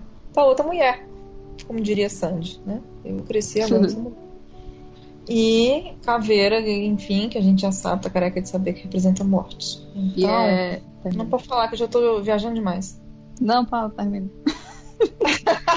Eu ficava jogando pra ti. Não, é- eu não sei nem o que eu ia falar, na verdade. Acho que essa mistura de, de transformação com, com através da, da morte também, sabe? De, de uma tragédia, que é o que vai acontecer. Aliás, é o que aconteceu, mas dependendo da sua escolha final, é só uma potencialização dessa, dessa simbologia, eu acho, né? Uhum. E isso acontece ao longo de todos os episódios, né? Se a pessoa prestar muito, muita atenção, ela vai reparar que a Max começa com aquela camiseta que é John Doe. John Doe, no inglês, pro português é João Ninguém. É No caso dela é Jane, né? Que é do feminino. E é sempre aquela referência a animais fofinhos, é, o, o servo, né? Que é o animal símbolo do jogo dela, da Rachel. E aí, aos poucos, ela vai mudando isso nessa, nesse final aí, que ela já tá no episódio 5, ela tá com a da mariposa, e no farol em si, ela tá com uma camisa vermelha, vermelho sangue, com uma caveira. Que pra mim isso representa que é o sacrifício que ela vai fazer, né? Que ela tá prestes a fazer. E, e a Chloe é justamente o contrário, ela tá sempre com caveiras, aí vai passando o tempo, o- com a evolução dela. Acho que no episódio anterior ela usa uma de um coração, que é tipo um, um desenho mesmo de um coração real, não aquele coração bonitinho, né? E nessa tem esse, esse lance do Ouroboros que a Manu acabou de falar. Eu acho isso muito, muito interessante. Porque, tipo, eles, eles tiveram poucos recursos para fazer o, o design das roupas e escolheram fazer esse, esse lance de ter significado que eu achei muito melhor do que se eles fizessem uma coisa bem variada, como foi em Before the Storm, por exemplo. Tem E a gente significado podia nenhum. escolher as roupas e isso ficou meio que Whatever. besta e nada a ver e sei lá, deram tanta importância pra isso. E foi uma coisa totalmente aleatória, desnecessária. Nossa, eu me confundi com, com a estampa. Eu achei que no penhasco ela tava usando a da mariposa. Mas era da Ela tá- caveira sozinha, né? É. Até o pesadelo ela tá usando a da mariposa, aquela, aquela preta cinza com, com a da mariposa. Aí quando sai do pesadelo ela tá com a vermelha. Quem escolheu essa roupa, é claro que foi a Max piloto automático. Não tem outra coisa. É que ela tava lá na Chloe também, né? É. Não devia ter outra roupa. Provavelmente era uma roupa da, Ra- da Rachel. Deve ter transado, tiveram que trocar de roupa. Que desespero. Deixou a Max piloto automático. A Chloe não aceitaria. Ai, ai. Eu tô lendo aqui ainda, gente. Olha só que coisa bonita. Caramba. Pode-se interpretar o ato de engolir a si mesma uma interrupção do ciclo humano em busca do evolutivo do espírito em outros planos. Eu Bonito. Ah, agora o vento até cantou. Ô, louco. Então é isso mesmo.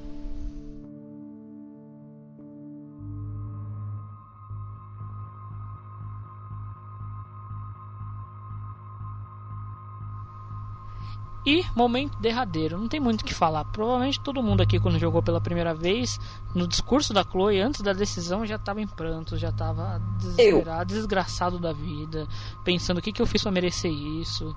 Por favor, pelo Uhum. amor de Deus, o que, que eu posso fazer? Só, eu, eu, eu confesso, eu estava assim também. Só que, quando desde aquele momento, Max, você só tem. Eu não tenho escolha, meu. Aliás, ela grava, fala isso, a Max. Minha prioridade número um é você. Fuck that! You are my number one priority now. You are all that matters to me. E aí, chega a Chloe e fala: Não, você pode escolher sim. E corta a tela para a opção sacrificar Arcadia Bay ou sacrificar Chloe. Essas, essas palavras, né? Exatamente essas palavras. Eu tive um choque. Juro, juro. O, o, o, o meu eu, da época que estava em prantos, chorando, parou e falou: Cadê a opção sacrificar Max? Porque pra mim era, ia ter opção, elas não iam ter nenhuma possibilidade de ficar juntas. Essa, na minha cabeça, essa era certeza. O jogo não vai me dar essa opção porque não vai existir. Não tem como. Ou eu me mato ou a Chloe morre. Então, peraí. Tenho, eu posso ficar nessa realidade que vai dar ruim lá embaixo? Barulhinho. Esse foi o barulhinho do mouse clicando na, na opção. É sério, eu, não demorei pra escolher por causa disso, porque pra mim essa opção foi muito óbvia, do tipo, eu não me importo com, com esse pessoal. No episódio anterior, tudo era pra falar mal. A Max tava falando mal de todo mundo. E, porra, bora, sério, eu não pensei, não tive que criar conjectura, foi uma decisão muito rápida. Mas acho que nível Life Strange foi bem rápido. Não pensei muito tempo não. As consequências disso eu falarei posteriori, por favor, falem vocês agora. Eu vou deixar a Aura falar na minha frente, porque eu sou a única que discorda aqui, né? Discordo não, né? Que, que prefere um final diferente. Foi outra rota. É, eu também não levei muito tempo pra decidir. Foi muito fácil, uma decisão bem, bem fácil mesmo. Mas eu já esperava que fosse essa escolha entre sacrificar a Chloe e sacrificar a cidade desde o episódio em que você escolhe a eutanásia ou não. Eu, eu até já falei isso, acho que eu tô no outro podcast. E quando eu passei por aquele corredor das memórias, não, eu tive a certeza que aquilo ali é só mesmo pra fuder minha cabeça. e eu chegar lá completamente assim, transtornada e, e perder as estribeiras. Mas não foi uma escolha difícil. Simplesmente salvei a Chloe e foda-se aquela cidade. Só isso que vocês têm que falar. Calma. Depois a gente fala, né? Tem uma. Só dando Tá na garganta, tá os na ponta da língua. da escolha. palestrar, depois a gente fala. depois eu vou falar várias coisas. Negócio de final certo. Eu odeio esse final certo, mas vai. Ah, mas o final moral, o final moral é tal coisa, o final é correto, mas não sei o que, o final cano é pra puta que pariu. Bom, ah, é, como, é, como é que Tomás falava mesmo, gente? Que eu sou como é que é? Pilastra do meio? Quinta pilastra? Quarta coluna. Quarta parede, sei lá. Quarta Enfim. coluna. que a gente concorda com basicamente todas as coisas relacionadas ao jogo, menos ao final. No sentido de preferência, nem concordar com o final certo ou errado, porque eu também acho que não existe final certo ou errado. Mas eu vou contar um negócio que eu, eu acho que eu já contei isso em algum outro programa. Mas, primeiramente, eu não fazia ideia de que ia ter esse tipo de escolha final. Eu, só, eu, eu lembro muito bem que quando apareceu na tela eh, as duas opções, eu botei a mão na boca. Tipo assim, "Ah, e agora? Só que eu já tinha recebido um spoiler do meu amigo que me indicou o jogo, Jote, se você estiver ouvindo. Aquele abraço, meu amigo. E ele já tinha me falado que elas iam dar um beijo. Porque pra convencer sapatão, gente, é assim. Você tem que falar assim, tem sapatão na história e tem beijo. Aí você fica, nossa, eu quero, eu quero ver, eu quero ver. E quando passou o episódio 3, que deu aquele selinho das duas, eu falei, Jote, é só isso aqui que tem nesse jogo? Aí ele falou, não, tem outro beijo, mais romântico, mais apaixonado no final do jogo. E eu pensei, bom, só pode ser em uma das duas rotas. Eu quero vê-las se beijando. E eu só escolhi o final. Eu não acredito que eu tô ouvindo isso. Eu nunca contei isso pra você. eu vou me retirar desse podcast. Ai, ai, eu só escolhi o final de sacrificar a coisa porque eu queria ver o beijo. É, Essa é a verdade verdadeira. Não acredito que eu estou ouvindo isso. Eu vou me retirar mesmo. Não, se Olha. você retira não boa. Peraí, fica é. aqui. Fica aqui que a gente tem que terminar o programa. Olha, Ah, isso me lembrou uma coisa que eu não sabia que tinha um beijo, só foi descobrir muito depois de jogar, viu? Porque Oh. justamente eu escolhi o outro final. Aí eu fui ver assim no YouTube, vendo vídeos, né? Aí eu, beijo? Aí fui ver, não, o que era. Aí vi esse outro final aí, fiquei triste. Olha, Mas assim. a motivação peraí, da Manu peraí, gente, é só não, só pra completar Peraí. você. A motivação da Manu não tá tão errada assim não, viu? Prioridades, né? choice, esse jogo de choices, eu fiz a minha choice. Fútil. Mas. Jurando que ela ia falar toda uma coisa de moral e de não sei o que. Vou falar, não, vou falar disso também. Calma aí, Sacrifício. Isso aí, na verdade, vai ser na hora que a gente for debater as consequências de cada final. Mas a galera que tá cansada de saber que eu adoro uma história triste, assim, que tenha um final triste, ou agridoce, ou trágico, etc. Então meio que casou.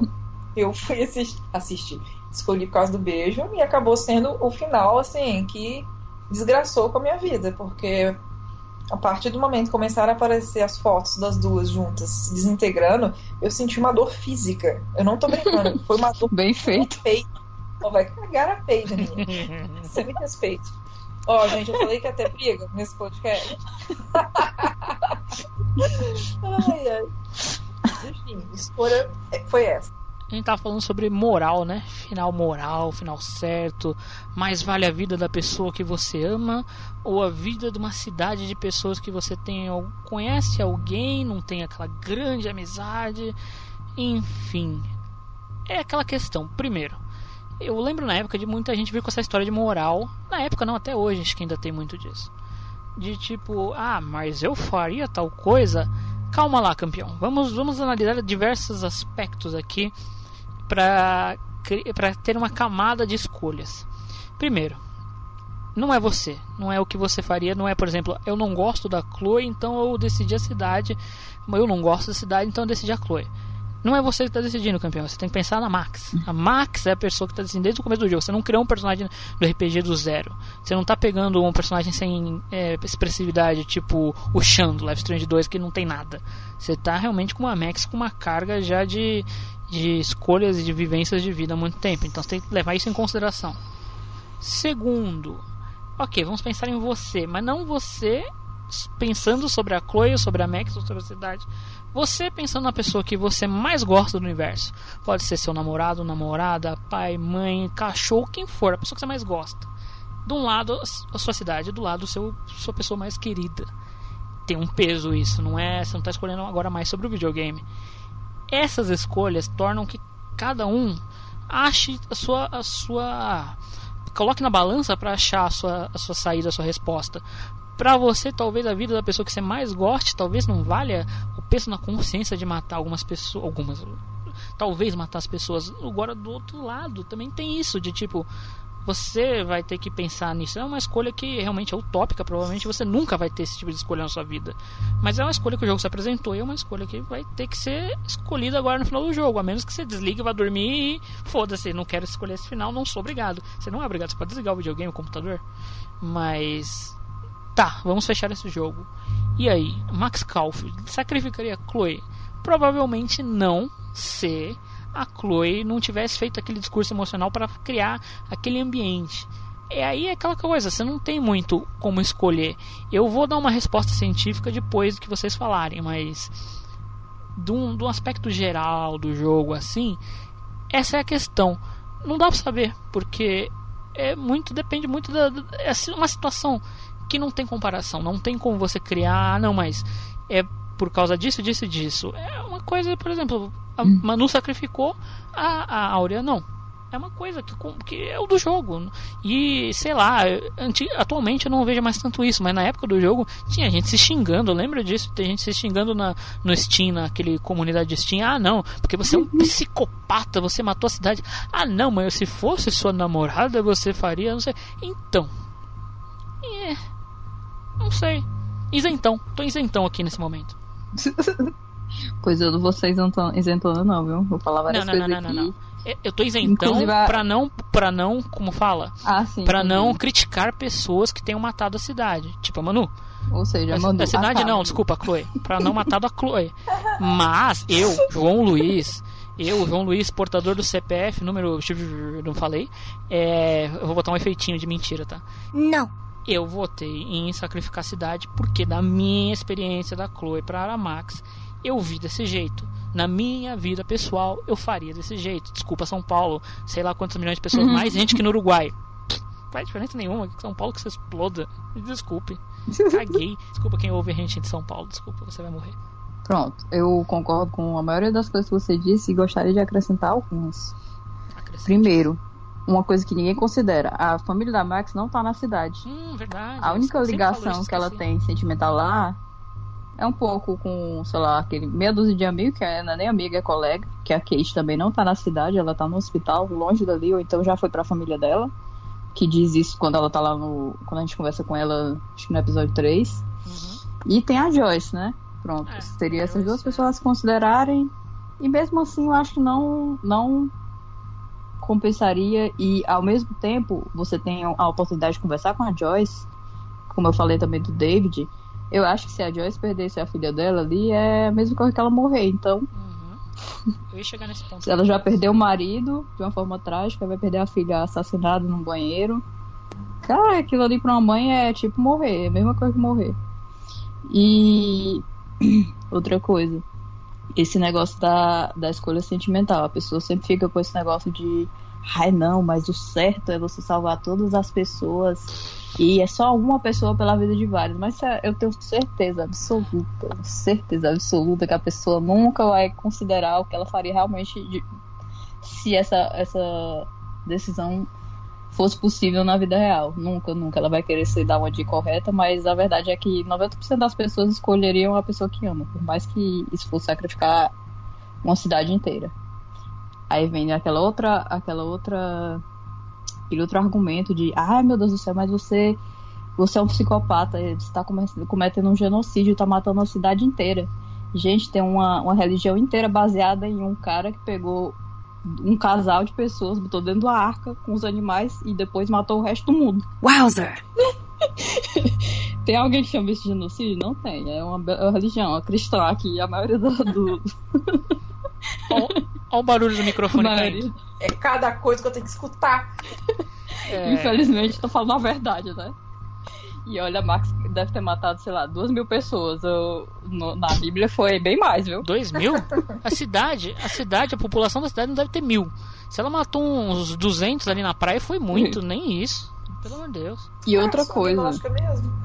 Não, não, é sério. outra coisa. Morreu, se morreu 10 foi muito. Na realidade, 200 é muito, né? Não é nada. Candidato Manuela. Outra coisa. Ah, desculpa, achei que a candidata Manuela já tinha direito de tréplica. Não, eu quero falar um monte de coisa aqui ainda. Candidata Manuela, é... aguente, por favor. que eu tenho pra falar que eu vou perder. Outra coisa, a Max não tá matando as pessoas, ela não tá matando diretamente. Ela provocou o tornado, beleza. O tornado vai acabar matando alguém? Vai, mas não é Sim, como se ela estivesse atirando nas pessoas e ou impedindo elas de fugirem do tornado. Elas são burras e não fogem. Por que, que elas não fizeram igual elas e foram pro farol? Enfim, podia ter salvado. Exatamente. Já, se ela sacrificar a Chloe, ela vai estar tá matando diretamente, porque ela pode impedir a morte e ela não tá fazendo nada. Ela tá simplesmente assistindo. Aquela cena eu acho ela grotesca, aquela cena do banheiro, que ela fica sentada lá chorando e a Chloe morrendo aquela cena me dá vontade de morrer junto, porque eu ela preciso, é muito horrível. Eu preciso fazer uma interrupção. é, uma breve interrupção Diga. para fazer uma confissão, na realidade. Eu sou uma Hum. vergonha para o fandom. Eu nunca joguei até o final do Final Bay. Eu prometi que eu jogaria dessa vez. Eu não tive coragem. Covarde! Eu sou covarde. É, eu, eu já vi fotos, tudo bem, eu já vi fotos do cemitério porque a gente já discutiu disso, mas eu nunca vi e, eu sempre paro nessa cena do banheiro porque não dá, não, não, não dá, não dá, não dá. Não, a cena do banheiro eu acho pior, a pior. É horrível, é horrível. Você tá vendo a pessoa que você ama sendo morta ali, você fala, não, horrível, não, não, não, não tenho isso pra mim, não quero vida real, não dá, já basta vida real, não quero não, obrigado. Desculpa, não quero não. Pois é. Ah, lembrei, falou isso, eu lembrei. Que eu não gosto do, de nenhum dos dois finais. Eu não acho eles é, satisfatórios, justamente porque eu acho que a Max não tomaria nenhuma das duas decisões. O satisfatório pra mim seria ela sacrificar, porque eu acho que é da índole dela. Ela passa o jogo inteiro falando: a Chloe é minha prioridade, eu tenho que salvar a Chloe, a Chloe não vai mais morrer, Chloe, Chloe, Chloe, Chloe, Chloe. Esse episódio é só isso, é só a Chloe. Por Você isso, vê Chloe, meu Deus, ela tá lá no meio que eu tava comentando com vocês no WhatsApp. Ela tá lá no meio do incêndio, o cara lá em choque. Você tem que salvar, né? O pescador. Ela vê um folheto no chão de um negócio lá, que eu nem lembro o que era, um passeio na floresta, qualquer coisa. Se a gente sobreviver a isso, a Chloe vai comigo. Prioridades. Ai, é muito, lindo esse casal, meu Deus. Pois é. Não tem como ela escolher deixar a Chloe morrer daquele jeito, naquele banheiro, sem saber que tudo aquilo que elas passaram existiu. Ela tá com o pensamento de do início da semana que ela tava abandonada por todo mundo, que a vida dela era uma merda, que ninguém se importava com ela. Aquilo era tipo. Que é justamente todas as coisas que o Nathan tá dizendo? Uhum. Aquilo é tão cruel de uma forma que você tá. Não sei, é, não dá não pra eu fazer aquilo ali com uma pessoa que, que eu amo. É impossível, não dá. Uhum. Eu acho que ela ia ficar num looping eterno tentando consertar até morrer de alguma forma ou Uhum. sei lá. É, você queimou a largada do que seria o próximo tópico do final, entre aspas, real possível que eu imaginei, mas é basicamente isso mesmo. Você, tudo que você falou é verdade. A índole da Max, pelo menos nesse episódio, foi muito nisso. Dessa, por isso que eu fui enganado. Dessa toada de auto-sacrifício, de eu tô indo no meu limite, custe o que custar, whatever it takes, Avengers. E é tipo, que não importa o que acontecer, o objetivo é salvar a Chloe. Mesmo que isso custasse a vida dela. Ela vai. Ela dá aquelas respostas atravessadas pro Mark Jefferson, ela manda ele comer merda e morrer. Ela tá nem aí, ela tá só querendo. O objetivo dela não é nem salvar a cidade. Ela, procurem, falei, procurem no jogo. Não tem um momento que ela fala, preciso salvar a Arcadia Bella, ela não fala. Tanto que, pra mim, a Ela decisão. fala é. Foda-se Arcade Bay no Sim. diário. Tanto que o último momento do, do jogo, que eu falo que ela toma a decisão da Chloe, é porque a Chloe não quer sacrificar pela cidade. Ela tá realmente querendo não deixar o, o, o cargo, o sobrecarga na, na Max. Mas no geral, esse episódio é bem, bem voltado nisso, do auto sacrifício dela. Pronto, mandou, sua vez. É, e depois. não, e depois eu vou falar 17. por que o final de, de- do auto sacrifício da Max corrigiria o, o paradoxo do jogo. Continue na linha. Ah, isso aí pode até ficar pra depois mesmo, porque. É, porque é é pós-jogo. nós três concordamos, né? É o pós-jogo. Mas aqui, é, eu vou tentar falar de uma forma organizada, mas vocês sabem que eu tenho um pouco de dificuldade. Então, John, você se prepara aí no seu botãozinho de corte do seu programa de edição do áudio, tá? Porque talvez você precise usar bastante. A gente te Porque ajuda. talvez eu fale, eu fale em fora de ordem. Yes! Sua réplica. Como eu já tinha falado antes, Tempo esgotado, candidato. eu. Oi? Tempo esgotado, já candidato. Acabou seu tempo. Como eu já tinha falado antes, não acredito também em final certo ou errado. Eu acho que nós temos. Existem argumentos é, que defendem muito bem cada um dos finais. Mas eu prefiro o final de sacrificar a Chloe. E vou dizer por quê. Mas não, não sei se vou dizer logo agora, porque eu já estou me confundindo aqui no que eu vou falar. né? Fala o que tiver no coração. Vou falar o que tá no meu coração. Vou falar o que tá no meu coração. Vai se falar tá no Enfim, eu tinha escolhido, né, o, o, o final por causa do beijo, mas enfim. falei, acabou casando com realmente o meu final favorito. É, sobre moralidade. É, faz todo sentido que a gente tenha que pensar com a cabeça da Max. Assim como também faz sentido que a gente pense com a nossa própria experiência, com o que a gente acha que a gente faria na vida real. Eu tenho as minhas ressalvas quanto a achar que eu sacrificaria uma cidade inteira em nome de uma pessoa que eu amo. Eu não sei se eu faria isso e é muito difícil pensar numa situação dessa acontecendo com qualquer um. Então, a resposta que fica é não sei o que eu faria. Mas a Max, por mais que ela colocasse a Chloe em primeiro lugar, a gente sabe disso, igual vocês falaram, ela bateu na tecla da Chloe o tempo inteiro, principalmente no quinto episódio. Não é também da personalidade dela, por mais que ela não conheça as pessoas, todas as pessoas de Arcade Bay, simplesmente descartar uma cidade inteira por causa da Chloe. Porque a, a Max é uma pessoa muito empática, a gente sabe disso desde o primeiro episódio. Que ela quer ajudar as pessoas, que ela se coloca no lugar das pessoas, mesmo de gente que ela nem gosta ou de gente que ela não conhece. Então, eu acho assim, dependendo, independente do final, ela ia ficar doida. Ela ia entrar numa depressão do cacete, porque ou porque ela deixou, entre aspas, um monte de gente morrer, ou porque ela deixou a pessoa que ela mais ama morrer, enfim. É... Então, assim, final moralmente certo. Eu não sei, gente. Eu não sei se existe isso. Mas eu acho que cabe os dois finais pensando no que a Max faria, né? É, O que eu mais gosto do final de sacrificar a Chloe, primeiro porque é um final mais elaborado, isso é indiscutível, por mais que a gente goste do outro, né, também. Igual o John falou, acabou a verba. Não sabemos. Era o que os diretores queriam que a gente fizesse? Não sei também. Porque eles podiam ter feito um final muito mais elaborado também pro, pro sacrifício de Arcadia Bay, mostrando elas depois, mostrando, sei lá, outras possibilidades. Mas, enfim, eu gosto de, de, de- do final do sacrifício Chloe, por isso é um final muito elaborado. É um final muito agridoce, mais pro agri do que pro doce, claro. é um doce? final Não muito doce triste final. e vocês sabem. Agridoce que gosto aonde? Doce aonde? triste. Onde é que é o doce, pelo amor de Deus? O doce é. Doce. Doce pra você. É aquele chiclete que é. Eu não sei mais o nome, mas ele vem com um negócio que, que arde, que, que é azedo, super azedo. Não sei se vocês já experimentaram. O quê? Que eles, eles são tipo azul.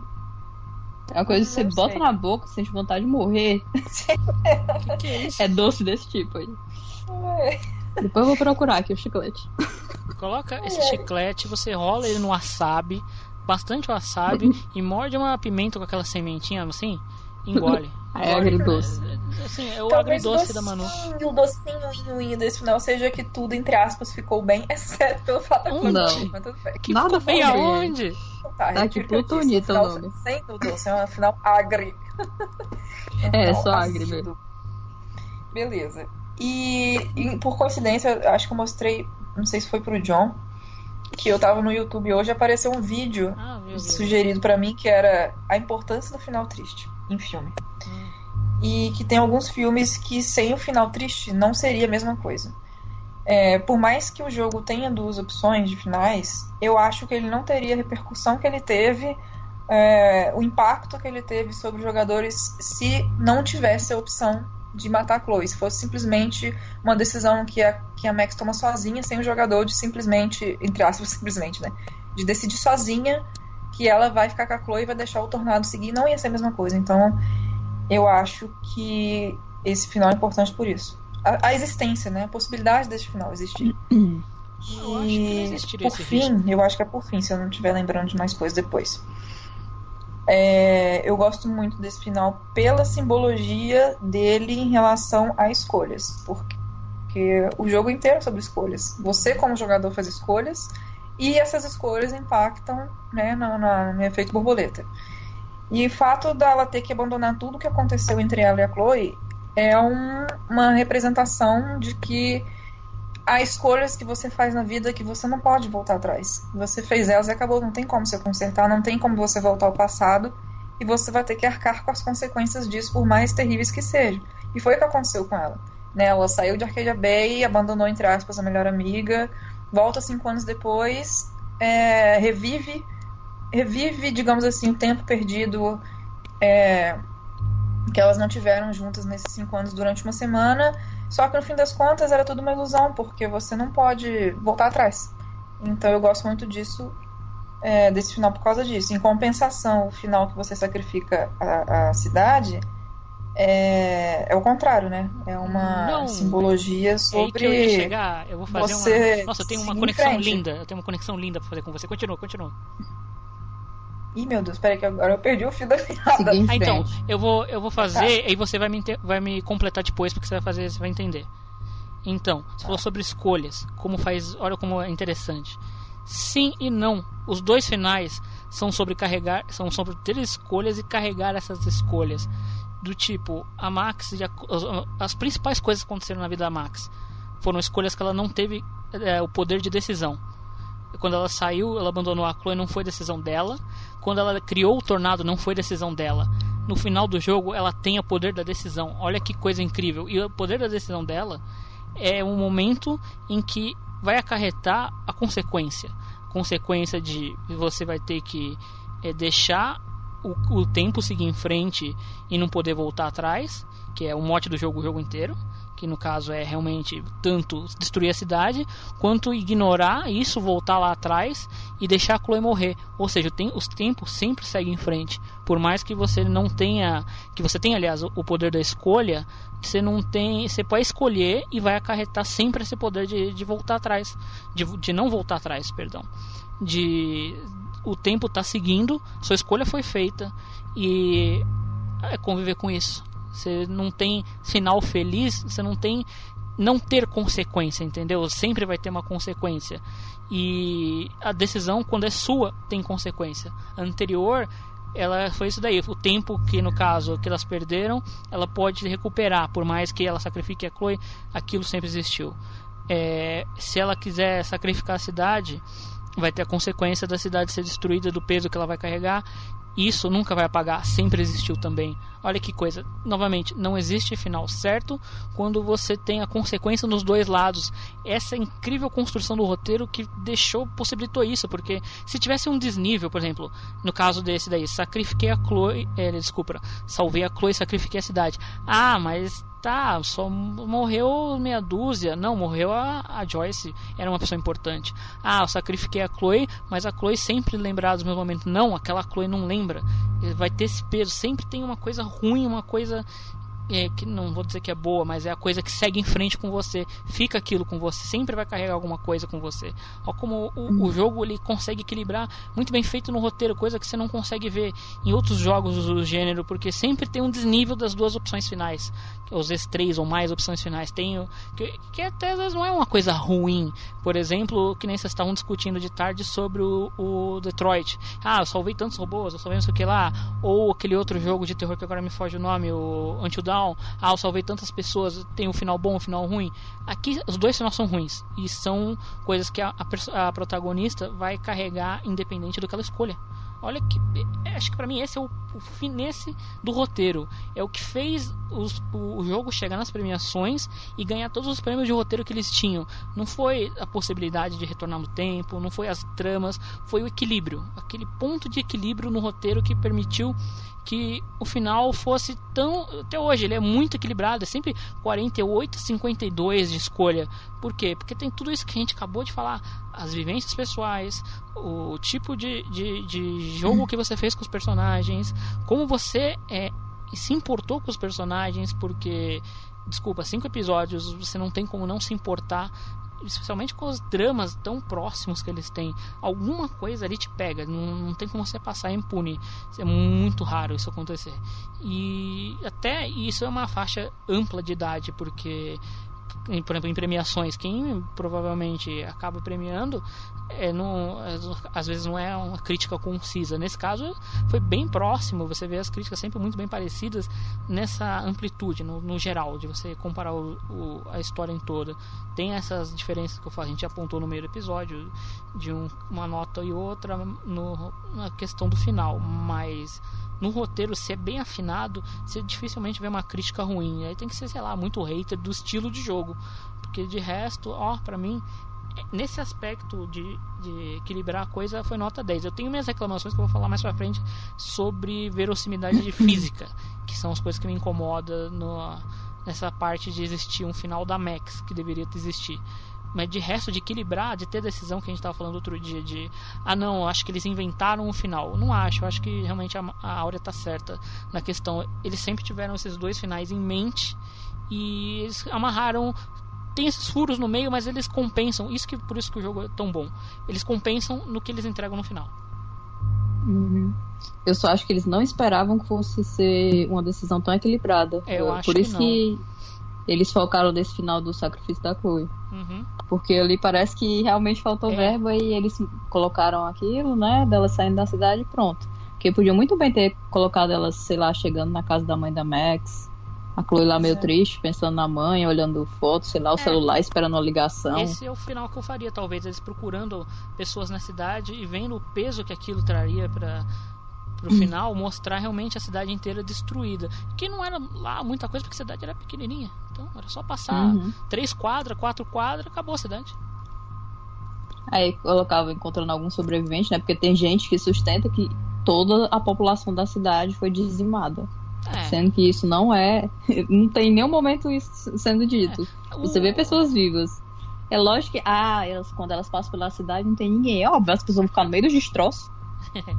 Essa aí, tipo, sobrevivente. São os bombeiros, né? Sobrevivente Porque super aqui poderoso. caiu o prédio, a rua é isolada, a rua todinha, o quarteirão. Imagina uma cidade inteira. ai, ai. Mas é, acho que foi o. o... Obrigada a concordar com os palestrinhos na maioria das coisas. Principalmente em relação ao que o John falou sobre a simbologia também do outro final, né? Uhum. Que é você seguir em frente e você arcar com as consequências das suas escolhas, que no caso era, né? é, é, aceitar tudo que aconteceu. Uhum. É pra chegar aqui e falar. o- ambos os finais estão falar. certos, amigas. Não precisam brigar. Sabe Não, por que, eu que os falei, não finais. existe certo e A gente errado. nem brigou. Mas a única Não, mas coisa que eu, que eu esperava mais prefiro milhões de vezes mais é o final de, de matar a Chloe mesmo. Infelizmente é isso. Eu amo o final triste. E o que me, me cativou muito, que é o que me cativou também em Efeito Borboleta, Hum. é a parada do. Tipo, de pensar no tudo que poderia ter sido não foi, sabe? De tudo Uhum. que elas viveram que na realidade que a Max está vivendo não aconteceu pra Chloe. Uhum. Então isso, é- isso é muito triste. É bem triste. Enfim, gente, eu sou masoquista. É...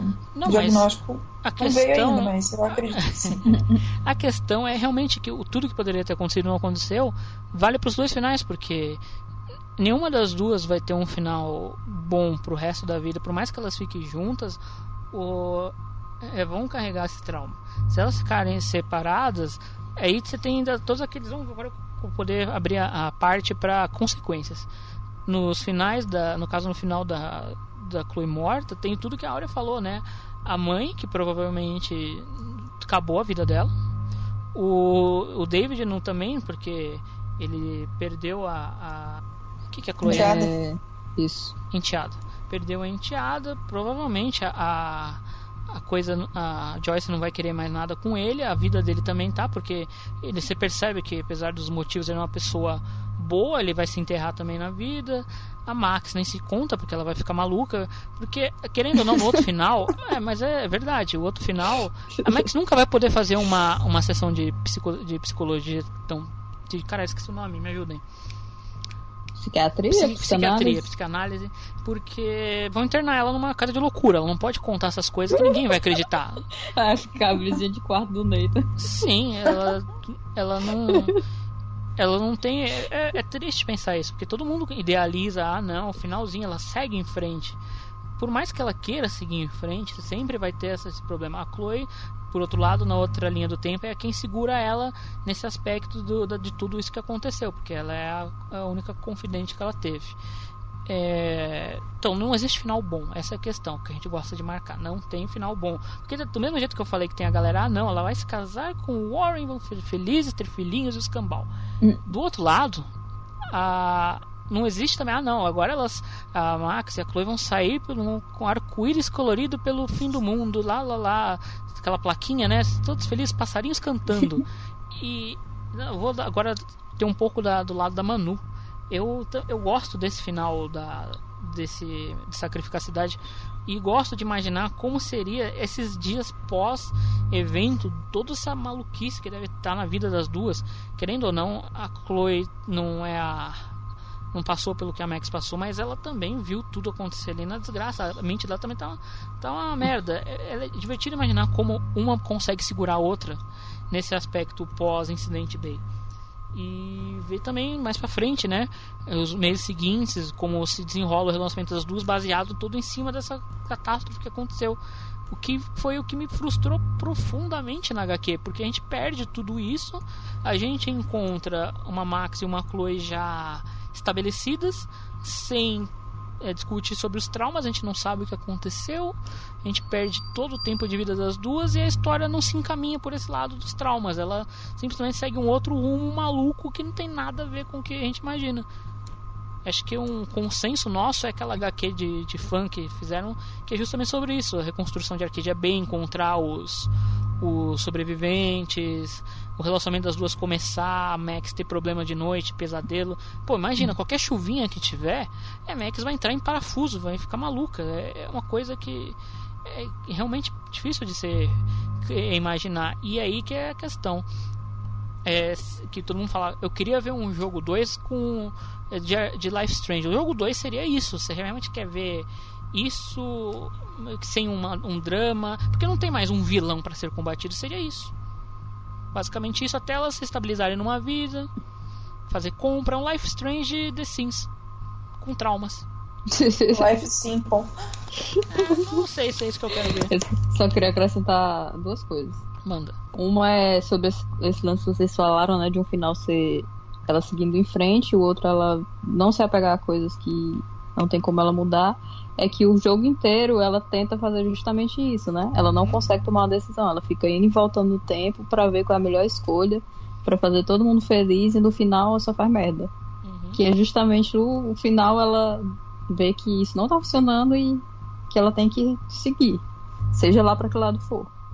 E a outra coisa é que até o John falou aí por cima quando ele tava falando essa, esse final aí, que a Max que fica sem a Chloe, ela não vai ter ninguém para compartilhar esse toda essa parte dessa semana que ela viveu e que foi traumática e vai ficar só aquilo na cabeça dela, não pode nem contar para psicólogo, né, pro psiquiatra, porque ela vai ser internada. Não, é porque eu viajava no tempo, eu salvei minha amiga da morte várias vezes, aí veio um tornado, aí pra, aí pra evitar o tornado eu sacrifiquei minha amiga. É. Essa E psicóloga. desde então Uhum. nunca mais fui normal. Uhum. Escrevendo, né? Uhum. Ela, ela terminando de falar e o cara já é, ligando pro, pra ambulância pra vir buscar ela. Já entra Vai ser. A força. vida dela vai ser uma merda. Eu acho que isso aí também tem tudo a ver com o que a gente vai falar depois sobre furos no roteiro em relação à viagem no tempo em si, em relação à física, e o que que os roteiristas queriam. E eu acho que isso tem a ver porque, por mais que a gente ache que na vida real a Max ia ficar doida mesmo e, depressão e sei lá. Vão aparecer vários problemas psicológicos. No jogo, pelo menos, ela está conformada, gente. Ela está conformada no final de sacrificar a Chloe e no outro final ela tá bem. Estamos fugindo da cidade. Não que triste bem. essas pessoas mortas. Ela está Mas com vamos um seguir olhar- em frente na estrada? Vamos. O outro, ela está com um olhar de múmia olhando pela janela até que a Chloe dá um conchego nela, porque senão. Ela no Vai final- pular. Este final eu assisti 942 vezes, então eu tenho propriedade para falar. O outro não tem, então o outro fica em aberto. Não, mas é verdade, sobre isso de física, agora eu vou dar aquela notícia feliz para todo mundo. Os dois finais fazem sentido, entre aspas, nesta narrativa. Narrativa de que o, a morte da Chloe é, é o, vamos dizer, o Big Bang. Porque os dois finais existem. O primeiro final, ele sempre existiu, que é a Chloe morrendo, ele sempre existiu, tá lá. Aquele final existe. O final da, da Arcadia Bay sendo destruída sempre existiu e sempre vai continuar existindo. Porque elas chegam naquela linha do tempo. Aquele final, ele não pode deixar de existir. Aquele final de Arcadia Bay sendo destruída, ele- aquela linha do tempo precisa acontecer. Ela precisa sempre existir. Porque, a, a- vamos dizer assim, que a gente fala de onda. Aquela primeira onda que a Max fez lá, ela, não, como a gente está falando sempre aqui, não pode ser desfeita. Aquilo sempre foi, sempre existiu. A Chloe, em uma realidade, sempre morreu e em uma outra sempre sobreviveu. E aquilo vai sempre continuar existindo. E aquilo vai criando força, criando força até chegar naquela sexta-feira bendita e virar o furacão. Aquela realidade precisa existir. Arcadia Bay precisa ser destruída para equilibrar as forças. Não tem, não existe. Isso você vai ver porque isso reverbera em todas as realidades. A Max vai para a realidade da Chloe de cadeirante, as baleias continuam estando mortas, continua tendo tido aquele. Você lê no jornal, eles até deixam o jornal para você ter noção. Continua tendo tido aquele evento da neve.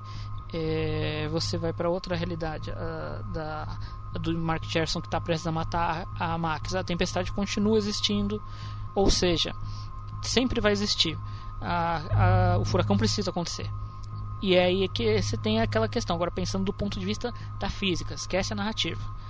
É, faz sentido, já que essa realidade sempre vai existir, não tem jeito. Esse é o preço a ser pago por você tentar você ter salvo a Chloe lá atrás. É, faz sentido a Max voltar naquela realidade em que a Chloe vai morrer para viver naquela realidade, porque já que essa realidade não existe, não deixa de existir a do furacão, é, para que você então sair, você deslocar sua consciência e ir para aquela outra realidade e deixar uma Max genérica vivendo com a Chloe naquela realidade? Você vai ter que viver lá. O que você está fazendo é mudando o seu trauma. Você está indo para aquela realidade para ver a Chloe morrer mais uma vez. Por isso que do ponto de vista físico, sempre, por favor, não me crucifiquem. Não faz sentido a Max voltar lá atrás. Aí você fala, ok, mas o que faz sentido? A Max voltar lá atrás para dar um reboot. Ela, ela ser o paradoxo que quer cancelar tudo isso, já que ela não, já que não é mais, vamos pensar, Chloe não é o ponto de vista, não é o ponto certo, pensando no ponto certo, ela não é o, o catalisador da, do furacão. O catalisador é salvar a Chloe. Vamos dizer assim, é, quem salvou a Chloe? A Max. A Max que tem o poder. O primeiro uso do poder que tirou isso daí. Por quê? Porque na realidade que a Chloe morre, o furacão continua. Então não, não é esse ponto. A Dontnod é, vamos dizer, o furo da Dontnod. É, como não, a Max não usa o poder?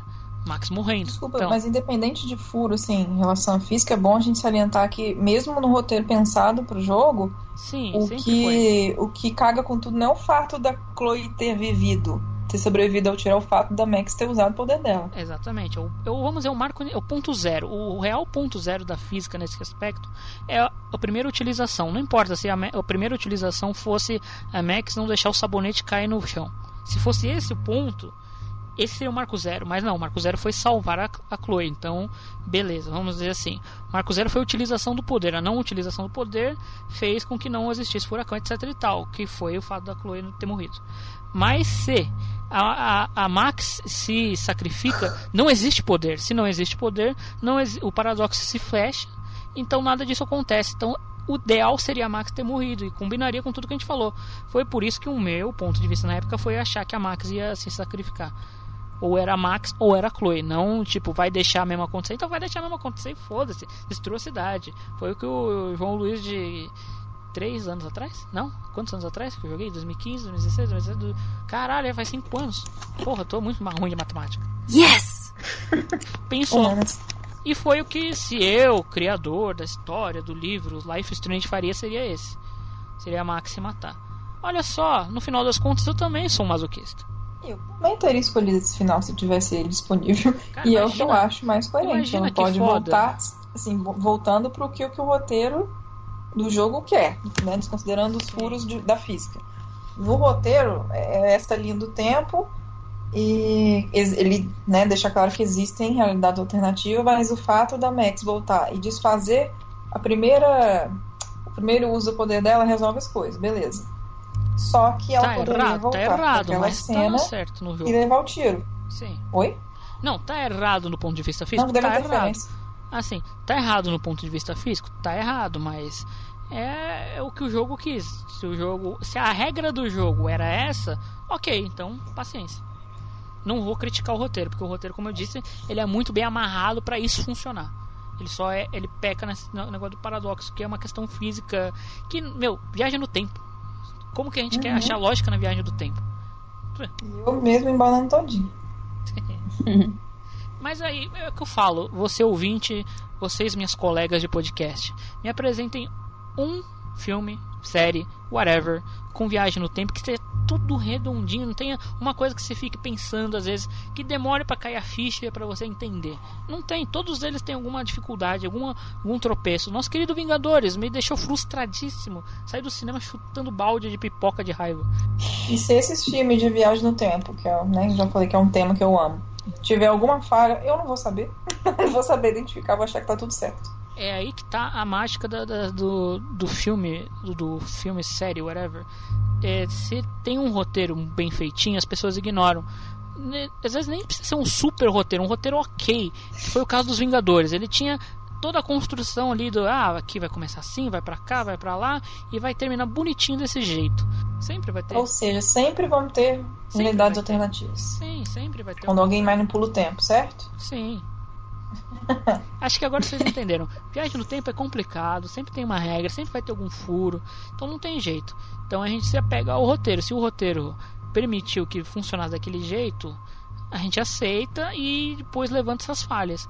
Que eu acho que se você fizer uma enquete hoje em dia, é capaz das pessoas até gostarem mais de uma ideia de uma Max é, que se sacrificasse no final do que ter um final da Chloe morrendo. Eu acho que seria. Não sei. Acho que a gente podia fazer uma enquete dessa no grupo, hein? Que será, que- será que rola? Rola, né?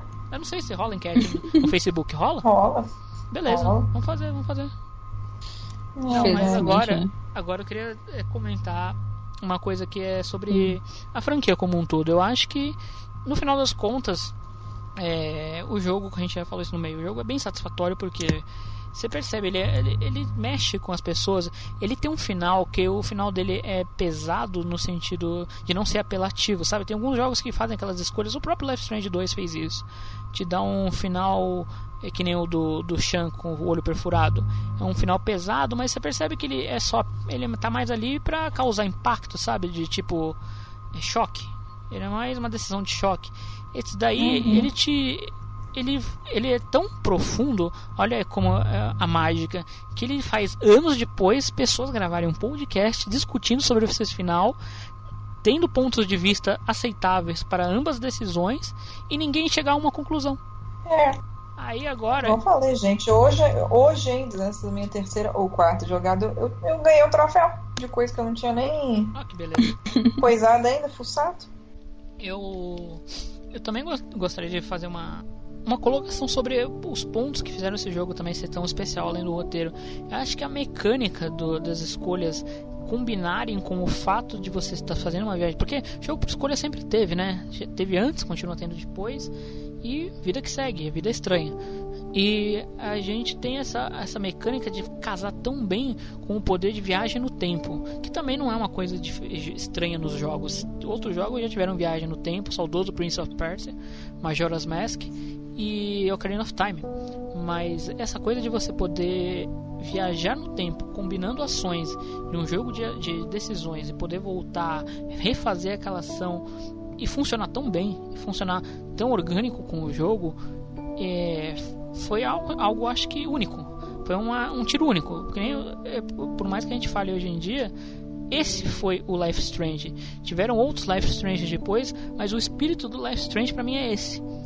A fórmula que também muita gente fala, ah, não, é o romance, é o casal, é o romance lésbico, o jogo LGBT, tudo isso, mas o core para mim é o, a história funcionar tão bem com o poder de viagem no tempo, a utilização do, do mecanismo, que no caso era a viagem por foto, ou viagem de curto tempo, famosa espiral de rewind que todo mundo gosta. Tatuagens foram feitas com essa, essa espiral de rewind e é marcado, ficou marcado. Life Strange ficou marcado nisso. É o core. Que pra mim, que todo mundo pensou, agora vai ter o Life Strange 2 e não vai ser é, vai ser tipo American Horror Story, vão ser histórias diferentes.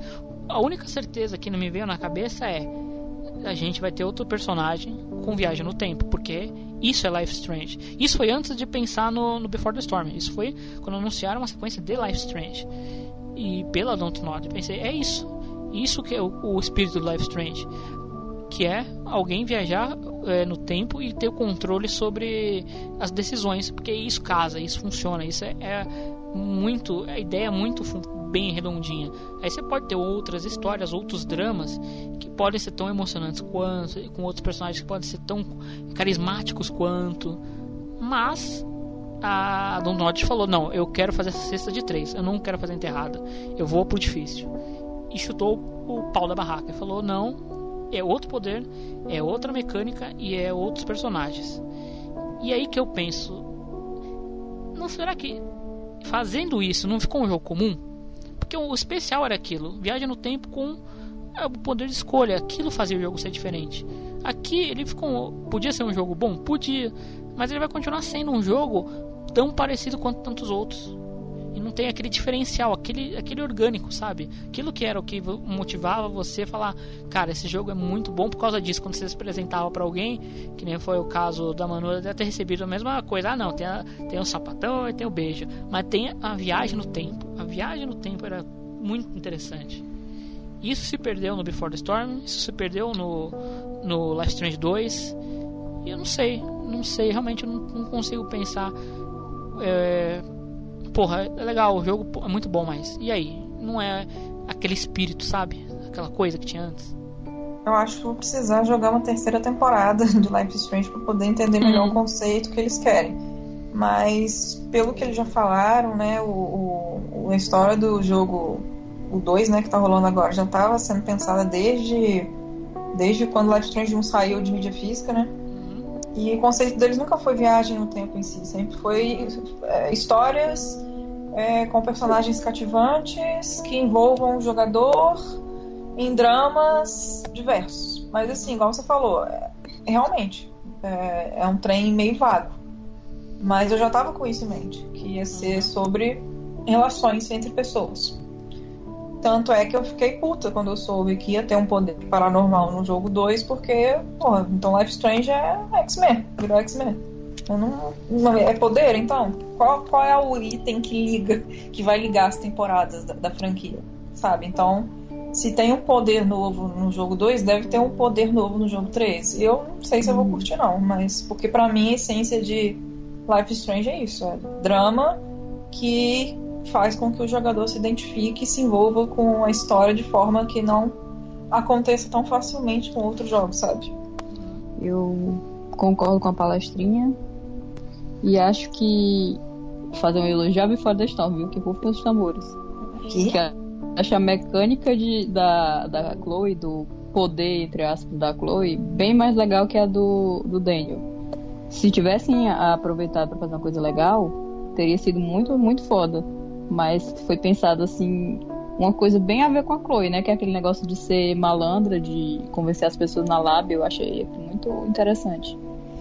Enquanto enquanto Life Strange 2 tem aquela coisa do menino, né, que ele levita as coisas e tal.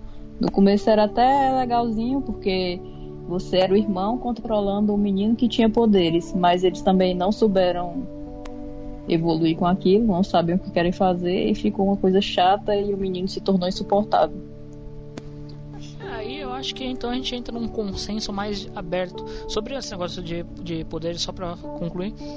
É, essa era a minha visão, tá? Não era o que os caras estavam falando. O que os caras estavam falando é realmente é um jogo novo com outros personagens. Eles nunca deixaram nada claro que, ah, não, vai ser sempre sobre viagem do tempo. Pra mim era a minha concepção de como casou tão bem aquele negócio de viagem no tempo, mais escolhas. Pra mim era o modelo Life Strange.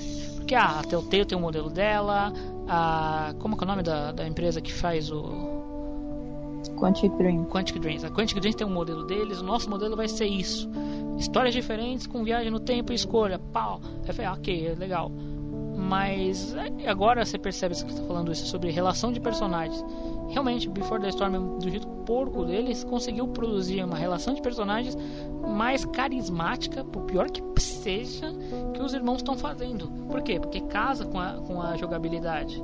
A jogabilidade de você criar o Daniel e ele, usar os poderes, no papel podia ser interessante, mas na realização não ficou do jeito que eles queriam. E a Chloe fazendo. É, sendo daquele jeito e interagindo com os personagens na dinâmica.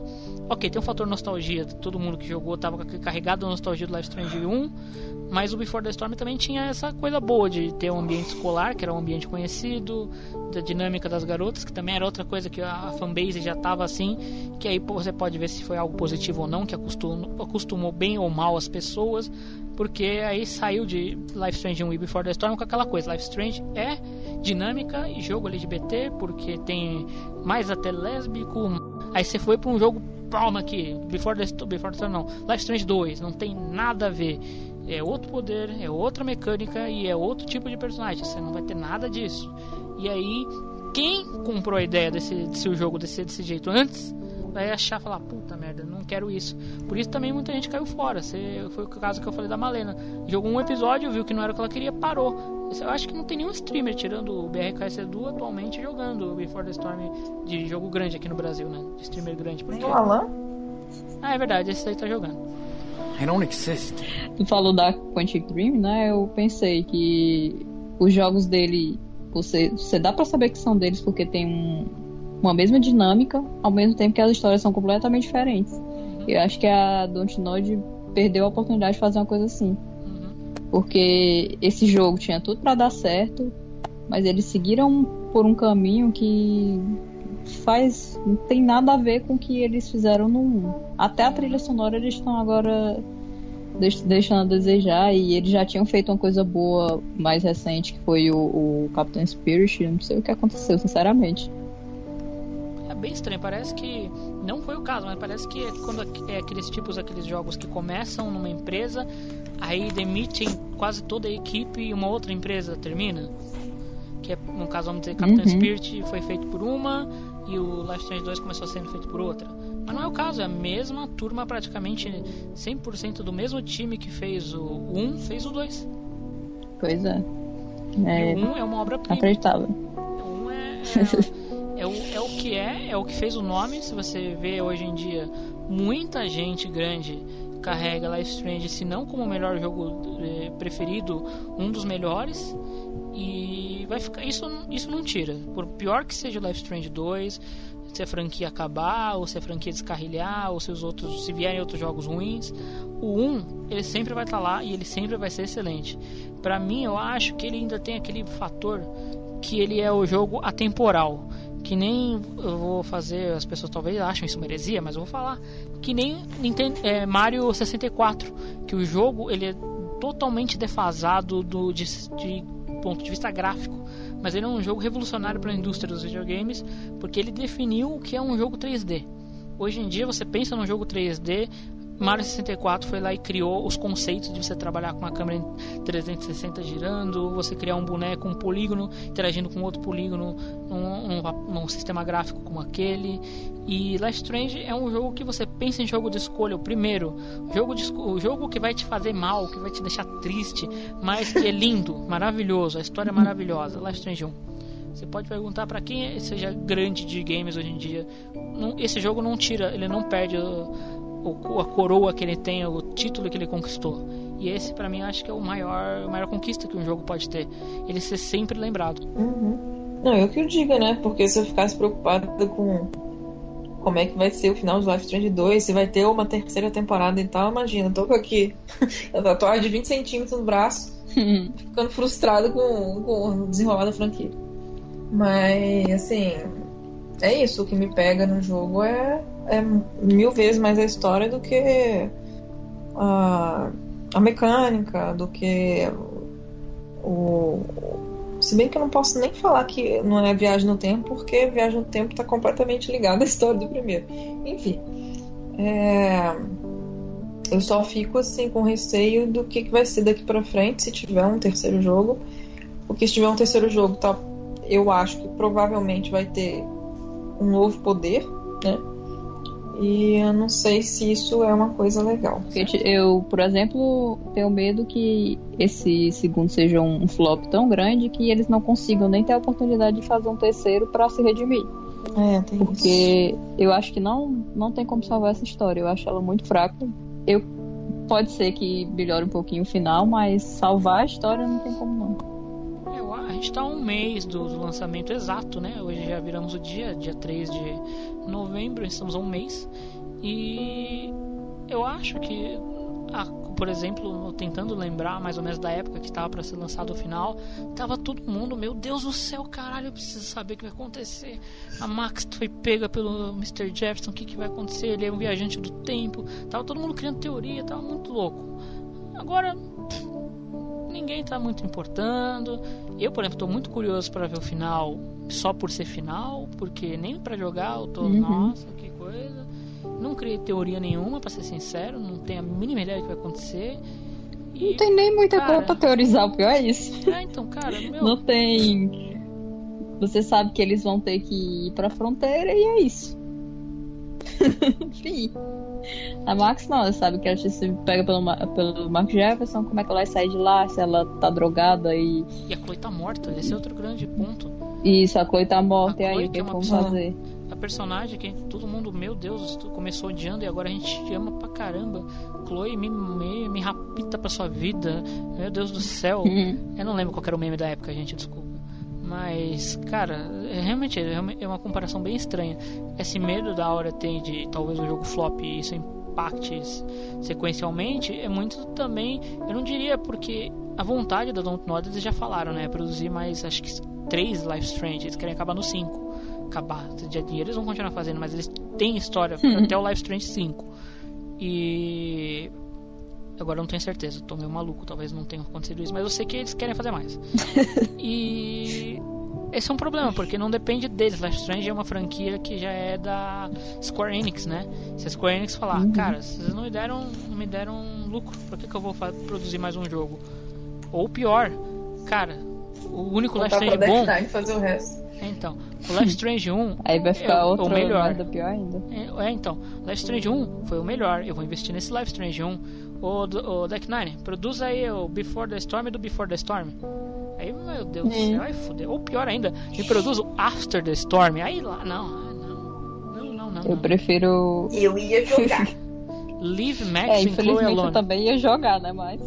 Não, eu não tô falando, a gente vai jogar. Tudo que tiver o nome Life is Strange, a gente vai de algum jeito consumir. Seja HQ ruim, seja o, guia, o guia de Black, a gente vai atrás, a gente dá nossos corre. A gente Uhum. sempre tá eh, fazendo alguma coisa. Mentira, eu dropei a HQ. Mas eu comecei. Eu vi que era ruim, eu dropei. Mas até que a gente fala sempre da série de TV, a Nath Morta série de TV, que foi agora vai, não vai, agora vai, não vai. E tá na mão da Disney, né? Porque tá na Hulu. E. Ou não, vai saber que tá hoje em dia. A gente mete o pau fala, vai ser uma. É, a gente fala, vai ser uma merda, não vai ser legal. Mas a gente ia assistir, nem que É. fosse o episódio piloto pra falar, cara, que merda. A gente ia assistir. Tudo que tem o nome da franquia, a gente vai dar. A gente vai dar uma mínima moral. Não tem jeito.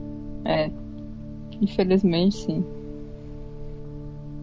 Enfim, concluindo agora a nossa belíssima explanação de 4 horas e 18 minutos. Esse é o bruto. O que vocês estão ouvindo provavelmente é menor. Of course. Pós After the Storm, que a gente já discutiu o que, seria da vida da Max maluca, Chloe, eh, a Joyce destruída. Pós After the Storm, não tem muito pra onde ir, né? Não tem essa coisa, vamos fazer um jogo. Porque o próprio diretor já disse que ali é o fim da, da história da Max e da Chloe. Dali pra frente, elas vão ter uma vida normal, né? Eu, acho que normal, entre aspas, né? Normal no caso, sem um professor maluco, sem é, uma um furacão destruindo a cidade. Elas viveriam pagando seus impostos, vivendo suas vidas cheias de traumas, comprando um mercadinho na esquina e adotando um gato, bom segundo. é Cheio isso que vocês imaginam? Momento fanfic. Como que seria a continuidade? Nossa, pra, não- pra rolar uma história de jogo, não faço Não, ideia. não, pra história de jogo esquece. O diretor falou, não tem mais, não tem história. Que seria a vida comum, né? É, com certeza. Uhum. Superando traumas juntos. Haja trauma e haja gato pra adotar, então. Todo casal sapatão que se presta tem um gato. Cadê o seu? Mas há controvérsias. Eu não tenho. É, mas so- sobre Life Strange é basicamente isso que a gente tinha a dizer. Eu acho que agora a gente pode simplesmente mostrar rumos para este lindo podcast que vos falo. Nossos planejamentos futuros é concluir nossa linda e bela Life, eh, jogo de Life Strange 2. Como eu disse, daqui um mês sai o jogo, então jogaremos. Muita tristeza, mas jogaremos. E gravaremos um podcast. O que, que, estamos, que temos de promessa para o futuro? Before the Storm, já falamos que queremos muito fazer isso. A vontade é grande. Sim. Não há como negar. estou Vontade de jogar de novo é maravilhoso. É assim. É gigantesco. Tô pra ir ali ligar o videogame e começar logo agora. Puta, eu tenho que baixar porque eu apaguei do computador. Eu não Eu vou jogar de novo, não. Tô brincando. Eu vou assistir um, um coisa no máximo. É, Deus me livre de abrir o videogame e instalar isso de novo no meu coisa. Tem duas coisas que eu queria Capaz de muito. trazer um vírus. Aquelas perdendo cada vez mais ouvintes. Tem duas coisas que eu queria jogar nesse jogo por masoquismo. Uma porque eu acho legal mesmo, outra por masoquismo. Ah, por achar legal é o RPG, é uma coisa que eu realmente acho bacaninha, acho divertidinho. É, a outra é o a peça de teatro. Eu queria muito fazer essa peça de teatro de novo por motivos de masoquismo mesmo, só por ser para ver como é, é como que fala a palavra certa. Eu ia falar clichê, mas não é clichê. Clichê é até algo positivo às vezes. Isso não é algo positivo, isso é cafona. Acho que cafona também casa.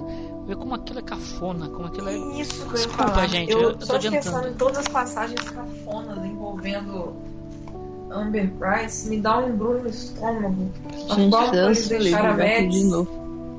Ai, ai. Mas enfim. Como vilã de todo. tempo pra gongar isso. Mas enfim, gente, é Before Não. the Storm, Captain Spirit, a gente não gravou podcast de Captain Spirit, o último acerto de Don't Nod, quem sabe? E aí pra frente, meu Deus, acabou os assuntos que vocês vão falar. Calma, tem muita coisa pra falar, tipo trazer convidados, convidados que poderiam estar aqui hoje, não podem estar, mas a gente vai trazer pra falar o quê? Sobre a experiência deles com Life Strange, falar sobre como Life Strange impacta, por exemplo, cosplays, cosplay, tem muita gente com cosplay que começou a fazer por causa de Life Strange, acha legal. É, outros tipos de jogos, vocês querem ouvir outros tipos de jogos, a gente pode falar também coisas de jogos de, de escolhas que cada um gosta muito.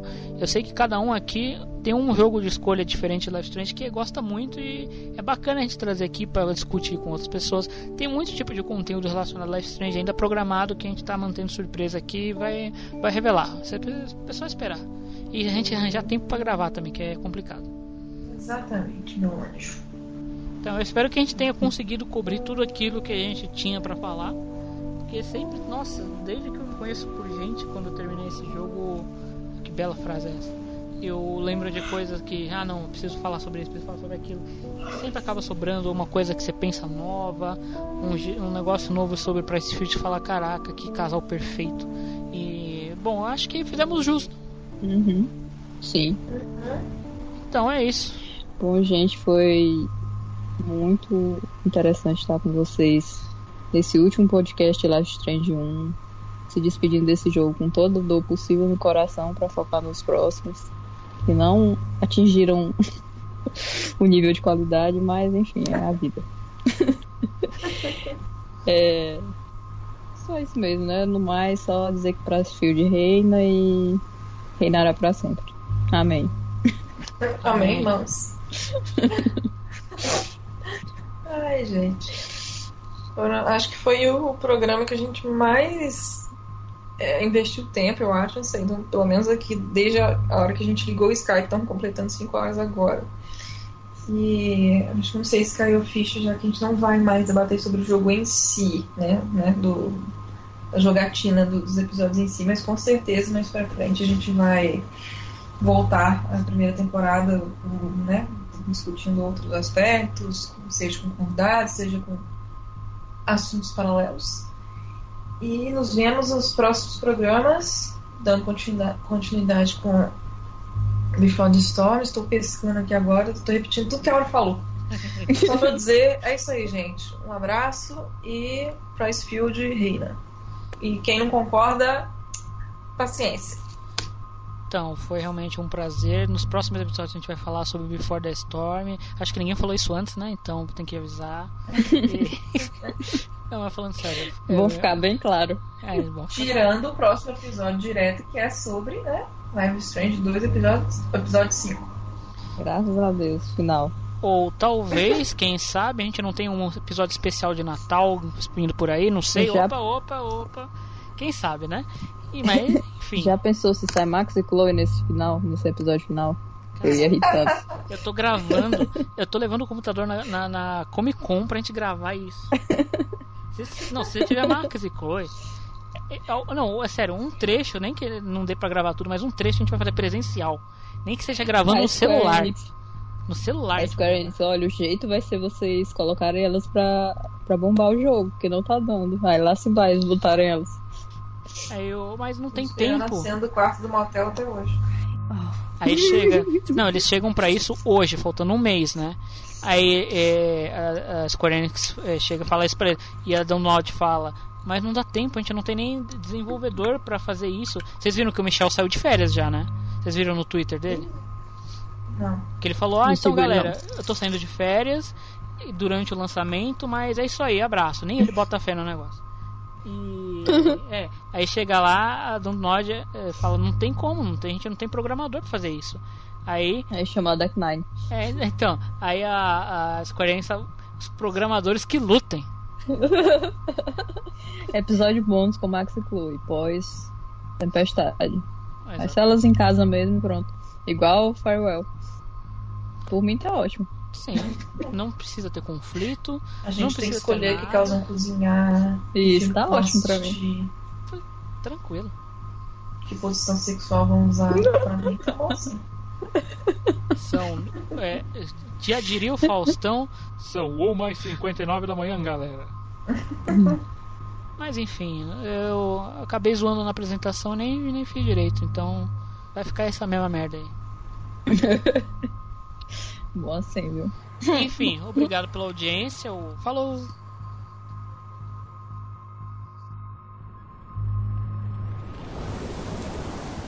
Max, it's time.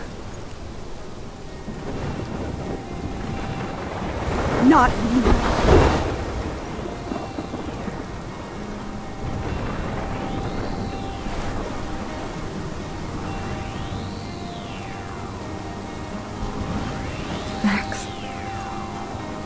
Always be with you. Forever. sunshine for everyone, but as far as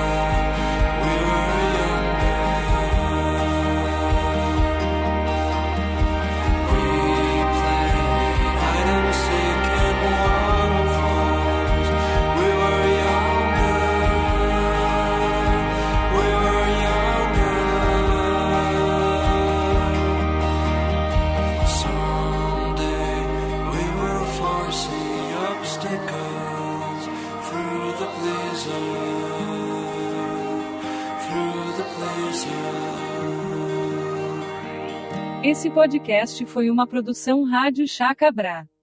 Militar. Não tem um cachorro Foi aí? pra guerra. Alô? O quê? Não, eu tava ouvindo um cachorro. Não, tô vendo, tô vendo pancadão aqui. Não, eu vi um, Cachorro sabe? não. É, o cachorro latindo. Não, latindo não, com a língua pra fora. Ah, isso aqui? É isso, parecia um cachorro, sabe, com sede. Não, é a minha caneta de- na mesa de digitar, digitar Ah. não, de desenhar. Você tá vendo imagem com a língua de fora.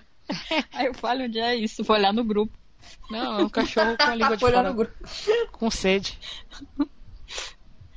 Prossiga, desculpa.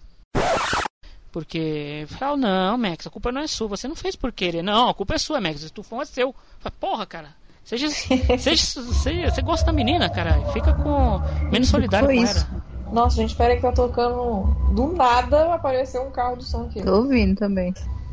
E a janela tá fechada. Tô ouvindo bem direitinho. Ah, meu Deus. Eu vou deixar no mudo, pode falar. Não, mas aqui Quando não tá atrapalhando. de falar, eu falo, tá? Ó, foi embora. Ah, então. É só passageiro.